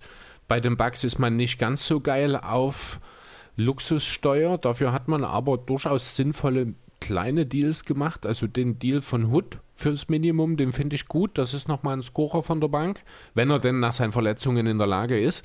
Äh, dort wieder was aufzubringen. Sammy Oshele als Backup für Janis auf der 4, der ein bisschen Härte, ein bisschen Defense, aber auch kein bisschen mehr bringt. Das ist kein Risiko. Der Grayson Allen Deal wird vielleicht doch nochmal ganz interessant sein, weil er halt im Vergleich zu Sam Merrill direkt in der Lage ist, ein bisschen was zu produzieren. Vielleicht auch eher, als es George Hill vielleicht in der Lage ist als Backup Guard. Das hat nun in OKC und vor allem in Philadelphia nicht so gut ausgesehen. Aber vor zwei Jahren hat er eben gerade an dieser Stelle noch eine Under the Radar Six Man of the Year Kampagne gestartet. Deswegen ja, wer weiß, was für George Hill am Ende möglich ist. Und was wir nicht vergessen dürfen, Dante Di Vincenzo wird von seiner Verletzung zurückkommen. Das wird nochmal einen Sprung im Backcourt zur Folge haben, einen Qualitätssprung. Dafür hat man aber im Frontcourt ein bisschen was abgegeben. Also insgesamt, ja, kann ich eigentlich mehr oder weniger mitgehen. Es ist mehr oder weniger dasselbe Team. Es heißt ein bisschen schwächer, deswegen bin ich hier auch ja gerade so noch bereit, eine 3 Minus zu geben. Ich habe die 4 Plus da stehen. Hm. Ich möchte an der Stelle aber einfach nochmal den Namen Sandro Mamukelashvili nennen. Einfach weil der Name so toll ist, ich weiß es nicht, aber wahrscheinlich auch jemand, der aus Georgien kommt. Yes. Ja, ne? Ja, das macht der Name. Und Pick ähm, 60, willst du auch nochmal sagen? Georgios Kalaitzakis, das ist ja langweilig. Und wo kommt der her? Das ist ein Grieche. Also das sind dann jetzt ja auch drei Griechen im Team fünf Osteuropäer oder vier oder fünf. Na, ist auch egal. Auf jeden Fall sehr interessant aufgestellt, was das angeht. Nichtsdestotrotz, trotz, wie gesagt, glaube ich, dass die Bugs nicht ganz so gut sind wie in diesem Jahr. Also wie mit der letzten Saison. Und mit diesen Worten würde ich sagen, springen wir direkt weiter zu den Minnesota Timberwolves und die Defense von Carl Towns zu begutachten. Ja gut, mach du das mal. Ich glaube nicht, dass das viel Zeit in Anspruch nimmt, die Defense von Carl Anthony Towns zu beanspruchen. Ich habe ein Also wenn es nach dir geht, würden ja alle gegnerischen Teams die Defense von Carl die Towns jederzeit beanspruchen. Also, ja, genau. Also, seine Nicht-Defense wird ja auch regelmäßig beansprucht, genau. Deswegen verlieren ja die Wolves so viel. Ja, mal gucken, wie es nächstes Jahr wird. Ich fand auch den Deal, jetzt mal kurz rein zurückzukommen mit Torian Prince, finde ich, passt eigentlich ganz gut ins Team. Allgemein haben die Timberwolves durchaus in ihren Deals einen gewissen Plan verfolgt. Also auch äh, Patrick Beverly, auch wenn er selbst vielleicht nicht unbedingt glücklich über den Trade ist, auch wenn er auf Twitter sich natürlich ein bisschen anders geäußert hat, äh, hat er ja auch für seine 8 Stunden Grizzlies Zeit, 48 Stunden. Wobei, ich, da, das habe ich ihn absolut abgekauft. Das muss ich ganz ehrlich sagen. Ich hätte ihn auch gerne in Memphis behalten. Einfach, weil das so ein Typ ist, der, ich glaube, gerade so den Guards von den Grizzlies nochmal weiterhelfen kann. Ob er in der Lage ist, einem D'Angelo Russell das Verteidigen beizubringen, da habe ich meine Zweifel. Also ich glaube, er hätte auch off-court mehr Einfluss in Memphis, als er jetzt in Minnesota in der Lage ist, Einfluss zu nehmen. Dafür ist sein Einfluss auf dem Feld in Minnesota wahrscheinlich größer. Ich weiß gar nicht, wo ich es gesagt habe, mit wem ich drüber geredet habe. Patrick Beverly wurde ja auch vor allem von den ganzen jungen Clippers-Spielern immer in den Himmel gehoben. Das war da, eine Twitter-Konversation, ich glaube, ich habe das nachgelesen. Sein. Ist hm. halt so ein Veteran-Leader, also ähm, er hat sowieso hat Terrence Mann während, während der ganzen Saison ganz viel gepostet, dass er mit Patrick Beverly gerade irgendwo essen ist, dass die privat feiern, dass Patrick Beverly zu Hause eingeladen hat, dass die zusätzliche Workouts im Gym gemacht haben mhm. und so weiter und so fort. Amir Coffee ähnlich, dass die immer mal was gemacht haben, bekomme ich halt jetzt nicht so viel mit wie zum Beispiel bei Terrence Mann. Klar. Und ja, also der nimmt halt die Kids an die Hand und führt sie halt weiter. Und ich glaube, wenn man Terrence Mann seine Defense sieht, kann das vielleicht sogar zu was bringen. Ähm, ja, sicherlich. Aber ist dann Minnesota das Team, wo du äh, dann so einen Typen brauchst? Also ich meine, allgemein ist die Guard-Rotation, die sieht jetzt nach dem Abgang von Calvo und Rubio nicht so prickelnd aus. Das muss man auch dazu sagen. Das ist im Grunde, hast du dort relevante Namen sind dann erstmal nur noch Russell und Beasley. Das müssen dann wahrscheinlich auch die beiden Starter sein. Im Backup-Point Guard vermisse ich tatsächlich noch in diesem Kader. Dann ist noch dein typischer 13. Mann, Jalen Noel, mit dem du mich bei 2K abschießen würdest, der aber im Real Life nun mal auch nicht mehr als der 12. Mann wahrscheinlich sein sollte. Vielleicht auch der 13. Ja, ne, und dann wird es halt schon sehr dünn. Anthony Edwards ist dann, da sind wir dann schon auf der 3. Ich weiß nicht, ob du Edwards auf die 2 stellen kannst. Aber Denk eigentlich, schon. eigentlich hat er den Körper dafür und wenn zumindest diese typischen Off-Season-Videos ein bisschen Gehalt haben, was man ja auch am Ende der letzten Saison gesehen Mhm. hat, dann lernt er derzeit sehr vieles werfen. Ja, gut, aber dann wäre die Konsequenz daraus, dass du wahrscheinlich Malik Beasley auf die Bank setzen musst. Dilo. Das würde ich. Ja, Dilo kannst du. Dilo ist der einzige Point Guard in dem Kader. Ja, Monte Morris kann einen Ballvertrag übernehmen. Monte Morris ist in Denver, Zeit seines Lebens. Äh, wie heißt er? Ich weiß nicht, wen du meinst. Also ich weiß wirklich nicht. Malik Beasley. Ach so, ja, aber nee. Also ja, natürlich und auch ein Patrick Beverly kann das natürlich. Ach so, Thema Backup Point Guard, natürlich Beverly ist da, der steht jetzt hier in meinem äh, Depth Chart hier nicht mit drin. Ähm, aber das sind ja alles weder Beverly noch Beasley noch irgendjemand in diesem Kader ist eine gute Lösung neben Russell. Ich fand Rubio, das hat halt leider nicht funktioniert vom Spielertypen her. Das ist so ein bisschen eine ähnliche Situation wie mit Booker in Phoenix, auf einem völlig anderen Niveau natürlich. Ähm, die brauchen einen richtigen Floor General neben sich. Vielleicht hätte man auch anstatt äh, äh, anstatt Beverly einfach versuchen sollen, Wondo in diesen Trade zu holen. Hm. Na klar, das ist dann wieder die defensive Frage und die also ich glaube, dann hätte der Deal richtig schlecht ausgesehen. und Wahrscheinlich. Würde auch ja. zerrissen werden. Das mag sein. Ähm, aber ich glaube, so rein in der Blase, glaube ich, hätte halt Wondo doch einen besseren Effekt, zumindest auf, das, im, auf dem Spiel, äh, als das jetzt ein Beverly hat. Ne? Nichtsdestotrotz, die Deals, die zeigen es ja. Man hat äh, mit Hernan Gomez und Calvert zwei Spieler, die jetzt nicht unbedingt am defensiven Ende ihre Prioritäten haben, abgegeben. Dafür hat man Torian Prince geholt, dafür hat man Patrick Beverly geholt. Also die Richtung ist schon okay, das passt schon. Ähm, wichtig wird halt auch die Frage sein, geschaffen es die Timberwolves mal, ihren Kader auch komplett fit zu halten, denn wir müssen auch ehrlich sein, die Timberwolves sind viel besser als das, was sie letztes Jahr gespielt haben, wenn sie fit sind. Ne? Ich Fall. bin kein Fan der Timberwolves, ich halte sie auch nach wie vor nicht für ein Playoff-Team, aber sie sind auch nicht so schlecht, wie sie letztes Jahr waren. Sie sind ein Team, was um die Play-Ins mitspielen kann. Ja, wenn alles zu 100% gut läuft, kann man am Ende vielleicht sogar auf Platz 10 landen, aber das ist schon für mich das absolut höchste der Gefühle und ehrlich gesagt auch sehr unwahrscheinlich. Ich glaube, ich habe halt, vielleicht ist das bei mir halt ein bisschen Fanbrille, Sie wissen ja auch mittlerweile, äh, dass Mhm. ich so ein bisschen auch Minnesota-Fan bin. Und ja, das Towns-Trikot hängt jetzt ja auch schon zu Hause. Von daher, ich sehe sie eigentlich so irgendwo zwischen 12 und 10 rangieren. Äh, Ja. zwischen, nein, zwischen, doch 12 und 8, so rum ergibt es Sinn. Zwischen 12 und 8. Je nachdem, was passiert, wie sich Edwards entwickelt, da sehe ich halt auch sehr viel Potenzial. Und ich finde das Team relativ cool zusammengestellt. Wie gesagt, ich würde Russell lieber von der Bank sehen. Aber das würde wahrscheinlich dann wieder andere Sachen aufmachen. Insgesamt habe ich den Minnesota Timberwolves eine 3 gegeben in dieser Offseason. Das sind gute Moves, aber so richtig das Entscheidende oder was Veränderndes ist nicht passiert. Ja. Aber man hat zumindest nichts falsch gemacht. Gehe ich mit. 3 ist okay. Ich habe mit einer 3 Plus geflirtet, aber eine 3 ist okay. Dann gehen wir zu einem Team, was in der Bubble eigentlich sogar relativ viel richtig gemacht hat, muss ich sagen. Aber wahrscheinlich den größten Mindfuck der ganzen Offseason gelassen hat. In der Bubble?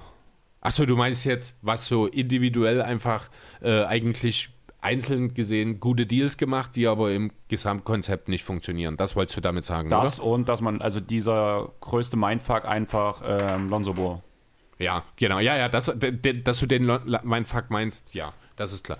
Ja, gut, dann reden wir über die Pelicans, über das traurigste Team in dieser ganzen Liga. Ich meine, ich mache ja nur kein Hehl mehr daraus, dass ich mit den Managemententscheidungen der Pelicans schon länger nicht mehr ganz so einverstanden bin, dass die Pelicans für mich auch so ein bisschen eine Witzfigur mittlerweile in der Liga sind. Das, was die Kings zuletzt waren, diese Offseason hat das eigentlich wieder super, ja, unterschrieben.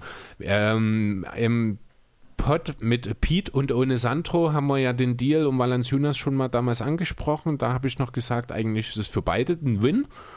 Äh, aber nur, wenn die Pelicans das dort gesparte Geld eben für die eigenen Free Agents in die Hand nehmen. Das haben sie jetzt zum Teil gemacht, weil man vor kurzem Josh Hart dann doch noch auf eine ja, mit einem sehr seltsamen Vertrag Das auch ist verlängert der hat. geilste Vertrag, den ich in meinem Leben Also, jemals ist gesehen habe. Sehr komisch, irgendwie nur teilweise garantiert, aber dann darüber hinaus ist auch noch eine Spieleroption drin. Also im Grunde genommen ist das ein Vertrag ohne Laufzeit, weil jeder jederzeit den Vertrag beenden kann. Ähm, nicht ganz. Also du hast in dem dritten Jahr, Hm? der ist, hat eine Player-Option, sprich Josh Hart kann aussteigen. Sprich, Genau. er muss Aber- nicht auflaufen. Allerdings ist der, das letzte Jahr zu 0 Dollar garantiert. Das bedeutet, eigentlich ist es auch eine Teamoption. Sprich, du hast im letzten Jahr eine Team- nicht- und eine Ist Spieleroption. nicht diese Garantie sogar für das zweite Jahr, hätte ich Nein. gedacht. Dass die Garantie ist bloß für das, für das dritte. Okay, Definitiv. ich dachte, weil ich dachte so nach dem Motto, nach einem Jahr entscheiden die Pelicans, ob sie weitermachen wollen und nach dem zweiten Jahr entscheidet dann Joshua. So habe ich das, aber ich habe es mir auch nicht im Ja. Detail angeschaut. Ja, ich habe mit Ben relativ lange drüber geschrieben, weil ich den halt, weil ich sowas noch nie gesehen habe. Ich fand das halt Ist echt interessant. echt außergewöhnlich, ja. Und da haben wir halt noch drüber gequatscht. Also ja, du hast halt eigentlich eine Player- und eine Teamoption da drin und das ist Mhm. eigentlich ganz cool. Ich finde das irgendwie sehr sympathisch. Ja, ich bin kein Fan dieser ganzen Optionsgeschichte. Das hat man jetzt neulich erst. Deswegen, ähm, ja, in Zahlen 38 und 3. Rein Sehr vom Wert ist das aber fast schon ein bisschen zu viel, finde ich trotzdem. Denn Josh Hart ist letzten Endes auch nur wahrscheinlich der siebte oder achte Mann im Team, ne? Josh Hart war Starter letzte Saison. Ist das so? Ja. Echt? Und der bringt, Okay. der bringt dir Dreier, pflückt dir knapp 10 Rebounds pro Spiel, Ja, obwohl er ist ein wahrscheinlich ist. der beste Rebounder auf seiner Position, Ja. das stimmt. Ja. Also das Geld musst du ihm geben. Also das ist für mich ein super Okay, ich habe ihn, okay, ich habe ihn halt mehr so, ich habe nicht so viel Pelicans geschaut, das muss ich zugeben, weil die mich einfach frustrieren. Ich kann mir auch kein Zion angucken und mich darüber freuen, wenn ich sehe, was dort an Komplementärspielern rumläuft.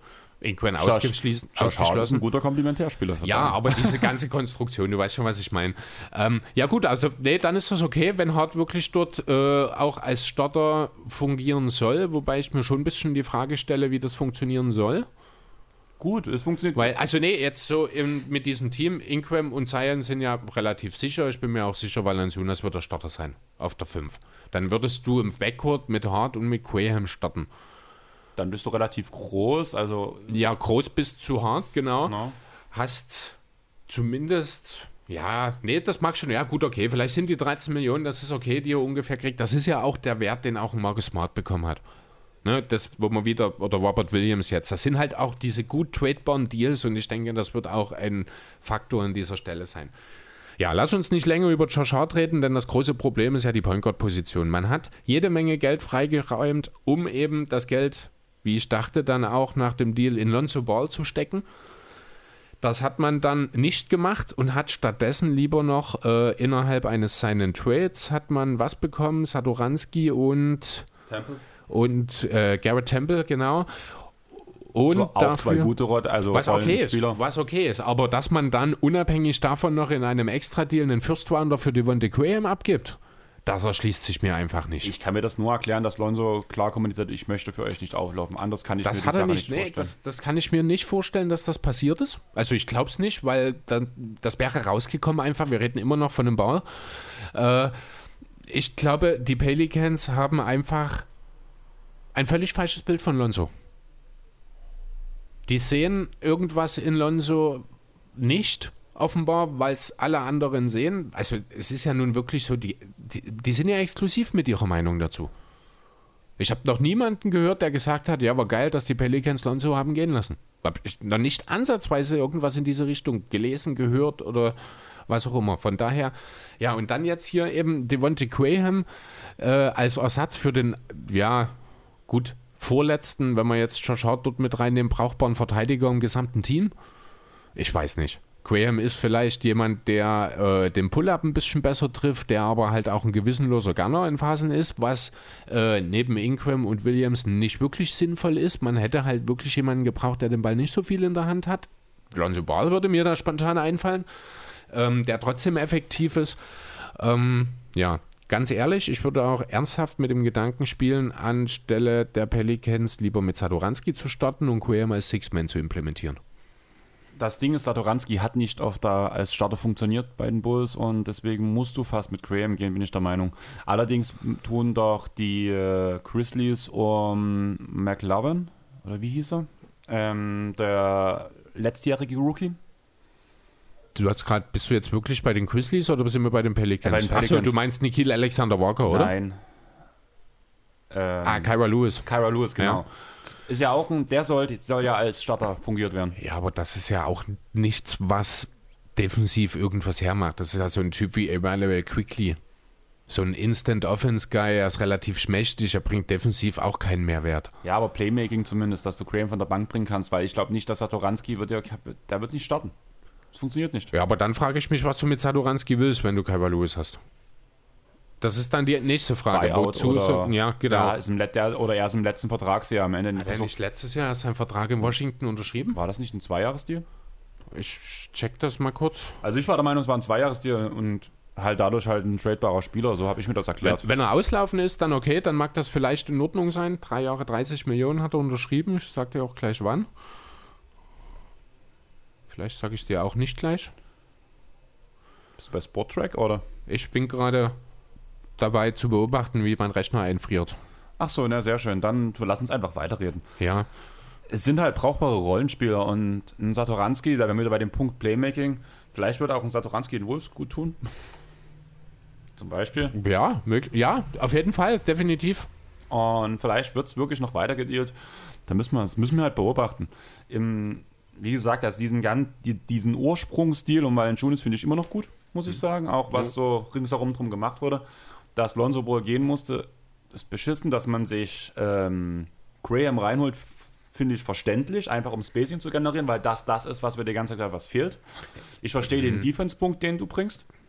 Ich finde halt auch, entschuldige, äh, dass Graham einfach vom Typ her, ja, natürlich brauchst du Shooting drumherum, aber ganz ehrlich, dann hole ich mir lieber einen JJ Reddick zurück.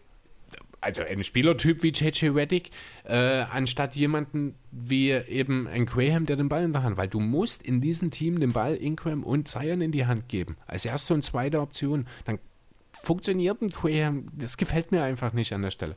Satoranski übrigens 10 Millionen auslaufender Vertrag. Also halt recht gehabt, gut. Ja, und deswegen ist das vielleicht sogar was Sinnvolles, was man noch weitermachen kann. Aber wir reden von den Pelicans, deswegen habe ich eine 3 Minus gegeben und du? Ich, das ist die 5. Oh, dein schlechtester? Ja, der, also die Pelicans sind für mich eine absolute Katastrophe. Die haben so gut angefangen und diese Enttäuschung von diesem Lonzo Ball und auch diese fehlenden Fits der anderen. Also man hat ja in Sachen Free Agency, ich glaube, gar keinen verpflichtet, oder? Nicht bewusst jetzt.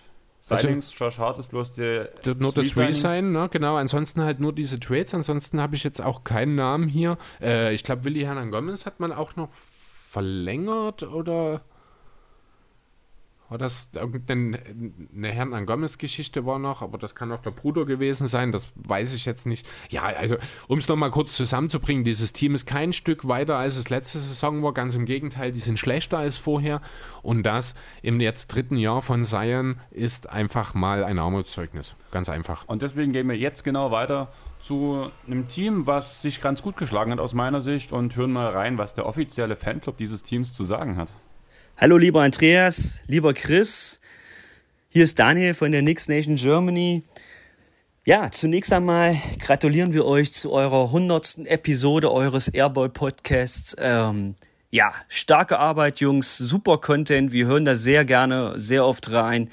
Wir hoffen natürlich, dass wir in Zukunft da mal eine kleine Kooperation machen können, dass wir unsere Expertise in euren Podcast bringen können, aus Nix Sicht her gesehen. Ähm, ihr natürlich auch gerne bei uns gesehen seid und auch mal eine, eine Meinung außerhalb der Nix-Blase äh, da reinzubringen, dass wir da auch mal ein bisschen eine andere Meinung haben, außerhalb der Nix-Fanbase. Ja, ihr habt uns gefragt, wie wir als Nix-Fanclub die Offseason gesehen haben. Natürlich haben wir jetzt keine großartige Umfrage gemacht. Ich, äh, ich, ich sage euch jetzt mal, wie ich das aus meiner Sicht her sehe. Man hat mit, mit Kemba Walker einen Hometown-Kid verpflichtet. Ähm, zwei Jahre, 17 Millionen, super günstig. Klar, stehen hinter seinen hinter seiner Verletzungshistorie viele Fragezeichen, aber ich denke, bei dieser Kürze und bei diesem, bei diesem kleinen Deal, äh, das ist ein No-Brainer. Man hat endlich einen Starting-Kaliber Point Guard verpflichtet, den man, äh, den man jahrelang bei den Knicks vermisst hat. Man hat mit, mit Derrick Rose ähm, den Backup weiterhin verpflichtet, der in den Playoffs super, super stark abgeliefert hat. Beide sind verletzungsanfällig, wissen wir alle. Aber man hat auch mit Emmanuel Quickly, dem Shootingstar der letzten Saison, und mit dem neuen Rookie Miles Doyce McBride äh, super Ergänzungen da. Beide offensiv und defensiv äh, sehr, sehr solide. Bei Doyce McBride sogar vielleicht sogar mehr in der Defense. Ähm, ja, ich denke, Point Guard Rotation ist da super gesetzt. Mit Julius Randle konnten wir unseren, ähm, unseren Knicks MVP der vergangenen Saison äh, weiterhin günstig, frühzeitig verlängern. Äh, sehr starkes Zeichen auch von Randle. Er will bei uns bleiben. Ähm, er will, dass das Team weiterhin homogen aufgebaut ist. Und äh, ja, super Zeichen. Er will bleiben. We here, Julius Randle. Starke, starke Aktion von ihm. Man hat mit Evan Fournier endlich einen konstanten Shooter ins Team gebracht. Das haben wir auch jahrelang vermisst. Ähm, das hat er jetzt jahrelang in Orlando und ähm, jetzt zuletzt in Boston auch bewiesen, dass er da sehr gut abliefern kann, kann seinen eigenen Shot createn und äh, ist definitiv ein Upgrade zu Reggie Bullock, auch wenn der defensiv natürlich ein bisschen besser war. Aber das nötige Shooting äh, war sehr wichtig für uns. Man hat das Team im Allgemeinen sehr gut zusammengehalten mit Derrick Rose, mit Tash Gibson, dem Veteran, äh, mit Alec Burks, der auch äh, Feuer und Flamme ist von, von der Bank, mit Nerlens Noe, der einen starken Backup-Center abgibt, äh, hinter Mitchell Robinson, da stehen natürlich auch noch ein paar Fragezeichen, wie das mit seiner äh, Verletzung jetzt weitergeht, mit dem Fußbruch, den er zuletzt gehabt hat. Aber wir sind da sehr guter Dinge. Ähm, ja, alle, alle, alle Verträge sind äh, sehr homogen aufgebaut. Man hat in dem, im letzten Jahr immer eine Teamoption drin. Das heißt, äh, die, im Zweifel sind alle Verträge nach ein, zwei Jahren gut tradable. Und ja, man hat weiterhin mit, mit McBride, mit Grimes und mit Sims zu Barry Quickly und Toppin äh, weiterhin junges Talent in dem Kader hinzuaddiert. Ähm, der Cap Space ist weiterhin sehr homogen aufgebaut und wir sind unter der Luxury Checks. Ich hoffe, das hat euch geholfen. Ähm, ja, wir hören uns, macht weiter so, tolle Arbeit. Peace out. Jo, danke Daniel für deinen kleinen Einblick in die Knicks äh, Off-Season. Bevor wir dann gleich selber zu den Knicks kommen, noch eine kleine Ergänzung zu Josh Hart, denn so ganz Unrecht hatte ich nicht. Er hat tatsächlich letzte Saison nur vier von 47 Spielen äh, gestartet. In der Saison davor waren es auch immer nur maximal, also zwischen 16 und 23. Ähm, ja, also er ist schon ein Bankspieler, spielt aber fast 30 Minuten, also 28,7 konkret waren es jetzt in der letzten Saison für die Pelicans. Bekommt also Starterminuten, auch wenn er von der Bank kommt. Äh, das nur nochmal kurz zur Klarstellung. Der Vertrag ist trotzdem okay, das ist in Ordnung. Hat man schon geklärt, das sind diese Smart oder jetzt neuerdings Robert Williams Konditionen. Ich finde, jedes Team sollte zwei bis drei solche Verträge im Team haben, wenn man versucht, flexibel zu bleiben in Sachen Trades. Deswegen ist das ein absolut guter Deal. Willst du da jetzt zu den Knicks direkt weitergehen? Jo, apropos gute Deals. Davon hatten die Knicks nämlich auch ein paar im Sommer. Angefangen mit der Verlängerung von Julius Wendel, die eben nicht ganz zu Maximalkonditionen stattgefunden hat. Das ist, äh, wie der Daniel auch schon gesagt hat, ein tolles Zeichen von Wendel dass er auch äh, wirklich in New York bleiben möchte. Darüber hinaus, Kemba Walker, zwei Jahre, knapp 18 Millionen. Das ist im Grunde genommen genau das, worauf er im Rahmen seines Buyouts bei den Sander verzichtet hat, wenn mich nicht alles täuscht. Was übrigens, ich glaube, der zweite oder drittgrößte Verzicht im Rahmen eines Buyouts in der Liga-Historie ist. Lässt sich verkraften, wenn man dafür für die nächsten zwei Jahre für genau diese Differenz nach Hause zurückkehren kann. Er ist ja, ich glaube, in der Bronx geboren, also New Yorker Kind.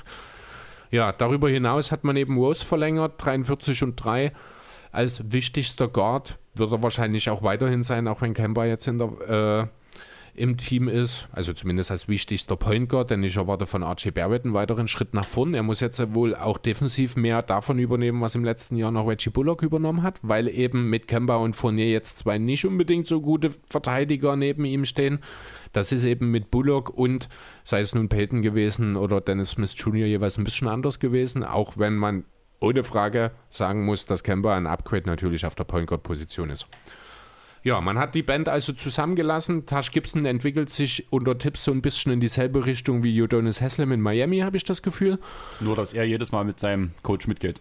Ja, ja deswegen unter Tipps, genau. Ähm, und ja, dann kommt ja Mitch Robinson nach längerer Verletzung wieder zurück.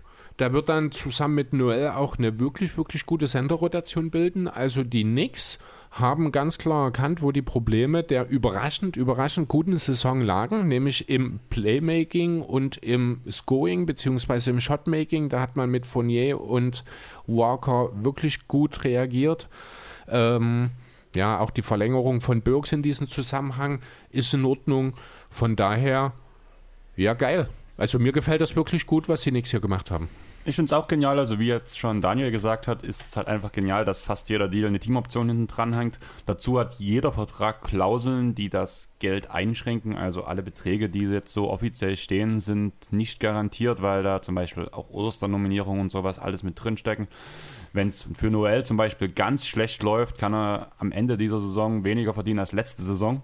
Nur mal so, wenn er keine seiner Berechtigungen erfüllt. Da ist, glaube ich, auch eine, Spieler, äh, eine Spielgrenze dabei und so weiter und so fort. Und ja, ich muss sagen, es ist eine geniale Offseason gewesen. Es gibt nur einen großen Mango, das ist für mich der Draft.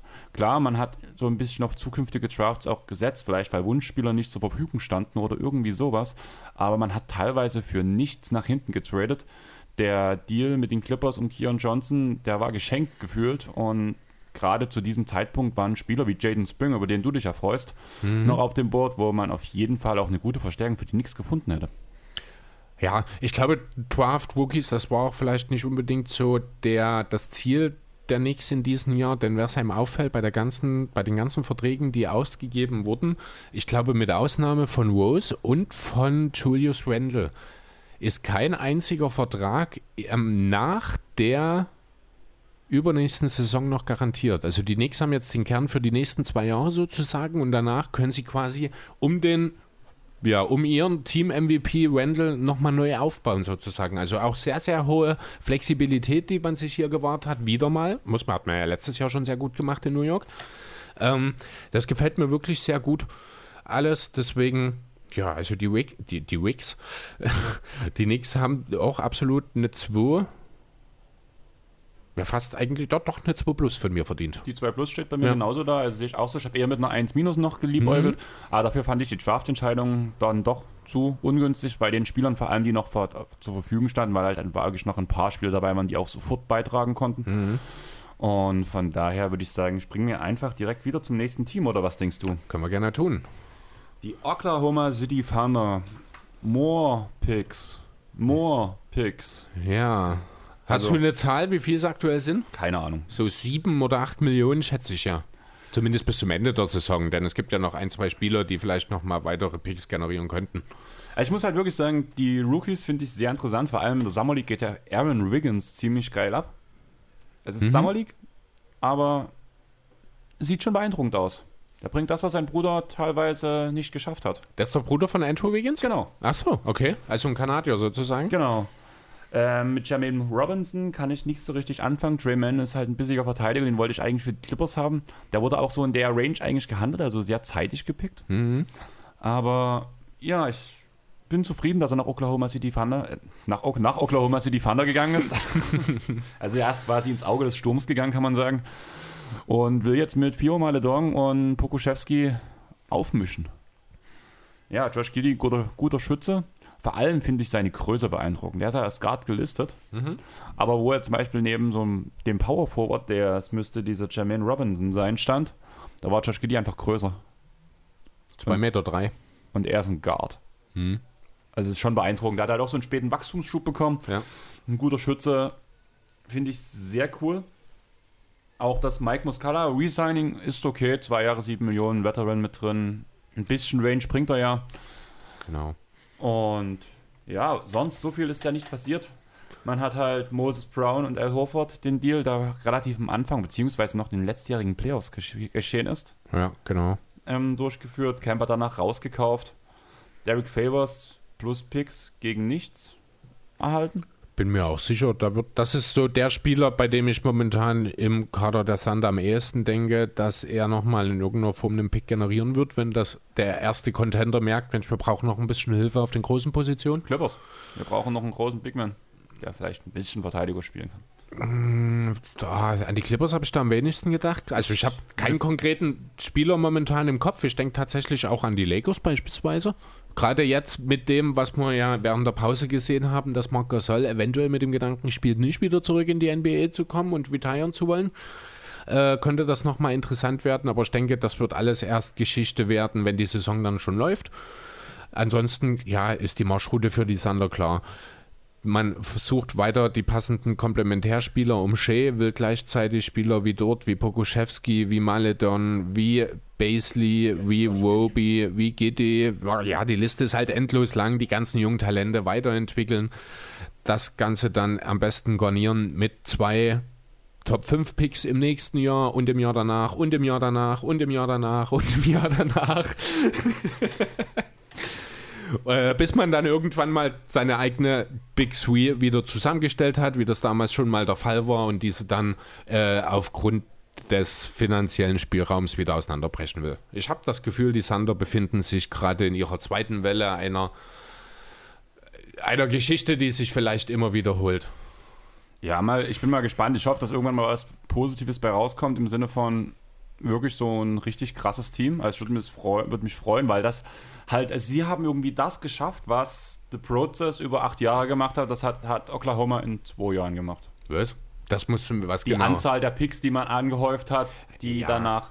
Ach so, ja. Also die wirklich an, an Mhm. also ich finde, sie haben schon die bessere Grundlage, bevor, also wie. Aber ist, ich, ja gut, man hat vielleicht Shea.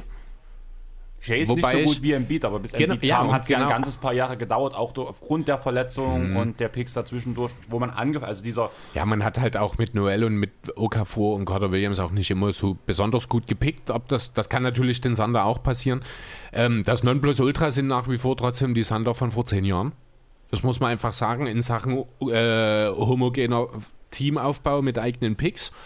Das ist äh, das, woran sich letzten Endes die Sander auch messen lassen müssen. Davon sind sie noch ein bisschen entfernt. Wie gesagt, man hat jetzt den einen Star in Shea, der aber, wenn du mich fragst, nicht ausreicht, um die Nummer 1 Option Sie ist ein- irgendwann mal Shea zu ist sein. eine Nummer zwei Option. Ge- Ja, ganz genau, das will ich sagen. Und ich sehe halt niemanden, der die Nummer 1 Option hier sein könnte. Ich weiß nicht, ob das ein Pokuschewski irgendwann mal sein kann. Habe ich meine Zweifel. Wird nach wie vor äh, wahrscheinlich immer ein sehr, sehr spannender Spieler, alleine schon wegen seinen Voraussetzungen sein. Aber mir fehlt so der, der Superstar-Talent, das ist noch nicht da. Genau, sehe ich auch so. Als der Nummer 1 Spieler fehlt noch, aber. In Kate Cunningham hätte diesem Team gut getan. Aber, Frage, wenn wir gerade dabei sind, hättest du für Kate abgegeben? Ähm, Shea für Kate? Also, ich kenne jetzt nicht den genauen Deal, wie er angeboten wurde, aber angeblich haben die Sander den Pistons Drei First Shea Picks. und, Shea und drei First Rounder für Kate. Ja, das ist ja irre. Also, das muss man nie machen, oder? Also als okay, sie sich Hä? nicht und ich verstehe es nicht, warum es Detroit abgelehnt hat. Das kann ich auch verstehen. Weil Cunningham ist dieser eine, von dem du weißt, er ist die sichere Sache. Ne? Also man weiß das nirgendwo genau, das ist klar, aber man weiß es bei Cunningham sicherer als bei jedem anderen Spieler in diesem Draft. Aber und du weißt, auch was du in Shea hast. Und das ist was Sicheres. Ja, aber ich glaube, ich würde dort auch mit Cunningham gehen, weil der einfach von seinen Voraussetzungen her nochmal viel interessanter ist. Also ich muss sagen, dieses Paket hätte ich an Detroit Stelle sofort angenommen. Ah, ich weiß nicht. Ohne drüber nachzudenken. Okay. Also ich hätte es aber unabhängig davon an Sanders Stelle gar nicht angeboten. Genau. Ja. Genau, darum geht es halt auch. Mhm. Ähm, ich habe jetzt eine 2 Minus, weil halt Picks können wir jetzt noch nicht beeinflussen. Man hat noch ein paar mehr Picks rangeholt, hat ein paar interessante Spieler gepickt. Ist für mich einfach so ein, eine solide Offseason. Einziger Wermutstropfen ist dieser Buyout für Kemba, der danach entstehen musste, weil man halt einfach wirklich nichts bekommen hat für ihn. Und das Ja, trotzdem hat man einen Pick bekommen, als man Kemba aufgenommen hat. Genau. Man ist den Horford-Deal damit losgeworden, deswegen ist das trotzdem noch okay. Ich gehe hier mit einer glatten 3, weil äh, das Team ist einfach mal an genau derselben Stelle wie letzte Saison. Letzte Saison. Deswegen, ja. Dann gehen wir zum nächsten Team. Und ja, da können wir die deutsche Brille aufsetzen, oder? Mhm. Die Orlando Das Magic. Hat der Philly für uns bestimmt schon getan. Hallo, lieber Andreas und hallo, lieber Chris. Erstmal herzlich Glückwunsch von mir zur 100. Folge Airball Podcast. Ich muss ja sagen, es ist einer der wenigen Podcasts, die ich selber noch hören kann, aus zeitlichen Gründen. Wenn, dann gebe ich mir euch auf die Ohren. Das freut mich immer wieder, euch zu hören. Und ihr habt mich darum gebeten, zu den Orlando Magic was zu sagen, also die Offseason zu bewerten. Und das mache ich natürlich gerne. Es ist mir eine große Ehre. Und da habt ihr mir natürlich einen großen Gefallen getan, dass ihr die Orlando Magic nennt. Denn für mich und NBA mit deutscher Brille ist das natürlich was ganz, ganz Tolles und was ganz Besonderes, was da entsteht diese Saison. Und zwar ist es ja Mo Wagner und Franz Wagner, das Brüderpaar, das zusammen auflaufen wird in der NBA. Wie geil ist das in einem Team in Orlando, wo ich selber schon in der Halle war. Das ist richtig, richtig fett. Also deswegen ist die Offseason auf jeden Fall schon mal gelungen aus meiner Sicht, denn Mo Wagner und Fra Franz Wagner demnächst zusammen zu sehen, das ist einfach mega, mega geil. Dazu muss man sagen, haben sie ja auch noch Jalen Sachs gedraftet an Position 5 und der Typ macht richtig Bock und Laune. Der, der hat schon angedeutet, dass er ein richtig, richtig guter sein kann am defensiven und am offensiven Ende. Und sonst ist gar nicht so viel passiert bei den Orlando Magic. Sie haben noch Robin Lopez geholt. Ja, da wird Mo Wagner vielleicht kurz mal wieder sich an den Kopf fassen und denken, oh nein, nicht schon wieder mit Robin Lopez um Minuten im Frontcourt kämpfen, denn das hatte er ja schon in Washington. Aber ja, das ist okay. Das ist ein Veteran, der den jungen Leuten in Orlando beibringen kann, wie es denn so läuft in der NBA. Das ist vollkommen in Ordnung. Und naja, ich glaube, dass Mo sowieso mehr auf der 4 spielen wird, anstatt auf der 5, denn das hat er Ende der letzten Saison auch schon in Orlando so gemacht. Ansonsten haben sie Otto Porter abgegeben, der nach Golden State gegangen ist fürs Minimum. Ja, was für ein Deal für die Golden State Warriors.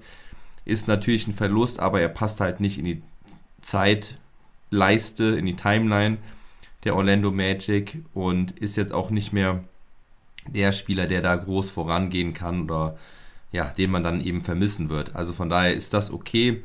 Außerdem haben sie Drain Bacon abgegeben. Da muss ich schon sagen, hm, verstehe ich nicht ganz.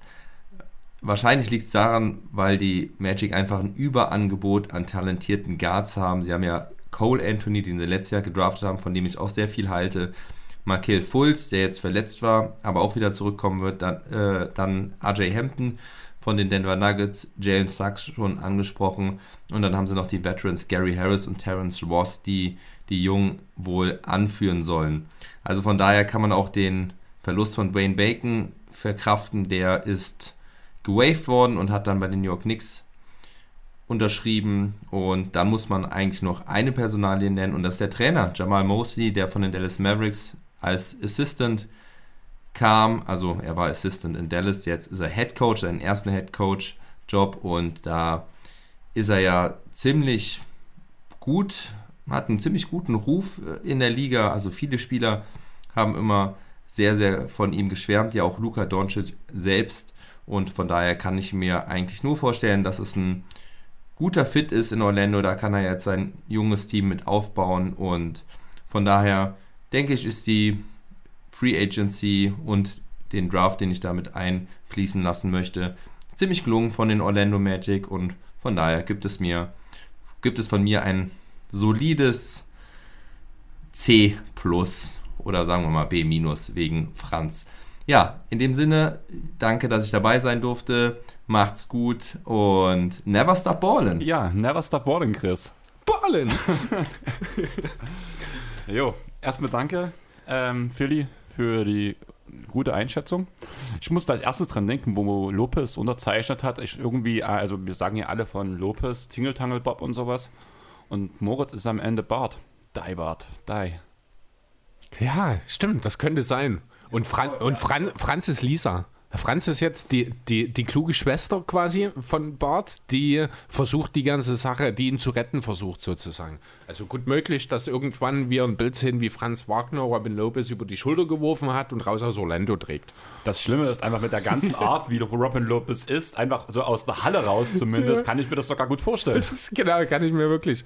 Das wird sehr spannend sein. Ähm, ja, äh, wenn und man schon hat Franz mittlerweile. Ja, das stimmt. Wenn wir schon bei Robin Lopez gerade sind, äh, zu dem Zeitpunkt war ja der Vertrag von Moritz noch nicht unterschrieben. Damals war ja doch schon so ein bisschen die einhellige Meinung, hm, dann könnte das vielleicht heißen, Moritz Wagner muss sich ein neues Team suchen. Philly hat das jetzt gut beschrieben. Wahrscheinlich wird er mehr auf der 4 auflaufen müssen. Das ist auch der einzig logische Punkt, weil man hat mit Wendell Carter Jr. ja aus Chicago den Starting Center der Zukunft bekommen. Mobamba. Man hat mit Mobamba noch jemanden, der äh, ein bisschen Gesundheitsprobleme hatte, aber durchaus auch das Potenzial hat, ein wichtiger Mann in der Liga zu werden. Ähm, dafür ist es dann halt auf dem Flügel ein bisschen dünn geworden, während die Guard-Position, die ja in den Guard, klang jetzt ein bisschen wie Gott, äh, die Guard-Position, die in den letzten Jahren ja äh, so ein bisschen das Problem war bei den Magic, die sieht wirklich vielversprechend aus jetzt. Du hast mit Cole Anthony wohl den Point Guard der Zukunft, du hast mit Markel Fultz jemanden, der durchaus auch nach wie vor zumindest das Talent dafür hätte, aber wohl sich perspektivisch mit einer Rolle als Sixth Man in seiner Karriere wohl anfreunden werden muss, was aber gerade in dieser Konstellation in Orlando auch sehr sinnvoll ist, finde ich. Ähm, ja, und dann kommt dann jetzt eben noch Jalen Sachs dazu. Dazu ist mit RJ Hampton ja noch ein anderer junger Gott da, mit Harris und Carter Williams, zwei, die ja doch eher als Veteranen angesehen sind. Ja, aber dafür ist dann so ein bisschen die 3, die 4, das ist die Problemstelle jetzt bei den Magic. Deswegen wird Lop äh, Lopez, sage ich schon, Wagner wirklich viele Minuten, wahrscheinlich auch neben seinem Bruder dann in der 3er-4er-Kombination sehen, denke ich. Und Kann ich mir gut vorstellen. Aber vor allem, wenn man mir. klein spielt, mhm. könnte man ja Moritz auch mal auf die 5 schicken. Ja. War Franz auf die 4. Genau. Sachs kann auch die 3 spielen.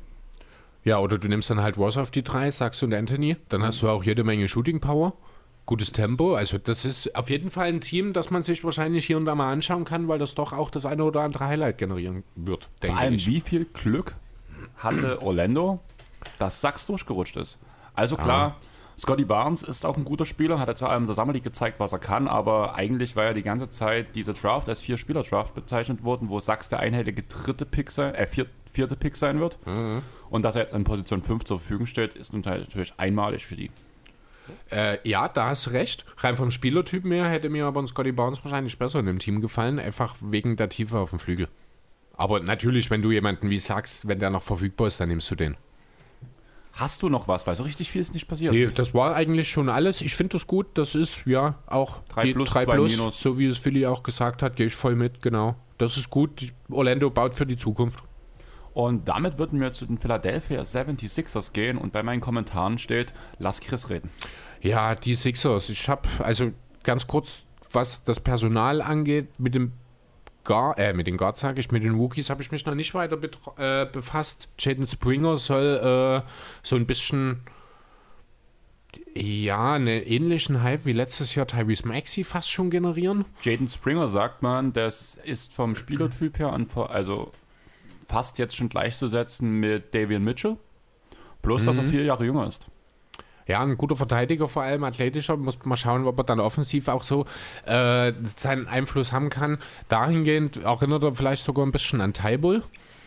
Ähm, ansonsten hat sich bisher, und ich möchte ausdrücklich sagen, bisher noch nicht allzu viel getan. Man hat äh, ja, Dwight Howard durch Andre Drummond ersetzt. Das ist rein personell wahrscheinlich ein 1 zu 1 Ersatz.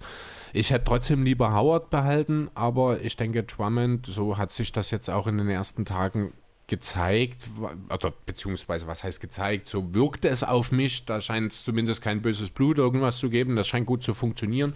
Und wenn Drummond sich mit seiner Rolle hinter einem Beat zufrieden gibt, wo ich dennoch meine Probleme oder meine Zweifel habe, denn seine Aussagen in den letzten Monaten gingen da schon ein bisschen in eine andere Richtung, dann kann das auch funktionieren, wenn nicht, dann steht da mit Paul Reed noch jemand äh, im Hintergrund, der jetzt in der Summer League auch schon für Furore gesorgt hat, der schon letztes Jahr gute Ansätze gezeigt hat und im Zweifel diesen Spot wahrscheinlich perspektivisch auch übernehmen kann hinter Embiid. Ansonsten hat man mit Danny Queen verlängert. Das ist für mich persönlich das wichtig, der wichtigste Faktor aus dieser gesamten Offseason. Auch über die Extension von Embiid, die einfach nur eine Frage der Zeit war.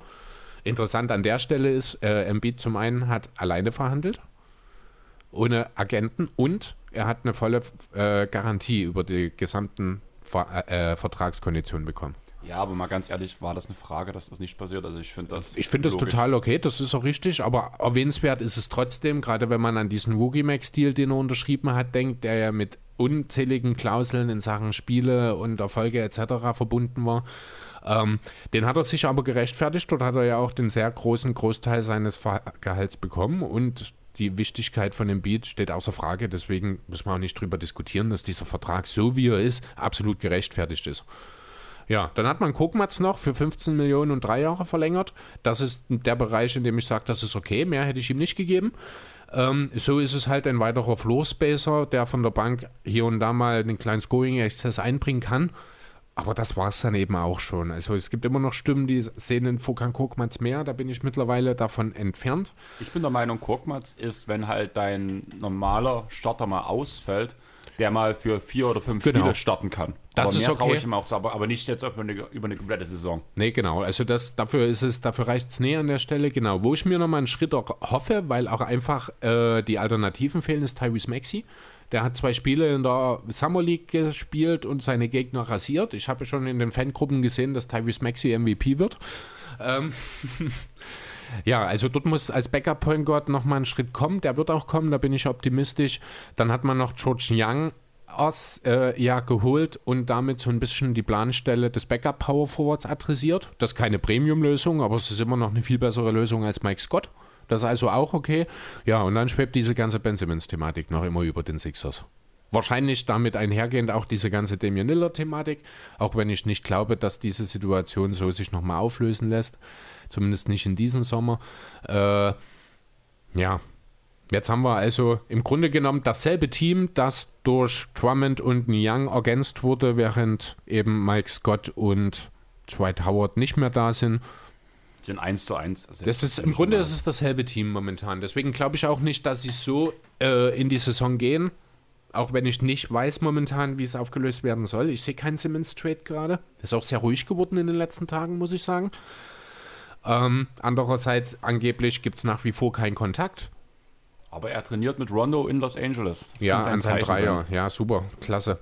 Ähm, ja, alles, ga, alles ganz komisch. Die einen sagen, er hätte seit Wochen keinen Kontakt mit der Franchise gehabt. Andere sagen, ich glaube, Maxi war das, hat gesagt, jo, ich habe regelmäßig mit ihm Kontakt. Das olympische Basketballteam von Australien hat gesagt, die wären tagtäglich mit ihm in sehr engen Kontakt ist natürlich was anderes als die Sixers, klar. Ähm, also das ist alles sehr, sehr kurios und sehr fragwürdig. Ich glaube da momentan auch einfach gar nichts mehr und warte, ob dann irgendwann mal was Handfestes kommt. Jetzt für den Moment sind die Sixers aber ja ein Verlierer auch der Offseason, muss ich sagen, einfach weil nicht viel passiert ist.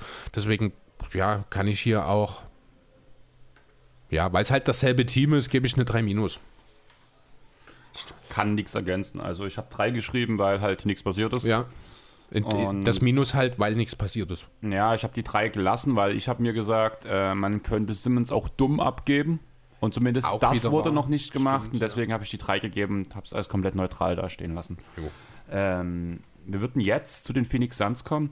Eigentlich wäre Jonathan jetzt unser Gast gewesen. Allerdings kam der am Freitag erst aus dem Urlaub wieder, wie ihr auch in seinem Port hören könnt. Und eigentlich sollte ich ihn Freitag erinnern. Nein, oder Samstag. Freitag. Nee, wir Nee, haben nee, heute Samstag. Ich, hab, gestern, ich wollte genau. ihn Freitag erinnern und habe einfach, weil ich auch Besuch da hatte, es dann im Stress vergessen. Habe ihm heute nochmal geschrieben. Also, falls Jonathan mir seine Spuren auch nachschickt, würde ich die genau jetzt einfügen. Und wir reden jetzt einfach normal über das Spiel, über die Offseason der Suns weiter. Falls sich dann irgendwas doppelt oder sowas da und wir jetzt keinen Bezug auf Jonathan nehmen, das liegt nicht an mangelndem Respekt, den habe ich bloß Chris gegenüber. Und deswegen würde ich sagen, legen wir den Suns los und mit einem großartig strukturierten Chris Paul Deal. Ja, war ich ja so, sehr stark überrascht. Erstmal, als ich nur die blanken Zahlen 120 und 4 gesehen habe, sind mir die Augen ausgefallen. Das muss ich ganz ehrlich sagen. Nicht, dass Paul das nicht verdient hätte, aber es ist schon ein sehr hoher Vertrag zu einer sehr langen Laufzeit. Aber Jahr 3 und 4 sind nicht garantiert, wenn mich nicht alles täuscht, ne? Das letzte Jahr ist auf 0 Dollar garantiert und das Jahr davor 15 Millionen. Also, die, Hälfte. sozusagen. Das ist okay. Zwei Jahre jetzt noch dazu, da, dazu ist er in der Lage, da müssen wir nicht drüber reden. Die drei Jahre hätte ihm, hätten wir ihm ohnehin alle gegeben, oder? Dass Genau. jetzt sogar dort schon eine, äh, nur die Hälfte garantiert ist, ist fast schon als Coup der Sans zu bezeichnen, Die würde muss ich aber behaupten. wollen. relativ schnell gezogen werden dafür, dass er raus, also raus, ähm, dass er halt raus muss, blöd gesagt. Das Mhm. Okay. Mhm. muss relativ zeitig schon in der Offseason sein, wenn ich mich nicht ganz täusche. Das ist ja normal, das ist auch okay. Man hat ja jetzt noch zwei Jahre Zeit, um das zu evaluieren und dann zu schauen, wie es mit Paul aussieht. Ich glaube auch nicht, dass man unabhängig davon, wie das dann um Pauls körperliche Situation bestellt ist, es sei denn, er möchte seine Karriere beenden, bin ich mir ziemlich sicher, dass dann auch dieser Vertrag garantiert wird. Das eine Jahr noch. Dann hat man Campaign sehr günstig gehalten, da war ich sehr überrascht. Das Ja, war wahrscheinlich allerdings. auch ein Opfer des überfüllten Point Guard Marktes mit 19 Millionen auf drei Jahre. Ich finde den Deal gut. Also ich hätte wirklich gedacht, dass Payne mehr absahen möchte, weil er ja wirklich noch keinen großen NBA-Vertrag hat und Ja. auch schon ein bisschen älter ist. Es ist nur geringfügig mehr, als Dennis Schröder jetzt verdient, ne? Genau. In einer viel kleineren Rolle eigentlich. Also die war schon groß, aber im Vergleich zu Schröder seiner Rolle letzte Saison Mhm. ist das schon ein Riesenunterschied. Dazu kommt Abdel Neder mit 4,2 auf 2 Jahre. Nice to have. Ja. Javel McGee 5 Millionen. Das ist ein guter Deal. Findest du den gut? Da, ja, aber das, das ist genau das, worüber wir geredet haben, wo die Suns ran müssen. Äh, Backup für Eden, man braucht noch erfahrenen Backup-Sender. Das kann Maggie sein. Für 15 Minuten ist er immer noch gut. Äh, mir gefällt ist das halt sehr. viel. Ich weiß halt nicht, ob die 5 Millionen sein mussten irgendwie. Du Aber meinst, ob halt man auch zum Minimum hätte kriegen? Ja, Zum aber zum Beispiel. Minimum wäre er vielleicht dann eher in Denver geblieben. Vielleicht war das die Aussage dann, Das ja. denke ich. Also Minimum hätte er halt wirklich überall unterschreiben können. Ich denke, es gab auch mindestens ein Dutzend Teams, die hätten äh, McGee ein Minimum-Deal unter, äh, vorgelegt. Auch die Warriors beispielsweise hätten ihn sicher gern wieder zurückgeholt. Ähm, ja, und dann sind die Suns dann halt, das muss ja dann auch Teil der Mid-Level gewesen sein. Ach nee, die Mid-Level hat ja Payne bekommen. Dann weiß ich gar nicht so richtig, wie sie das finanziert haben. Ist auch egal, aber 5 ja, das ist okay. Für einen Backup-Sender 5 Millionen, das klingt jetzt erstmal viel, Für weil Payne halt. konnten sie doch ähm, per Bird Rights gehen. Konnten sie? Hatten sie Bird Rights? Dann könnte das Stimmt. die Ich Mid-Level gehe einfach mal davon aus, weil anders wird es nicht funktionieren. Das kann Aus meinem also, Wissen ja, heraus. Early Birds. Early Birds, die sind deswegen wahrscheinlich dann auch 19. Das ist am Ende das Maximum, was er halt kriegen können, Payne. Von den Suns wohlgemerkt. Mhm. Im Rahmen der Early Birds, das kann sein.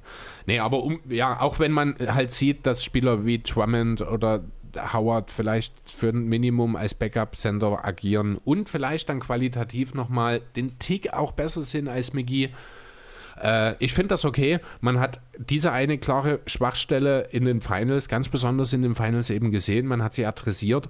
Der Rest ist in Ordnung. Man hat Landry Shamet bekommen äh, gegen Javon Carter. Diesen wiederum hat man durch Alfred Payton ersetzt als dritten Point Guard. Das ist total okay, auch wenn ich kein Payton-Fan bin. Äh, das ist völlig in Ordnung. Und ja, verloren hat man ansonsten eben noch Tory Craig. Das ist ein bisschen schade. Ich mag ihn sehr, aber Hätte auch gut ins Team gepasst. Also Genau. das macht zum Beispiel meine Offseason-Note, dieser Craig-Verlust, von einer 2 auf eine 2 minus. Ja, das ist durchaus sinnvoll. Ich würde trotzdem bei einer 2 bleiben, weil ich finde insgesamt, wie gesagt, also die, das Wichtigste war die Paul-Verlängerung, dann eben dieser Backup-Sender und Landry Shamet ist für mich dann an der Stelle sogar wirklich ein Bonus. Deswegen bleibe ich bei einer glatten 2. Okay, dann lass uns weiter zu den Portland Trailblazers gehen und Halleluja, haben die nichts gemacht. Ja, so kann man es auch sagen, genau. Ja, Damian Lillard hat sich Ende der letzten Saison oder Anfang der Offseason, wie auch immer, ja hingestellt und gesagt, ich verstehe nicht, wie man sich dieses Roster anschauen kann und denken kann, ein neuer Trainer sorgt dafür, dass wir Contender werden. Was Ähm, macht Portland? Was macht Portland? Was macht Portland? Verpflichtet Tony Snell und Cody Zeller. Das, sind, das ist die Lösung. Na, Zu Minimumverträgen wohlgemerkt. Ne, also man muss das ja durchaus mal so sehen, sowohl Tony Snell als auch Cody Zeller sind für Minimum-Deals absolut okay. Als zweiter oder dritter Mann auf ihrer Position sind sie solide Verteidiger. Snell ist sogar ein eigentlich exorbitant guter Schütze in sehr, sehr kleinem Volumen. Hat er ja, ich glaube, eine 50-50-100-Saison letztes Jahr hingelegt. Ähm, aber ja, dazu das Resigning von Norman Powell. Norman Powell für fünf Jahre und 90 Millionen ist ordentlich. Ja, aber das ist das, mit dem ich eigentlich gerechnet habe, muss ich Aber sagen. das musst du bezahlen, genau dafür. Das war wahrscheinlich schon bewusst, als man für ihn gegen Gary Trent getradet hat im letzten Jahr. Ähm, ja, aber das ist dann eben auch schon alles gewesen. Zach Collins ist zu den Spurs gewechselt. Enes Kanter haben wir vorhin schon mal im Ping-Pong mit den Celtics angesprochen. Ja, so, Cody Zeller soll jetzt also Kanter ersetzen. Das ist wahrscheinlich sogar ein Upgrade, zumindest defensiv. Voraussetzung ist natürlich, dass Nokic wieder die Leistung von vor seiner Verletzung erreicht irgendwann. Davon war er letztes Jahr eben auch noch ein Stück weit erreicht, denn dann haben die Blazers durchaus noch ein bisschen Luft nach oben. Aber nichtsdestotrotz ist es kein Team, das die erste Playoff-Runde übersteht. Und das wird auch in Damian Lillard klar sein. Und das ist ein Team, was um die Playoffs kämpfen muss. Unter Umständen. Also, nee, nee, unter Umständen. Werden sie mit Sicherheit tun müssen. So wie letztes Jahr auch schon, genau. Ja, und dann ist das einfach nicht genug und dann sind wir an dem Punkt, Damon Lillard hat sich eigentlich immer sehr deutlich für die Blazers ausgesprochen, hat aber auch in den letzten Wochen mehr, mehrmals angedeutet, also ist natürlich immer Interpretationsspielraum, aber dass sich an dieser Situation eben auch was ändern kann. Ja, du warst ja einer der größten Belieber und allein deine Aussage, das jetzt so zu hören, Mhm. ist ja ein klares Zeichen eigentlich. Ja, ich sitze auch wieder im Lillard-Trikot hier. Ich würde ihn auch gerne weiter im Blazers-Trikot sehen. Ich sehe meinen Spieler in meinem Trikot noch ein paar Jahre. Ja. Äh, Kawaii. ähm, ja, aber jetzt sind wir eben an dem Punkt. Ich glaube immer noch nicht dran, dass Lillard gehen wird. Aber nichtsdestotrotz ist das eine schlechte Offseason für die Blazers gewesen. Vier Minus von mir. Ja. Gehe ich mit. Vier, vier Minus, das ist mehr. Nee, es ist auch keine vier, es ist eine vier Minus. Denn man ist nicht besser geworden, man ist nicht schlechter geworden. Man hat dasselbe Team wie noch am Anfang der Offseason im Grunde genommen, nur eben begleitet von dem Wissen, dass sein Allstar, äh, nicht nur sein Allstar, sondern sein Superstar damit nicht zufrieden ist. Also das ist eine Enttäuschung, diese Offseason, das kann man nicht anders sagen. Und wollen wir damit zu den Kangs gehen? Zu den Kangs? Ja. Lass uns über Off-Night reden. Lass uns über Davian Mitchell reden. Was für ein krasser Typ. Also an dem werde ich, den werde ich mir wahrscheinlich jede Woche Highlight-Videos, wenn der einmal in der Liga etabliert ist, anschauen, weil wie der verteidigt. Dagegen ist ja Lou dort ein, ein, ein, ein, ein willst Mönch. Du, willst du gerade, also dass Davian Mitchell ein guter Rotationsspieler wird und vielleicht auch ein guter Starter wird, okay, gebe ich dir. Ist er berechtigt an Nummer 9 gezogen worden? Er ist Ähm, älter ja. als alle anderen. Da, das ist mir scheißegal. Davian Mitchell ist jetzt schon wahrscheinlich einer der fünf besten Guard-Verteidiger in der Liga und sowas muss auch mal in den Top Ten gezogen werden. Ich finde das total in Ordnung. Das sagst du, wenn du Summer League guckst. Ja, natürlich, aber es ist ja nicht so, dass äh, das Außerdem, wie von- sollen, wie sollen sie spielen? Die haben, die haben Fox, die haben Hield, die haben Halliburton. Das passt nicht. Warum ist der dort? Der Die Frage Grund- ist vielmehr, warum ist Hield immer noch dort? Die Frage ist, haben die Sacramento Kings auf Franz Wagner, den kriegen wir bestimmt an Position 8. Oh, er ist weg. Äh, äh, äh, oh ja, wir nehmen Davian Mitchell. Glaube ich nicht. Also man muss schon mal sehen, also David Mitchell passt ja durchaus ins Profil. Was die Kings brauchen, ist Defense. Sie haben eine historisch schlechte Verteidigung geliefert. Ähm, deswegen macht das durchaus Sinn. Ob man in diesem Zusammenhang auch Alex Len verteid- ver äh, einen Vertrag geben muss, das steht auf einem anderen Blatt. Äh, aber ja, es macht absolut Sinn, dass die Kings sich einen defensivstartenden Rookie holen. Da habe ich überhaupt keine Zweifel dran, denn wenn man jetzt mal so schaut, wie gesagt, warum ist Buddy Hield noch da? Das ist für mich die viel größere Frage, denn der muss eigentlich mittlerweile weggetradet sein. Der war in LA, der war in Philly, der hat schon überall gespielt mittlerweile. Nur eben nicht in Sacramento, obwohl er noch dort ist. Da wird irgendwas noch passieren im Laufe der Saison und dann hast du eine Dreier-Guard-Rotation in der Spitze mit Fox, Halliburton, Mitchell, eine Vierer mit Terrence Davis letzten Endes sogar. Die finde ich, die kann sich absolut sehen lassen. Und warum pickst du nicht Jaden Springer anstatt Davian Mitchell? Äh, also ich kann nicht so viel über die Offense von Davian Mitchell äh, sagen, muss ich. Er ist halt ein Ne? ineffizienter ist- Scorer. Ja, das ist ja okay. Also, aber er hat halt sofort, und da bin ich überzeugt, er wird defensiv sofort Einfluss bringen. Und das würde er auch mehr machen, als das mit Springer macht oder vielleicht auch jeder andere Rookie, der äh, in dieser Klasse gezogen wurde. Ich finde das gut. Ich finde die Idee des Picks auf jeden Fall sehr, sehr gut. Das zeigt mir halt in erster Linie, dass die Kings definitiv noch etwas machen müssen, weil der Frontcourt ist, äh, der Backcourt ist jetzt einfach mal voll. Das steht völlig außer Frage. Ähm, ja, allerdings ist das im Frontcourt nicht unbedingt anders. Nur finde ich, dort ist die Kombination aus Qualität und Talent bei weitem nicht so gut verteilt, wie das im Backcourt der Fall ist. Das Problem, was, also nochmal kurz zu Mitchell, das, was du jetzt von Mitchell siehst, das wird auch irgendwann sein, genau das. Und viel mehr Upside hast, kriegst du bei ihm nicht mehr Tony raus. Allen? Ist, ist Tony Allen äh, kein Spieler, den man sich als Vorbild oder wo man als Best Case so jemanden haben will? Ich nehme so einen Spieler sofort. Jeder, jedes Team braucht so einen Typen. Ja, aber es gab noch viel bessere Spieler momentan auf dem Board danach. Für Also, die Kings? Ja, es gab noch jedes Spielerprofil, was du haben möchtest zu dem Zeitpunkt mit ja, guten aber, Spielern. es, aber keine guten, keine Verteidiger auf dem Niveau. Und das ist das, was die Kings brauchen. Ja, aber zum Beispiel Springer hat das, hat das Talent dafür, das in den nächsten Jahr zu erreichen. Ja, aber Mitchell hat es ja der, schon. Ja, aber der ist, drei, äh, der ist vier Jahre jünger, Na und?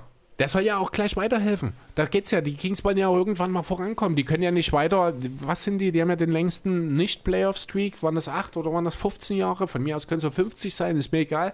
Die Kings brauchen jetzt Leute, die ihnen weiterhelfen. Und dann nimmst du auch mal den etwas älteren Rookie. Das kann ich alles total nachvollziehen.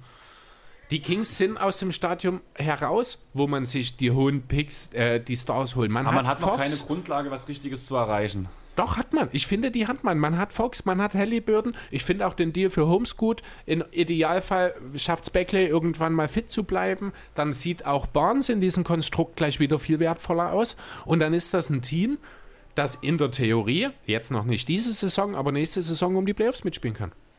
Ah, sehe ich halt nicht so. Also, Im Idealfall natürlich. Ja? wie gesagt, also mein komplettes Rookie-Wissen tut sich halt auf die Podcasts, die ich gehört Mhm. habe, sowohl deutsch als auch amerikanisch. Im Amerikanischen wird David Mitchell sogar relativ- viel besser gesehen als in Deutschland. Ja. Aber alles, was ich gehört habe, auch was die Amerikaner sagen, was für ein Spiel ist, ich mag das Ding einfach nicht. Und du kannst eigentlich Mitchell weder, also auf, du kannst Mitchell nicht mit Fox spielen lassen. Funktioniert halt eigentlich nicht, weil die beide den Ball brauchen und von draußen nicht die effizientesten Shooter sind. Punkt. Mhm. Und du kannst vielleicht Mitchell vielleicht noch am ehesten mit Halliburton spielen lassen, aber eigentlich gibst du auch am liebsten Halliburton den Ball in die Hand. Ja, aber Halliburton ist nicht der Typ Spieler, der den Angriff initiiert. Also warum kannst du ihn dort nicht neben Mitchell laufen lassen? Ich sehe das schon. Halliburton als Bindeglied quasi zwischen Fox und Mitchell in dieser Rotation, wenn du das ein bisschen hinkriegst. Ich sehe da durchaus Potenzial. Wie gesagt, also Buddy Hield verstehe ich nicht, warum man auf Biegen und Brechen ihn jetzt immer noch im Kader hat. Ich denke, da müsste eigentlich noch was passieren, um eben dann entsprechend auch für Mitchell Minuten freizugeben. Denn man muss ja auch mal ganz fair sagen, Buddy Hield ist ein überdurchschnittlicher Point, äh, Shooting Guard. Gerade was in Sachen Shooting gehört er halt ganz klar zur Elite in der Liga. Ähm, da wird es sicherlich nochmal Interessenten geben. Für den Moment sieht es erstmal komisch aus, da gebe ich dir recht, aber das äh, denke ich, könnte sich durchaus geben. Ich habe viel mehr Zweifel an der Sender-Rotation. Man hat Rishon Holmes gut äh, verlängert. Der war super, 46, gefällt mir. den finde ich wirklich gut. 46,5 Millionen in vier Jahren, das ist völlig in Ordnung. Ähm, Ich weiß gar nicht, ich muss gleich, wenn wir gerade bei dem Punkt sind. Ich Mhm. habe es letztens erst irgendwo gehört und das fand ich interessant, konnte aber nicht ganz mitgehen. Rishon Holmes über Jared Allen. Habe ich jetzt in zwei Pots, also zwei amerikanischen, einer hat es in Deutschland mal gesagt. Also ich finde Jared Allen dann schon noch besser. Auch Ähm, wenn. Rishon Holmes ein bisschen mehr Touch so um den Ring mitbringt. Ja, also ich kenne, ich glaube, kein Bigman mit so einem weichen Floater geben wie Rishon Holmes. Das muss man wirklich mal sagen, das ist echt geil. Aber das ist auch das Einzige, wo Holmes besser ist als Allen. Gerade was defensiv, also ich würde an Kings Stelle sofort einen 1 zu 1 Tausch machen. Weil geb ich dir. Defense. Genau. Einfach. Gut, das wollte ich bloß mal Mhm. deine Meinung dazu wissen. Du hast ihn ja auch eine Weile beobachten können. Ja. Und von daher, Mo Harkless, zwei Jahre, 9 Millionen, ist okay. Kannst du machen, brauchst du auf der 3 als Backup, das ist in Ordnung. Terrence Davis, Resign, 8 Jahre, 2 Millionen. Äh, Schön, dass es nicht um mir so geht. 8 Millionen, 2 Jahre. Finde ich jetzt ein auch, guter Deal. Ja. Alex Len, keine Ahnung. Ja, die, da, da sind wir genau, da war ich gerade. Die Center, die gefallen mir nicht. Man hat halt, wie gesagt, Rishon Holmes verlängert. Man hat in diesen kuriosen Deal Tristan Thompson aufgenommen und dafür Dylan White abgegeben. Das verstehe ich gar nicht. Also ja, dass man Dylan White abgibt, hat was mit, der Mitchell, mit dem Mitchell-Pick zu tun. Was man mit Tristan Thompson will, erschließt sich mir in dem Zusammenhang mit dem Alex Len-Deal nicht. Denn ich finde, Holmes und Thompson als Center gespannt ist okay, besonders wenn du eben mit Damian Jones einen sehr, sehr soliden dritten Center dahinter hast. Jetzt hast du Twist, äh, noch dir Alex Len für zwei Jahre und siebeneinhalb Millionen reingeholt, der, ja, das sage ich jetzt einfach mal an der Stelle, nichts mehr in der Liga zu suchen hat. Aber okay, vielleicht war noch Geld übrig für Sacramento. Vielleicht kann auch nicht immer alles super funktionieren. Aber für Kings-Verhältnisse fand ich das alles in allen, war das, hat schon weitaus schlimmere Off-Seasons gegeben. Ah, das sind wir ganz schön weit auseinander, weil ich halt die Auswirkungen des Mitchell-Deals, äh, Trades, äh, Drafts, ähm, das ging dann nachher noch ein Stück weiter. Ich weiß nicht, weil du das mitbekommen hast, sowohl auf Twitter und ringsherum. Auf einmal kursierten sehr große Gerüchte um den Fox-Deal. Ich, ja, Und ich es höre wurden immer auf jeden Fall dazu. Gespräche geführt. Aha. Das gab es auch, die Aussagen schon. Und das ist für mich ein, eine Aus, also ein Grundsatz, warum, weil man, also was hervorgestoßen ist durch diesen Mitchell-Pick. Mhm. Und Das wäre der größte Fehler, den man machen kann. Ja gut, also da muss man auch mit Vorsicht genießen. Ne? Also weil man jetzt Mitchell gepickt hat, haben sich vielleicht auch einfach zwei, drei andere Teams gedacht, das könnte ja eventuell bedeuten, dass die Kings bereit sind, über einen Fox-Deal nachzudenken. So stelle ich mir das, also die Kings werden sicherlich nicht mit Fox hausieren gegangen sein. Und wenn dann das, äh, das Paket stimmt, würde es mir unter Umständen schwerfallen, Nein zu sagen, auch wenn man dann natürlich ganz klar hier nochmal den Schritt zurückgeht und nochmal drei Jahre Rebuild in Kauf nimmt. Aber wenn man das dann ordentlich macht, dann ist das durchaus sinnvoll, weil ja jetzt steht man halt so ein bisschen mit nichts Halben und nichts Ganzen da. Das ist ein Team, das ist generell erstmal ein bisschen besser geworden, aber immer noch von den Playoffs entfernt. Und total, und total unausgewogen, finde ich. eben, genau, und halt dazu, du hast die unausgewogen. Center-Sache schon gesagt, habe dazu geschrieben, es wäre nicht so schlimm, wenn man viele Center hat, aber wenn wenigstens einer davon werfen könnte, nicht irgendwie alle gefühlt selbe Profil hätten, Ja. wäre das vielleicht mal was anderes. Und genau Ja. der Punkt gibt mir eine 4 Minus. Ich habe die Kings auf 4 Minus stehen, Punkt. Ja, ich, von mir gibt es eine 3, 3 Minus, weil, wie gesagt, ich finde den Mitchell-Pick, mir gefällt das gut, weil halt dort, zumindest bei diesem Pick, und es ist wirklich nur dieser Pick, aber da hat man erkannt, wobei Mo Harkless geht auch in eine ähnliche Richtung, ist auch eher mit seinen defensiven Fähigkeiten bekannt in der Liga, auch Tristan Thompson, also man hat schon, es ist fast so ein bisschen ähnlich auch wie bei den Timberwolves. Man hat das Problem erkannt, man versucht daran zu arbeiten, aber die Probleme sind einfach so groß, dass du die nicht von heute auf morgen löst. Das fand, das ist auch eine gute Beschreibung für die Pelicans, um nochmal darauf zurückzukommen. Nee, bei den Pelicans ist das Problem ein anderes. Okay. Der Kopf, äh, der Fisch stinkt vom Kopf. Mhm. Stinken die Spieler der San Antonio Spurs? Überhaupt nicht. Ganz im Gegenteil. Also, ich glaub's zumindest nicht. Zumindest Gut, nicht ist Österreicher, aber. Zumindest nicht bis hierher, meinst du, Zumindest oder? nicht bis hierher, genau. Ähm, ja, die Spurs haben den jüngsten Spieler im Draft gepickt mit Joshua Primo. Das war auch so eine Situation an dem Abend, wo wir den Draft geguckt Ganz haben. schöner Reach gewesen, angeblich, ja, ne? Also Mhm. waren halt so diese Picks so, man hat halt, sowieso gab es einige Überraschungen hier, ein paar weiter unten, ein paar weiter oben, ein paar halt komplett übersehen, wie Jaden Springer, um nochmal zu Mhm. erwähnen. Also vielleicht lernen die Leute den Namen, wenn wir den oft genug sagen. Jaden Springers, Jaden Springer, Jaden Springer. ähm, und wir saßen halt da und danach, und das San Antonio Spurs Select on Number 12, Joshua Primo und wir gucken uns an. Wer? Also noch nie gehört, mit Mhm. keinem der Pots irgendwo, wo ich für Draft diesen Namen gehört. Ich, ich Dennis von Talking the Game hast mal geschrieben, wer ist denn das? Ja, der ist ziemlich jung, ein gutes Talent, wäre wahrscheinlich so wesentlich später auch noch da gewesen. Okay. Die Frage ist, hat man versucht, hoch, ähm, zurückzutraden? Haben die gesagt, wir nehmen den Spieler einfach, weil uns ist Traden egal, weil würde ja auch zu den Spurs passen? Ja, genau. Wenn du jemanden hast und dann, also man muss ja auch dazu sagen, die Spurs sind es nicht gewohnt, an 12 zu picken, ne? Deswegen haben die einen Spieler aus der 26er Range Ja, genau, die geholt. haben einfach falsch gescoutet. Ja, aber dann hätte er ja auch nicht so jung sein dürfen, weil das passt ja auch nicht zu Pop. Eigentlich nicht, das stimmt. Ähm, ja, keine Ahnung, was bringt Joshua Primo denn mit? Shooter, Guard. Okay. Weil, also, wenn man sich so das Team anschaut, weiß ich eh nicht so richtig, wo die gerade hinwollen. Ich glaube, die Spurs sind gerade in so einer Situation, wo die einfach darauf warten, dass Popovic endlich aufhört und man wirklich einen Umbruch starten kann. Das ist. Wobei man sagen kann, man hat eine gute Grundlage mit jungen Spielern. Die hat man, zweifellos.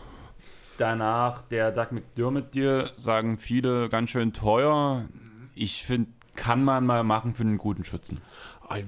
Ich weiß nicht. Also, Schützen, sind schon- Schützen sind mittlerweile Ja. einfach teuer und Doug, Doug McDermott ist kein schlechter Schütze. Nee, das stimmt, aber er bringt halt auch wirklich nichts anderes. Gut, andererseits sind äh, Duncan Robinson auch nicht und er hat eine ganz andere Dimension. Davis Bertans. Ja, ich weiß nicht, Doug McDermott, der, der gefällt mir nicht, der Deal. Der ist mir zu hoch, aber ich verstehe deinen Punkt schon. Also man versteh- muss ich ihn nicht bezahlen. Er hätte wahrscheinlich auch für ein bisschen weniger unterschrieben.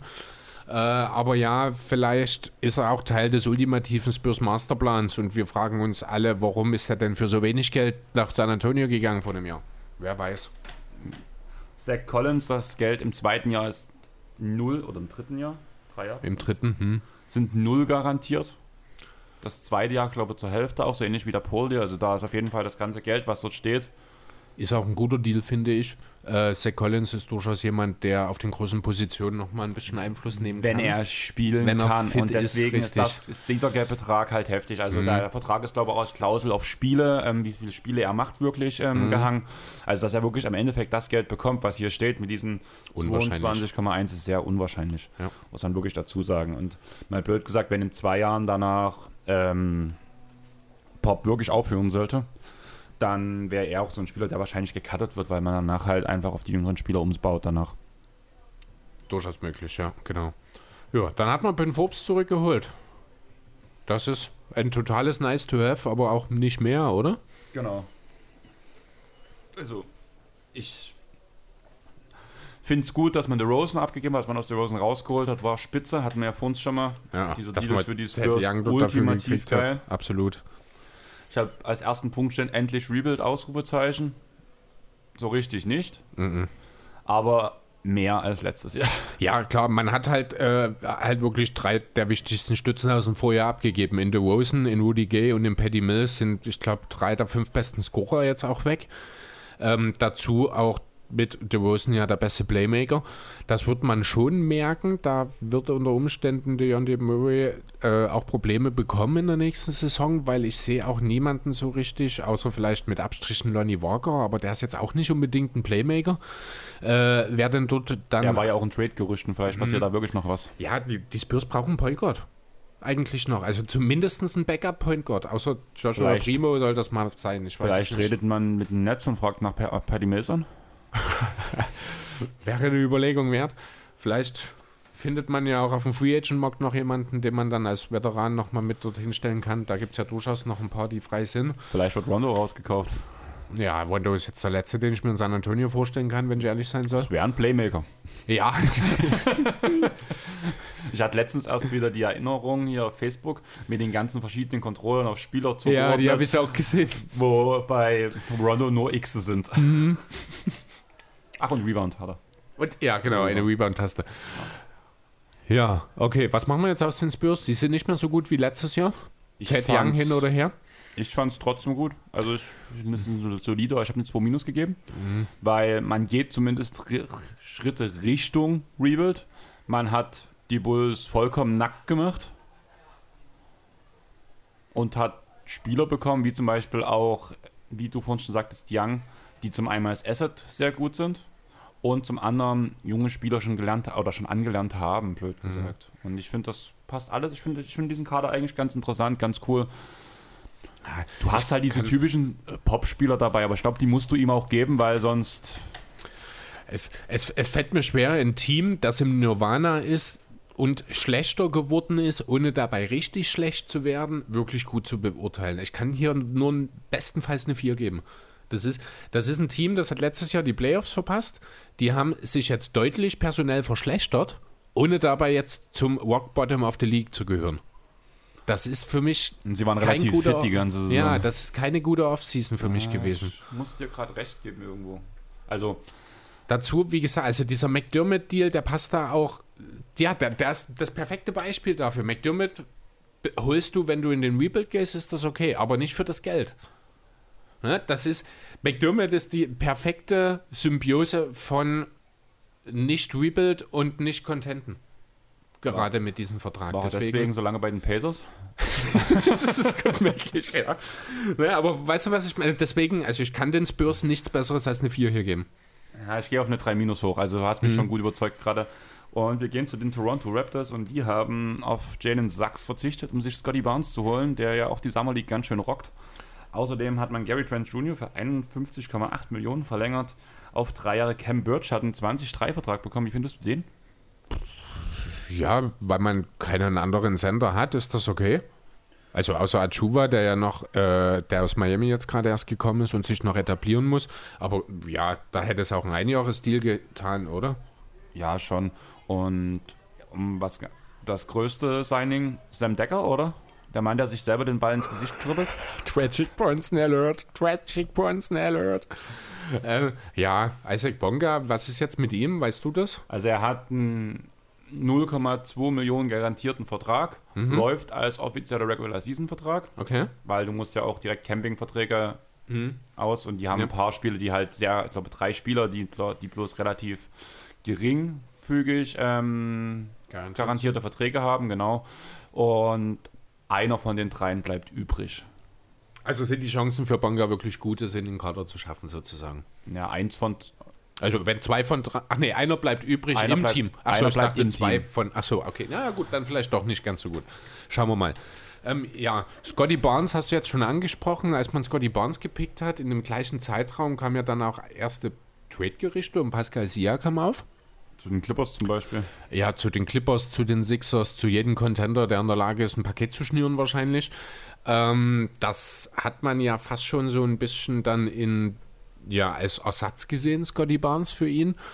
Äh, bringt ähnliche Anlagen mit. Ist vielleicht in dem Alter ein bisschen weiter, als es Siakam war, der ja durchaus ein bisschen als Spätzünder an der Stelle genannt werden kann.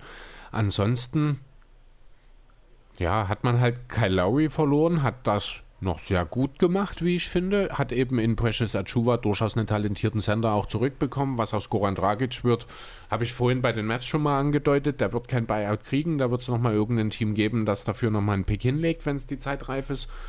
Äh, bis dahin wird Dragic eben ein bisschen Point Guard spielen müssen, neben Van Vliet. In der Starting Five dann wahrscheinlich auch. Es sei denn, man sagt jetzt, dieses Jahr machen wir zum Übergangsjahr und wir geben Malachi Flynn die Schlüssel in die Hand. Würde ich Nick Nurse jetzt durchaus zutrauen, wenn ich ehrlich sein soll. Gerade auch wegen dem, was Dragic auch gesagt hat.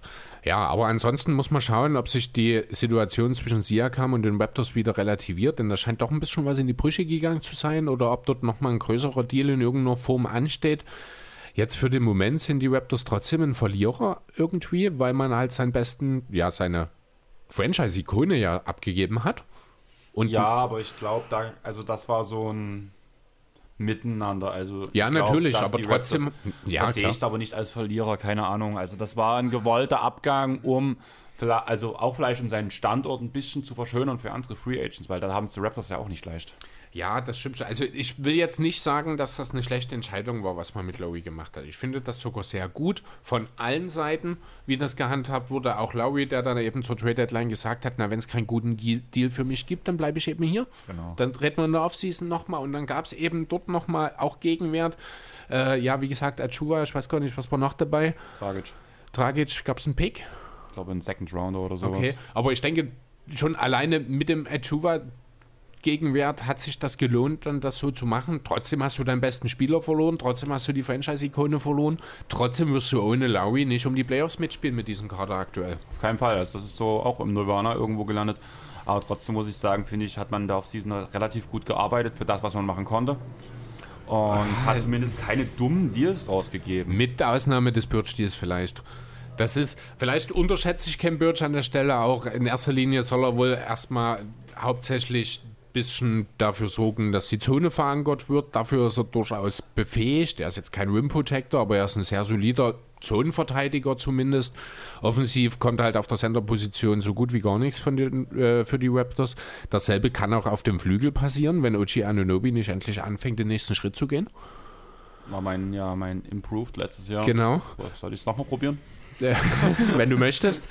Ähm, ja, ansonsten Gary Trent für 52 Millionen und 3 ist okay, das sind 17 Millionen ungefähr im Jahr, das ist in Ordnung, das ist aber auch schon relativ viel, wenn ich ehrlich sein soll. Das ist ungefähr dasselbe, finde ich, wie Norman Powell. Bloß, dass Powell ein Jahr mehr hat. Ja nur, ja, nur mit dem Unterschied, dass eben die Raptors Trent gegen Powell getradet haben, um sich zu verbessern.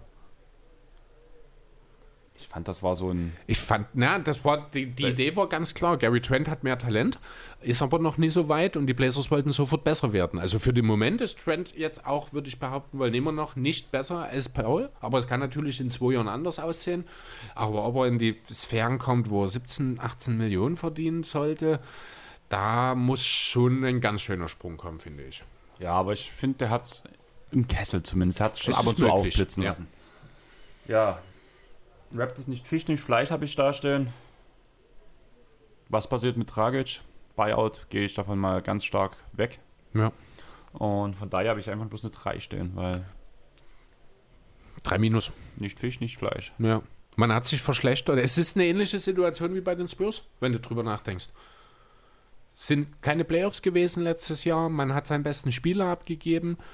Aber man ist nicht wirklich viel schlechter geworden. Na, sag mal den wichtigsten Spieler. Ich finde schon, dass Lowry letztes Jahr noch besser auch war, als es Siakam gewesen ist. Ja, ich fand die auf einer Stufe halt und Ja, gut, also das sind dann Kleinigkeiten. Ja, das ist An- Ansichtssache vor allem auch. Okay, wollen wir weitermachen? Oder willst du noch was loswerden Nö, zu den wir wollen die Raptors? fünf Stunden nicht knacken. Dann gehen wir zu den Jats. Ja, lass deinem Hate freien Lauf. Ich mag die Jats nie. Die Utah Jazz haben jetzt, was haben sie gemacht? Haben Conley resigned, 68 und 3. Das ist okay, das ist erwartungsgemäß. Das wäre auch einfach mal nicht viel billiger passiert. Deswegen kann ich das auch nicht schlecht sehen, auch wenn die Kombination aus Alter, Verletzungsanfähigkeit natürlich schon ein gewisses Risiko birgt. Äh, ein Minimalvertrag für Hassan Whiteside als Backup von Rudy Gobert. Das passt genau in die Dwight Hammond, Dwight Hammond, Dwight Howard, Andre Drummond Saga rein. Das ist völlig in Ordnung. Ähm, Rudy G ist ein absoluter Stil gewesen, wie ich finde. Interessanter Vertrag. Drei Jahre, knapp 19, finde ich auch okay. Ein bisschen mehr als 6 Millionen pro Jahr. Eric Pascal gegen nichts. Ist auch ein richtig guter Deal. Also für die Regular Season sind die Jazz jetzt noch mal ein bisschen besser aufgestellt. Das sind sie immer. Ja, aber für die Playoffs ist Moody Gay am Ende vielleicht der Einzige, der wirklich einen Unterschied macht. Und ob das dann reicht, um wirklich für den ganz großen Wurf zu landen, da habe ich meine Zweifel. Ja, man braucht eigentlich einen Small Ball Center beziehungsweise einen sehr großen Wing, um mal Small Ball Lineups abzublocken. Und da ist Rudy Gay schon der Spielertyp, bloß Mhm. halt fünf Jahre eher. Ja, wobei halt im hohen Alter auf den großen Positionen kann man halt eher noch agieren. Das ist schon okay. Stellt sich so ein bisschen die Frage, wie sich das Ganze dann auch positionstechnisch darstellt. Wird Gay dann der Sixth Man sein? Wahrscheinlich, oder? Hat er ja, ich glaube, in San Antonio auch gemacht, wenn mich nicht alles täuscht. Kann Oder sein. War er dort? Zu wenig Kann ich, geguckt. ja, muss, ich gucke das mal kurz nach. Ähm, ja, da ist dann halt die Frage, nee, ist es wahrscheinlich nicht, wird es Ingles auf die Bank versetzen dann. Ja, In der Konsequenz, oder? Noch kurz zu Butler, Jared Butler. Der war ja der Spieler, der relativ spät erst beim Draft wirklich durchgelassen wurde, blöd gesagt. Der hatte ja, glaube ich, ein Herzproblem oder sowas. Mhm. Und er musste durch einen Medizincheck. Äh, an welcher Stelle ist denn er gezogen worden? 40. 40, ah, da fehlt hier eine Null. Und ist, hat halt ein Riesentalent, aber du weißt halt nicht, was die Gesundheit macht. Er hat auch auf einer, auf einer Highschool gespielt, die dafür bekannt sind, solche fragwürdigen Medizinsachen mal unter den Tisch fallen zu lassen. Okay. Nee, College war das, beim College war das. Mhm. Und dann hat er sich direkt beim Draft angemeldet und da wurde er jetzt auch durchgelassen, blöd gesagt. Aber die Frage ist ja, gehst du zu dem einen Arzt, gehst mal zu dem anderen Arzt, ob dich der nächste dann schon wieder sperrt für die Ja. NBA. Ähnlich halt wie dieses Gerinnsel von Bosch. Ja. Oder um einen aktuellen Fall zu bringen, dass ja ähm, Aldridge das okay von den Ärzten auch bekommen hat, wieder zu spielen nach dieser ganzen Sache. Hat, hat er das jetzt bekommen? Das okay kam, aber ja, angeblich will er doch nicht spielen, habe ich gehört. Mhm. Also ich weiß, das war ein Thema, dass er wieder Ja. gesund ist und dass er das okay von den Ärzten sich einholen will, weil er eben mit einem Comeback spielt, mit dem Gedanken, aber hab dann danach nichts mehr gehört. Ganz kurz, Woody Gay übrigens hat im Grunde die letzten vier Jahre, also drei der letzten vier von der Bank vollbracht. Ich würde mal behaupten wollen, die 18-19er Saison ist eine Verletzungsthematik. Ist das nicht sogar das Kawaii-Jahr gewesen? Kann sein. dass er dort dann die Kawaii-Rolle übernommen hat dann und deswegen ein Jahr als Starter agiert hatte. Ähm, also Woody Gay als Six-Man fände ich auch charmant, muss ich ehrlich sagen, weil er halt so ein Instant-Offense-Typ ist auch. Aus meiner Sicht haben die Utah Jazz sich halt einfach nicht wirklich verbessert. Irgendwo tritt man auf der Stelle rum. Du hast schon gesagt, Regular Season halt vielleicht ein paar Siege mehr, keine Ahnung. Aber da ist wieder der Punkt, was ich jetzt schon ein paar Mal angesprochen habe. Ich gehe halt davon aus, was die Franchise erreichen möchte und damit ist der Titel da und Dafür reicht es nicht. Reicht es halt einfach nicht. Deswegen Ja. habe ich dort eine 3 gegeben, weil schlechter sind sie nicht geworden, bin ich der Meinung. Nö, also sie Aber- sind schon besser geworden. Also gerade alleine schon der Woody Gay-Deal, finde ich, der macht die Jazz schon besser, auch für potenzielle Playoffs vielleicht. Also auch ein Eric Pascal ist im Vergleich zu nichts natürlich kein Downgrade und ein Hassan Whiteside als Backup von Gobert für Minimum ist immer noch besser als 9 Millionen für Derek Favors auszugeben. Ja, auf jeden Fall, aber es ist halt trotzdem, also ich habe dort eine 3 stehen und mehr wird es halt nicht. Ja, eine 3 Plus würde ich geben, weil es, wie gesagt, geringfügig verbessert haben, aber halt am großen Ziel trotzdem vorbei. Dann Chris, letztes Team. Haben wir es dann echt schon fast geschafft? Washington Wizards und wir sind bei 4 Stunden Mensch. 20 Minuten. Krass, cool. Die Wizards, ja, die waren ja dann gleich nochmal, ja, die haben gleich ordentlich hingelegt. Spencer Dinwiddie geholt. Übrigens ein ziemlich cooler Deal, wie ich finde. Ja, Westbrooks Vertrag losgeworden und Ganz dazu. kurz. Kennst du die Championship-Klausel von Dinwiddie? Ja, ein Dollar, finde ich geil. Ja. Ich finde den Typen so herrlich. Die, dav davon habe ich natürlich gehört, die ist so kurios, sowas kriegt man mit. Äh, ja, ist ein cooler Typ einfach. Spencer Dinwiddie. Ich war auch total irritiert. Ich habe den ja dadurch, dass er verletzt war, lange auch nie gesehen. Mit dieser, mit diesem Afro. Ich habe das gar nicht mehr auf dem Schirm gehabt. Ich, dass er, oder was heißt gar nicht mehr? Der hatte ja noch kein, Scho äh, kein Afro, als er sich verletzt hat, würde ich behaupten Ja, so wollen, oder? groß war er ungefähr. Ja, aber so. noch nicht so richtig. Nein, also das ist, ja so schon ganz schön, Allen. ist schon ganz schön wild geworden. Das sieht schon sehr lustig aus auch. Ähm, ja, das ist, ist Spencer Dinwiddie der Point der Zukunft für die Wizards? Ähm, ich finde auf jeden Fall den Fit so viel besser als mit Westbrook, wenn wir bei dem Punkt. Allgemein, Ja. dieses ganze Konstrukt finde ich ziemlich geil bei den Wizards. Einfach weil man aus einem untradebaren Vertrag Jede Menge Tiefe gemacht hat. jede Menge Tiefe gemacht hat und sind mir ehrlich, also mit Westbrook wäre es nicht weit gegangen. Und jetzt hat man Mhm. ganz, ganz viele Verträge, die man auch weiter dealen kann. Ja, Weil die stimmt. einfach, es sind alles so Verträge, 9 Millionen, 13 Millionen, die du halt gut in Pakete packen kannst. Ich finde diesen Deal einfach so genial für die Wizards. Mit Corey Kispert und Isaiah Todd hat man zwei Spieler geholt, die auch von der deutschen Draft-Bubble halt extrem gefeiert wurden. Deswegen vertraue ich da einfach mal drauf, weil die deutsche ähm, Draft-Bubble lügt nicht. und ja, man hat Al- Alex Len, also der richtige Verlust ist ich Smith. Also, dass man Westbrook halt gehen lässt, kann ich ja verstehen, aber ich Smith.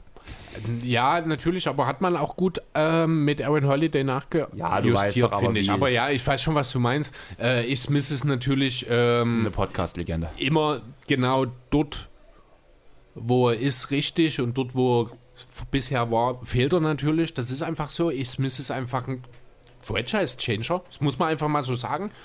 Und wenn es nur seine eigene Franchise in der Konsole ist, aber er verändert sie. Und das, ähm, das manchmal nicht zum Guten. ähm, nee, also wirklich, die, die Wizards gefällt mir sehr. Einfach, dass man eben auch aus, dieser, aus diesem Deal, der ja relativ schnell dann schon klar war, Westbrook gegen ja, das Tafelblech, dass man eben den nicht dann durchgezogen hat, sondern weitergeguckt hat, wie kann man noch, man hat Aaron Holiday dann dort mit reingebracht, man hat eben den Dinwiddie-Deal dann dort mit reingebracht. Im Endeffekt gibt es auch keinen Verlierer bei diesem Trade. Wenn ich ehrlich sein soll. Naja, da sind wir wieder an dem Also- Punkt wie ich. Naja, nee, jeder hat gekriegt, was er wollte. Ach so, ja. Ne? Die, die Lakers wollten Westbrook, haben ihn gekriegt. Die Nets wollten irgendwas für Dinwiddie bekommen und haben eine Trade Exception gekriegt, die noch Gold wert we- sein kann. Und die und auch Second Rounder. Und, auch noch Second ja, Rounder. okay, Second Rounder, die neige ich zum äh, Ignorieren manchmal. Ja, aber Äh, gerade bei so einem Team wie bei den aber das Nets stimmt, das ist interessant irrelevant. Ne? Und die Wizards sind auf einmal, ich weiß nicht, eins der fünf tiefsten Teams der Liga. Ich finde es genial. Also ich bin ein Riesenfan von dem Deal. Die haben sich auch äh, absolut, sind ja nur doch etwas überraschend letztes Jahr dann hinten raus doch noch in die Playoffs gekommen, aber dieses Jahr sind die besser als letztes Jahr. Und ich finde, hier kann man durchaus drüber reden, ob es vielleicht am Ende auch für Platz 6 reichen kann. Ja. Ah, ist Platz 6 nicht. Also ohne Play-ins halt.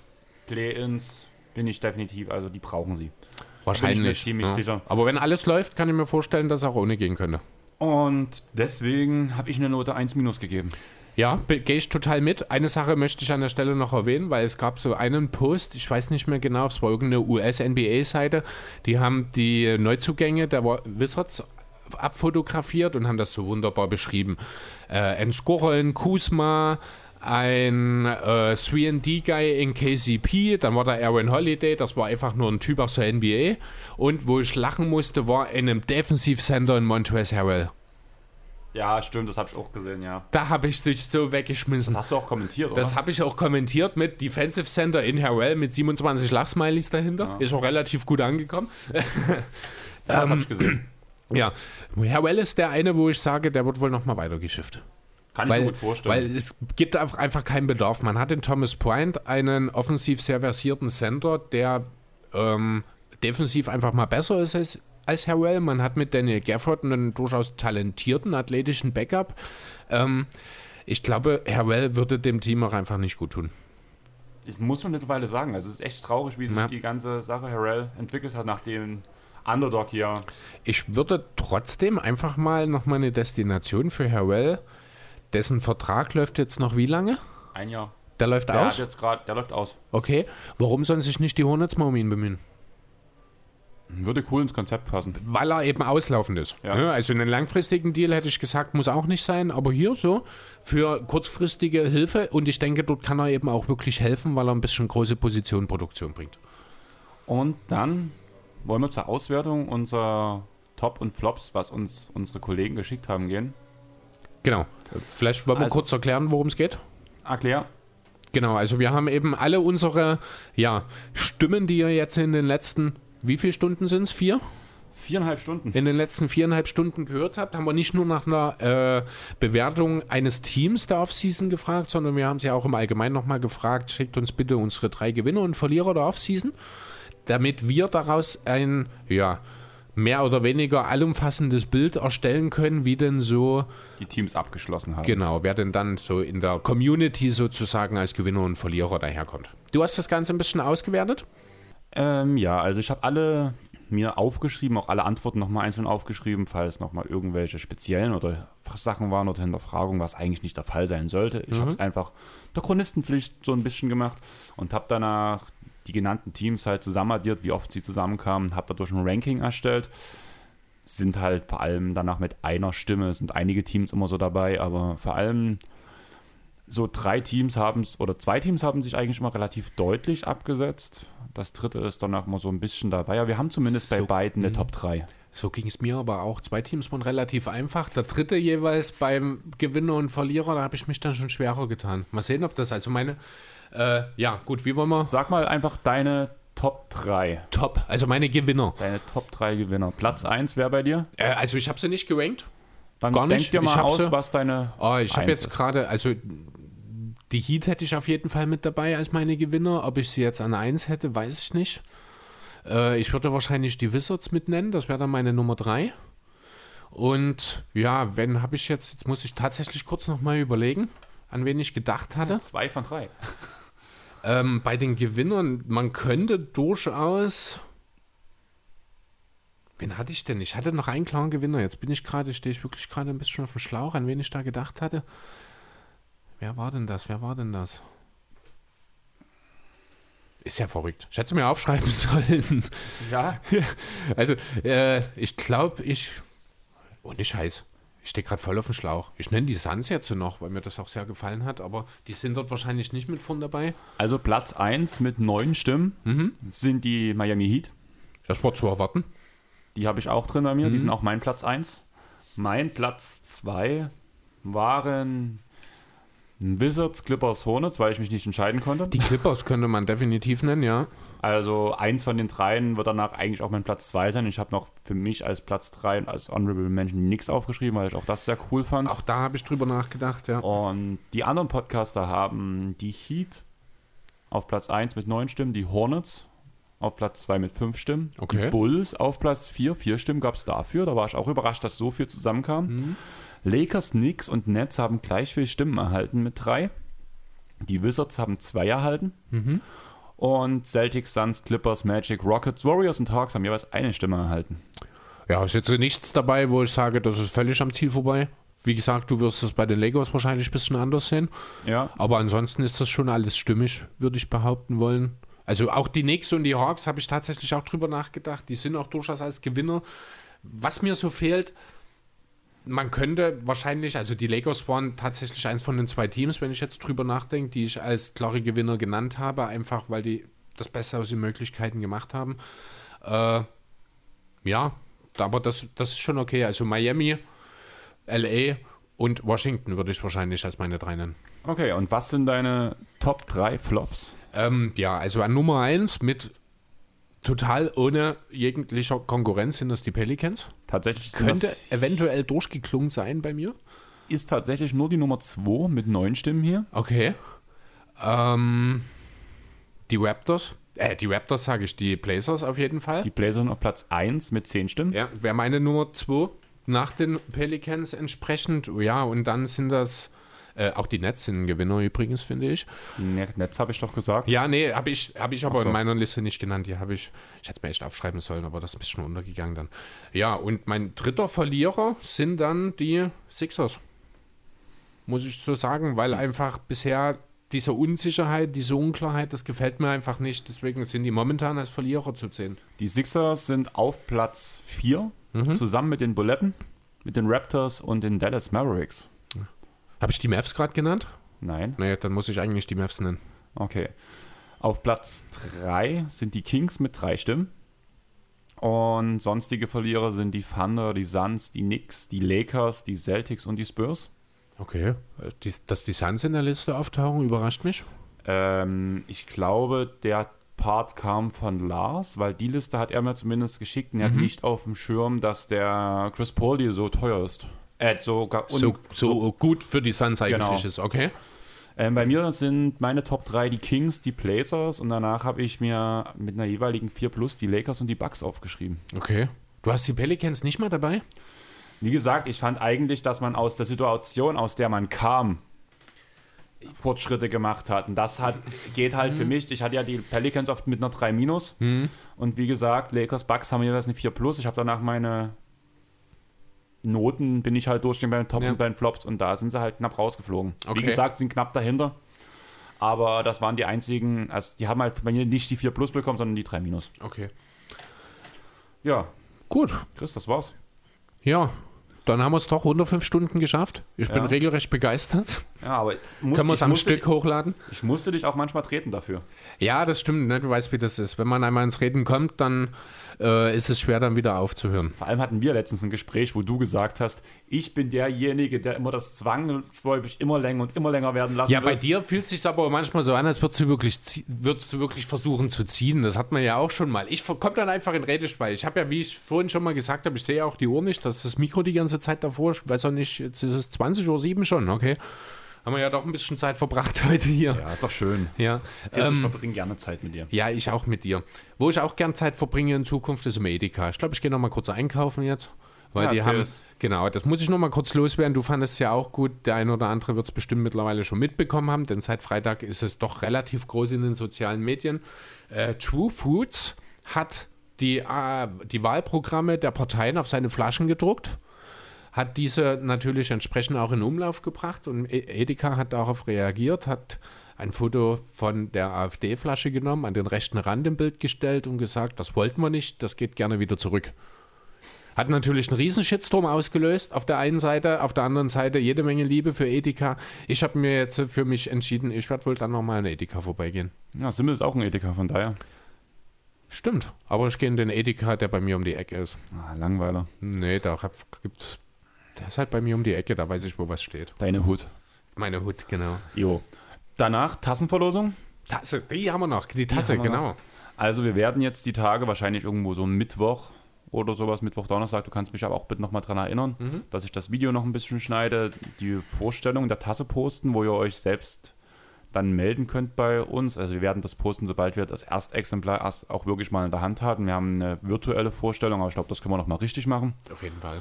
Und danach könnt ihr euch melden. Der Preis wird halt, glaube ich, beläuft sich auf 12 Euro plus Versand. Da müssen wir dann halt gucken. Ich weiß nicht, wie viel so eine Tasse im Versand im Päckchen kostet. Hm. Da müssen wir halt gucken. Und wir haben vor der Podcastaufnahme das Glücksrad gedreht. Auch dieses Video werden wir posten. Und zum anderen, einem habe ich gewonnen. Also Deine Mutter? Meine Mutter. Also ich habe damals den Kommentar über das Apple-Gerät meiner Mutter gemacht. Und wo ich das meiner Mom erzählt habe, hat sie gemeint, ja, aber ich will dann die auch so eine Tasse haben. Du hast das doch mit meinem Handy gemacht. Ich so, ja, okay, geht klar. Wirkt zwar ein bisschen weird, wenn ich wirklich gewinne, aber naja. Ja, und der andere Gewinner ist Sandro, der Leipzig Bub. Jo. Wie gesagt, das Video wird nochmal gepostet. Also, Sandro, du wirst drauf verlinkt. Meine Mom verlinke ich nicht drauf. Andreas, du wirst drauf verlinkt. Okay. Und wie gesagt, der Rest kann die Tassen ordern. Gibt uns nochmal ein Zeichen. Sandro, du brauchst bloß noch 14. Von daher, du, du sparst dir eine. Ich freue mich, dass das endlich fest in unserem Alltag mit drin ist, dass andere 15 Tassen mal. auch, wenn ich, auch wenn ich immer noch keine Ahnung habe, warum, weil wir das Nee, Thema noch nicht genau, weil das ja rausgeschnitten wurde. Aber ja. Sonst, Breaking News, Chris hat ein Headset und sobald unsere Schichten übereinander laufen, beziehungsweise manchmal Also halt auch nicht übereinander Weitestgehend, laufen. weil du zwei Wochen, ich drei Wochen Rhythmus, aber da ich eine Mittelschicht dazwischen habe, können wir da relativ flexibel dann häufiger mal auch schneller reagieren.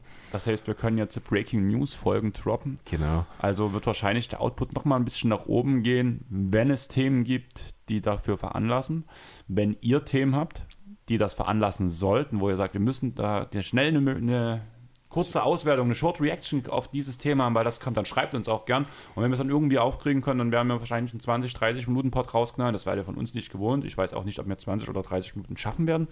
Das klingt total falsch. Wahrscheinlich reden wir Vor dann über ein Thema. Stunden. Ja, vor allem, wahrscheinlich reden wir dann über ein kleines Thema wie, keine Ahnung, Cheval McGee ist zu den Suns gegangen und machen daraus eine Stunde oder sowas. Genau, irgendwie so. Aber das würde gut zu uns passen. Sonst, falls ihr es noch nicht getan habt, ah nein, erstmal, danke an alle, die sich hieran beteiligt haben. Ja.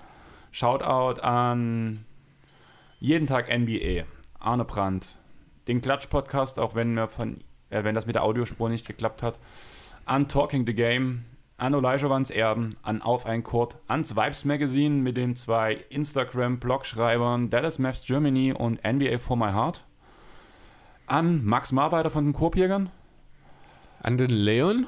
Habe ich schon gesagt, Okay. aber Philly, NBA mit deutscher Philly Brille noch, fehlt genau. noch gerade. Ich habe die Zettel alle schon neben mich Hm, geworfen. Ich gucke gerade durch, ob ich noch jemand, Timo vom Klatsch, hat Timo, ich schon? Timo halt erwähnt, also ja. Ach ja, ich, stimmt, das war die Heat, ja. Äh, ich glaube, dass ja, Sonst- an Lars, Lars für seine, für seine drei Gewinner und Verlierer. Genau. Danach separates Shoutout, weil eigentlich war er für die Lakers geplant, ist nur leider gerade im Urlaub, deswegen konnte Julius von ähm, Just a Kid from Germany von seinem YouTube-Kanal nicht dabei sein, sonst wäre er auch am Start gewesen. Und ja, wir sind durch. Jo, eine du schöne, bist durch. Ich bin total durch. Ich bin echt fertig jetzt, ja. Aber es hat Spaß gemacht. Ich glaube, auch Ja. durch diese ganzen Reaktionen lässt sich relativ gut miteinander reden. Wenn die Leute nicht abgeschalten haben, wo unser Disput danach entstanden ist bei den Lakers, wird alles gut gegangen sein. Ihr müsst euch keine Sorgen machen. Wir haben uns immer noch lieb. Folgt uns, um unsere Liebe zu sehen. Einfach auf Instagram, Spotify, Facebook, Deezer. Apple Podcasts. Und überall sonst. Und überall sonst. Schreibt uns bitte auf sämtlichen Plattformen, wenn ihr Fragen habt. Vor allem habt ihr jetzt diese Breaking News Funktion. Am liebsten würde ich einen Button einfügen. So. Oh, das klingt gefährlich. Wir so ein Instagram-Button Breaking News. Ihr klickt ihn, gebt uns ein Thema und wir legen sofort los. Ich sehe uns schon gar nicht wieder in Ruhe kommen. Ach ja.